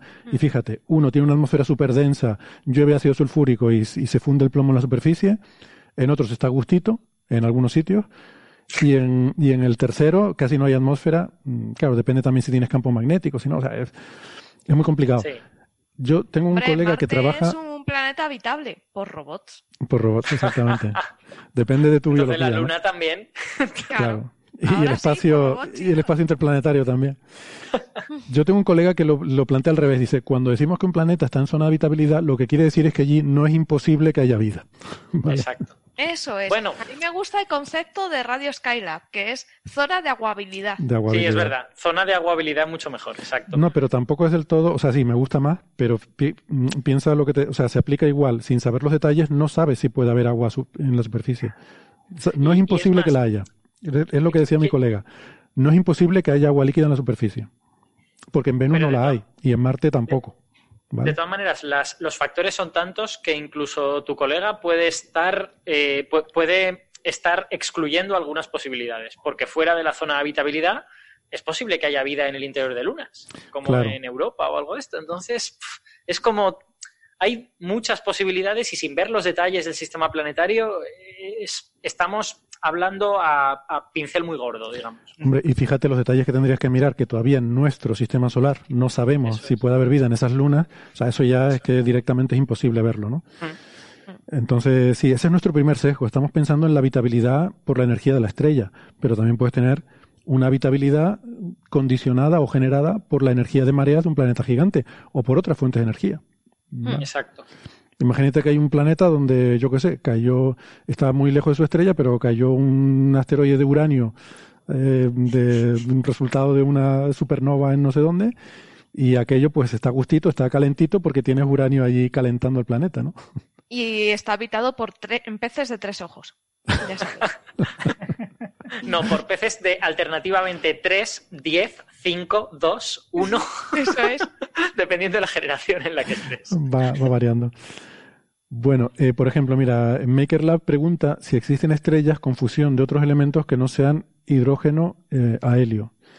Y la respuesta es que sí, pero no son las de la secuencia principal. La secuencia principal es la fase más larga y más estable de la vida de una estrella. Y se da esa fusión porque es el hidrógeno el combustible más abundante, entonces es el que te permite estar más tiempo fusionando y además es la reacción más eficiente, la reacción nuclear de la cual se puede sacar más energía. En fases finales, cuando ya el núcleo no contiene hidrógeno, pues ya entramos en otras fases evolutivas en la que algunas estrellas se convierten, por ejemplo, en gigantes rojas, donde ya empiezas a tener, puedes tener el hidrógeno fusionándose en una capa y en el núcleo tener fusión de helio que se puede estar fusionando para dar elementos más pesados. Y luego estrellas todavía más masivas, mm, es gracioso, tienen como capas de cebolla, en las cuales en las capas más exteriores tiene fusión de hidrógeno a helio, y luego más hacia adentro tiene fusión de elementos cada vez más pesados, y hasta que en el núcleo mm, tiene fusión de, otros elementos que acaban dando hierro, que ya es el, punto final del que ya las estrellas no pueden sacar más energía, eh, porque ya fusionando hierro ya no, no sacas energía, sino al contrario, ya empieza a ser, ya empiezas a necesitar energía para poder producir esas reacciones. Héctor, una, una pregunta ahora que has dicho eso, porque creo que yo tenía aquí un malentendido. Las estrellas de secuencia principal, pero de tipo espectral muy caliente, de tipo O o algo por el estilo, si están en secuencia principal, también están solo quemando hidrógeno. No está pasando ninguna otra cosa ahí dentro. No. Lo que pasa es que duran menos en esa vida. Una estrella O puede estar un, millones de años en secuencia principal y luego ya rápidamente pasa a fase de supergigante, que también es muy breve. Bueno, pues nada, ¿han visto alguna otra pregunta por ahí? O si no, pues lo, podemos ir dejando hoy por aquí. Tenemos la agenda cultural. Contestando alguna que otra, una de ellas que preguntaban era que si un agujero negro que se evapora por radiación de Hawking se puede convertir en una estrella en las últimas fases y obviamente no. O sea, los agujeros negros son extremadamente pequeños. Cuando se van evaporando, cada vez son más pequeños, más pequeños, más pequeños. Un agujero negro de una masa, la masa de la Tierra en un agujero negro son nada, son como un centímetros, ¿no? recordar, de, radio o de diámetro. bueno, no recuerdo si era radio o diámetro. Eh, imaginaros un, agujero negro que se ha evaporado al tamaño, pues yo qué sé, de la masa de un mosquito. Pues tiene, eh, no sé cuál es, no recuerdo el tamaño eh, exacto, la masa exacta, que es básicamente la masa de plan, no recuerdo cuánto era la masa de plan en gramos o así, ¿no? Pero cuando llegas a la masa de plan, el tamaño del agujero negro es el tamaño de plan, de la escala de plan. En la escala de plan no es sostenible el concepto de agujero negro, entonces eh, es imposible. En ese proceso, el agujero negro, cuando se evapora, se evapora el agujero negro. Y es imposible que en algún momento, en una, fase en la que se vaya haciendo cada vez más pequeño, deje de ser el objeto más compacto posible que se puede concebir. un agujero negro, una vez que se forma, ya nunca deja de ser agujero negro. Siempre sigue siendo agujero negro hasta el momento en el que desaparece. Claro, lo que pasa es que se evapora no sabemos qué pasa, ¿eh? no sabemos a qué se evapora ni qué, ni qué ocurre en ese momento. Perdona. Lo que pasa es que sí que es verdad que en algún momento durante esa vida puede estar a la temperatura apropiada para emitir fotones visibles. Lo que pasa es que sería muy pequeñito, o sea, no sería una estrella, sino que sería una cosa pequeñita que está emitiendo fotones visibles, no sé durante cuánto tiempo, a lo mejor durante muy poco. Es muy breve porque el proceso es acelerado. Cada vez... Es muy breve. Y recordar que el, espectro visible es muy cortito, son entre 300 nanómetros y 800 nanómetros, así es el visible. Entonces el agujero negro tiene que tener un tamaño de ese orden. Tiene que tener tamaño entre 300 nanómetros y 800 nanómetros.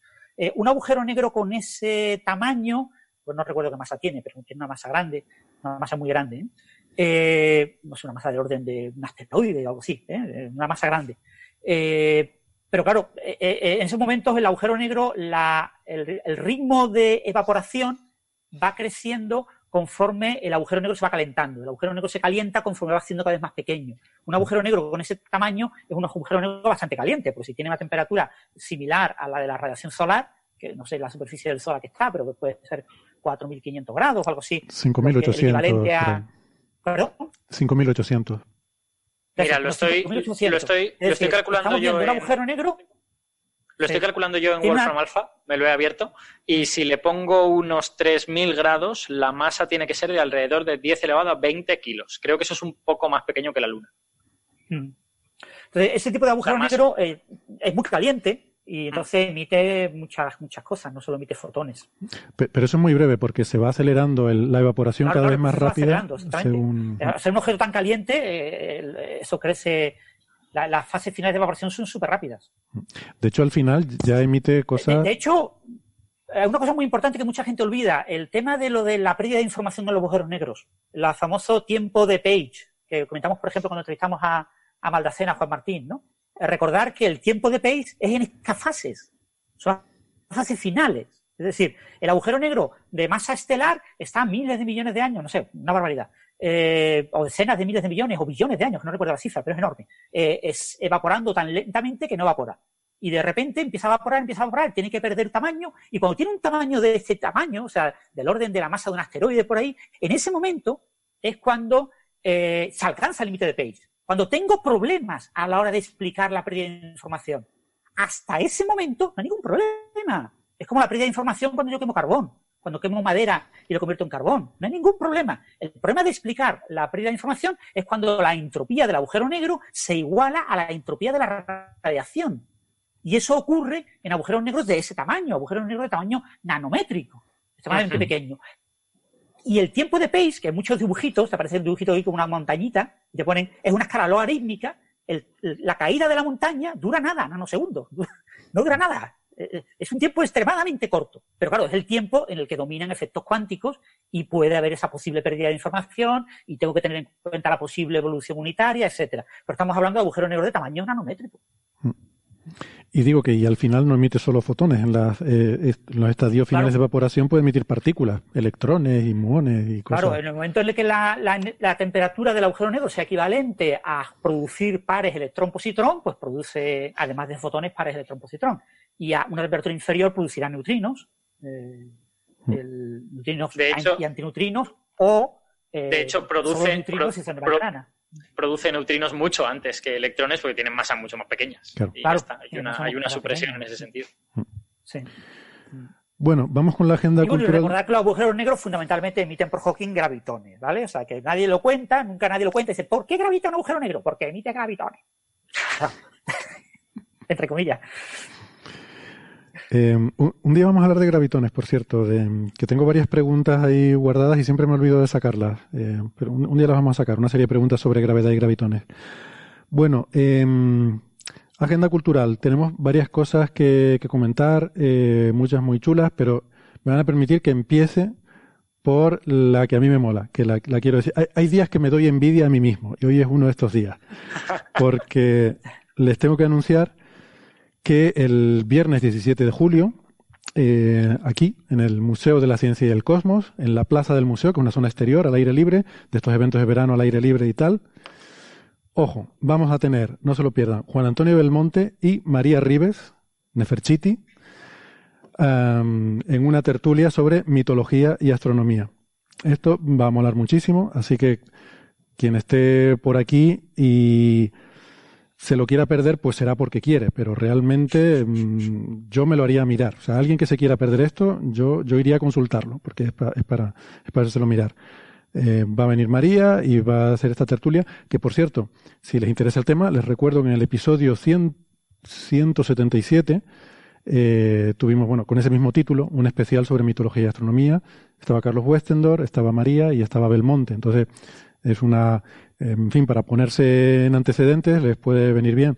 Eh, pero bueno, está la cosa de, de, la presencialidad, ¿no? De poder ver, venir al acto en directo, disfrutar del acto, poder hacer preguntas y y estar con estos dos titanes, pues, pues bueno, yo no me lo voy a perder. O sea, que ustedes hagan lo que quieran. Ya, ya verán. Además es gratis, ¿sabes? Que, en fin. No os lo perdáis, solo por darme envidia. Exacto, solo por darle envidia. Pero, pero, eso sí, sentados a metro y medio unos de otros. No hagáis, no hagáis barbaridades. Eso lo vamos a garantizar nosotros porque vamos a poner, quiero decir, si alguien tiene preocupación con el tema del COVID, les recuerdo, es al aire libre, es una actividad veraniega. Vamos a estar en las afueras, en una plaza, va a haber sillas separadas eh, eh, unas de otras y va a ser obligatorio el uso de la mascarilla. Eh, o sea que, que eso sí que, que, va, que va a ser así. Incluso cuando estén, vamos a pedir que por favor se las mantengan durante, durante la, en fin, eh, durante el acto. Y habrá gel hidroalcohólico también a la entrada, a la salida, todo. Va a estar todo muy, muy bien controlado, ¿vale? Para que la seguridad sea máxima, por supuesto.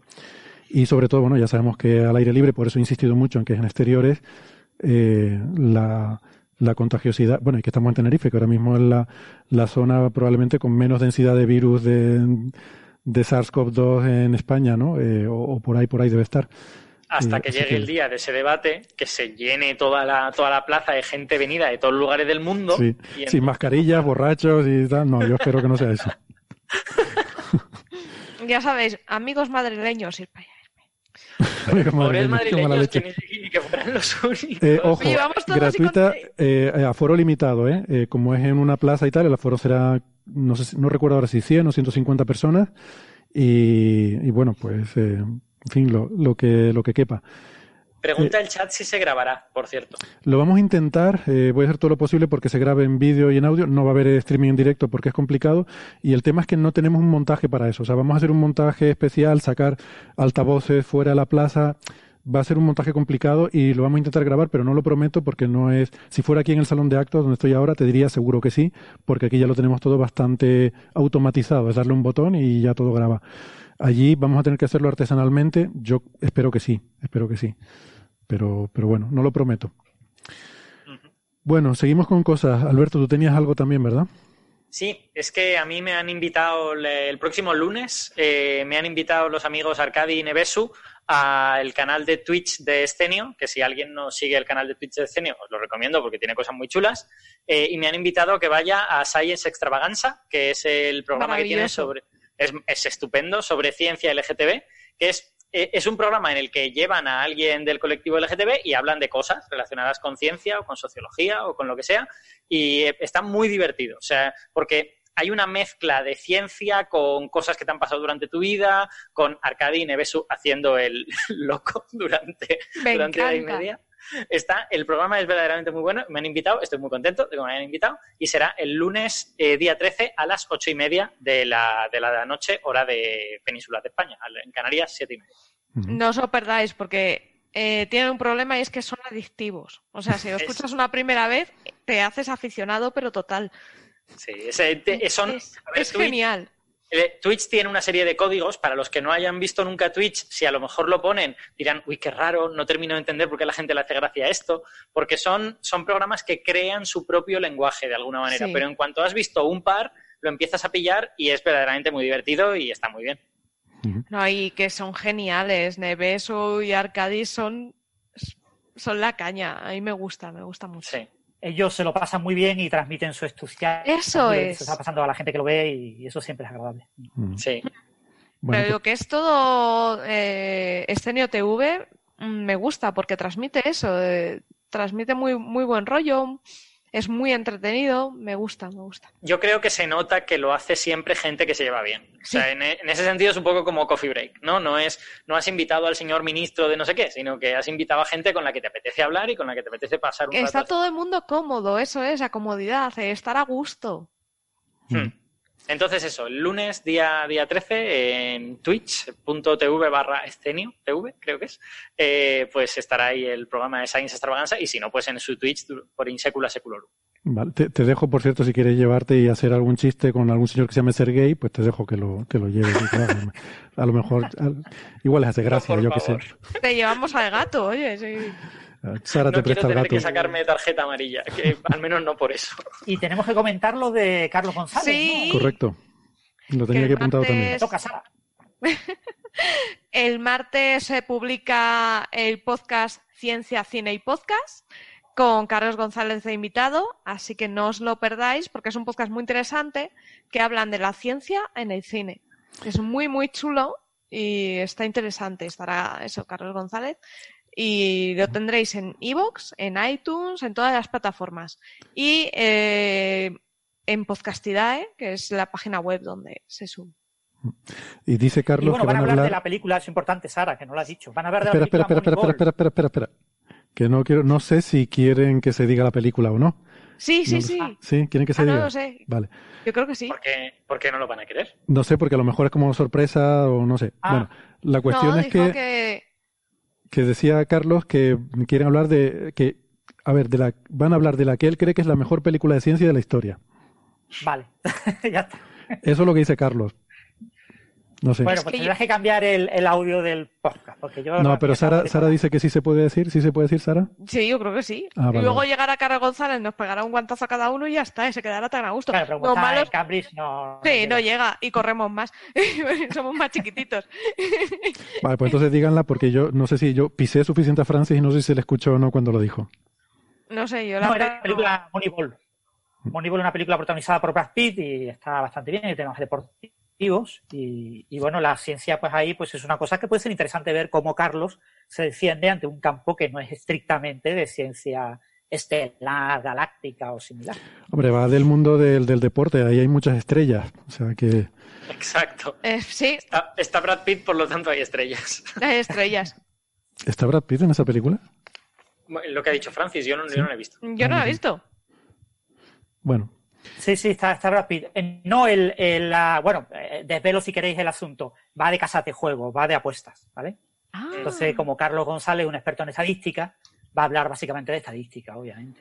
Yo pensaba que era de fichajes de un equipo de fútbol americano que desarrollaba un sistema estadístico para evaluar jugadores y bueno, vamos a vamos a dejarlo aquí, no hacer spoilers. Eh, la cuestión es que eso será cuando era Sara el martes, ¿verdad? El martes, el martes.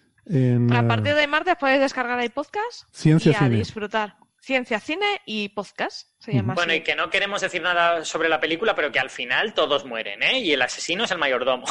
Ya sabéis, sí. Y que Bruce Willis es, está eh, cadáver. Exacto. Bruce Willis al final está. Ha dejado de fumar. Ha causado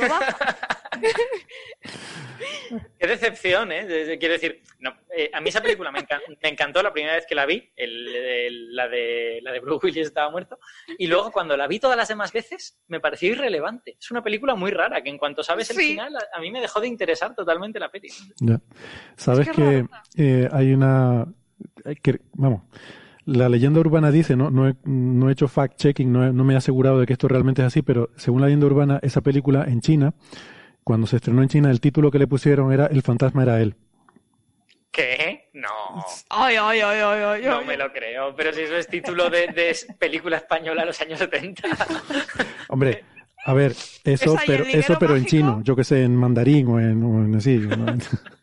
Me refiero a la traducción en español. A mí el fantasma era él, me suena a pajares, Esteso y Ozores en sus mejores tiempos. Esos eran bastante fantasmas también, la verdad que sí. Es que es como, es como un título de broma, ¿no? No sé, me Hombre, ya, pero yo que sé, a lo mejor en mandarín, es que claro, ten en cuenta, a lo mejor en mandarín sonaba profundo. Sabes que estas cosas no se transmiten bien. Ahí como hay juegos de palabras con los dibujitos, en plan de no, es que en realidad el kanji de fantasma, que no es kanji, en chino es carácter, el carácter de fantasma en realidad se parece a bla, bla, bla. Voy a preguntarles a mis vecinos chinos, oye, esto, ¿cómo se dice? Pregúntale, porque eso, el sexto sentido, lo mismo tiene un sentido en la mitología china o en la cultura china que no lo tiene. Para nosotros, sexto sentido, pues es, pues eso, como la percepción extrasensorial, ¿no? Mm. Eh, y lo mismo en China, sexto sentido tiene otro sentido. No lo sé, Alberto, si tú. Iba a sacar una mantita para decir, en ocasiones veo muertos. Yo, es que yo de lo que estoy sabiendo más es de Japón. Y en Japón el 6 no es particularmente especial, pero en China ah. igual sí. En ocasiones. Sí, pero digo que el concepto de sexto sentido probablemente es algo suficientemente cultural como para que a lo mejor otras culturas no, no, no tengan esa noción. O sea, que igual no tienen. Pero la gracia no es que el título sea diferente ni que el título suene un poco absurdo, sino que es un spoiler el título es un gran spoiler de la película, ¿no?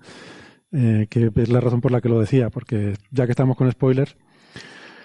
Bueno, eh, alguien pregunta si, sabemos...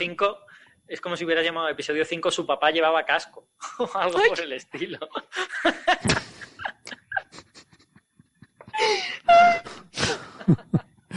y tenía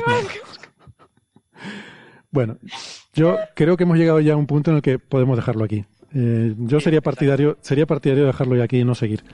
Eh, creo que hemos llegado al máximo de entropía y, a partir de aquí ya esto solo puede empeorar. Así que muchas gracias a todas por estar ahí, la gente que ha estado siguiendo el, directo en YouTube, muchas gracias por habernos aguantado, gracias a la gente que ha estado escuchando el podcast, nos vemos la semana que viene. Sara, Francis, Alberto, un placer, como siempre, hasta la próxima semana. Chao, chao. Chao. Chao, chao.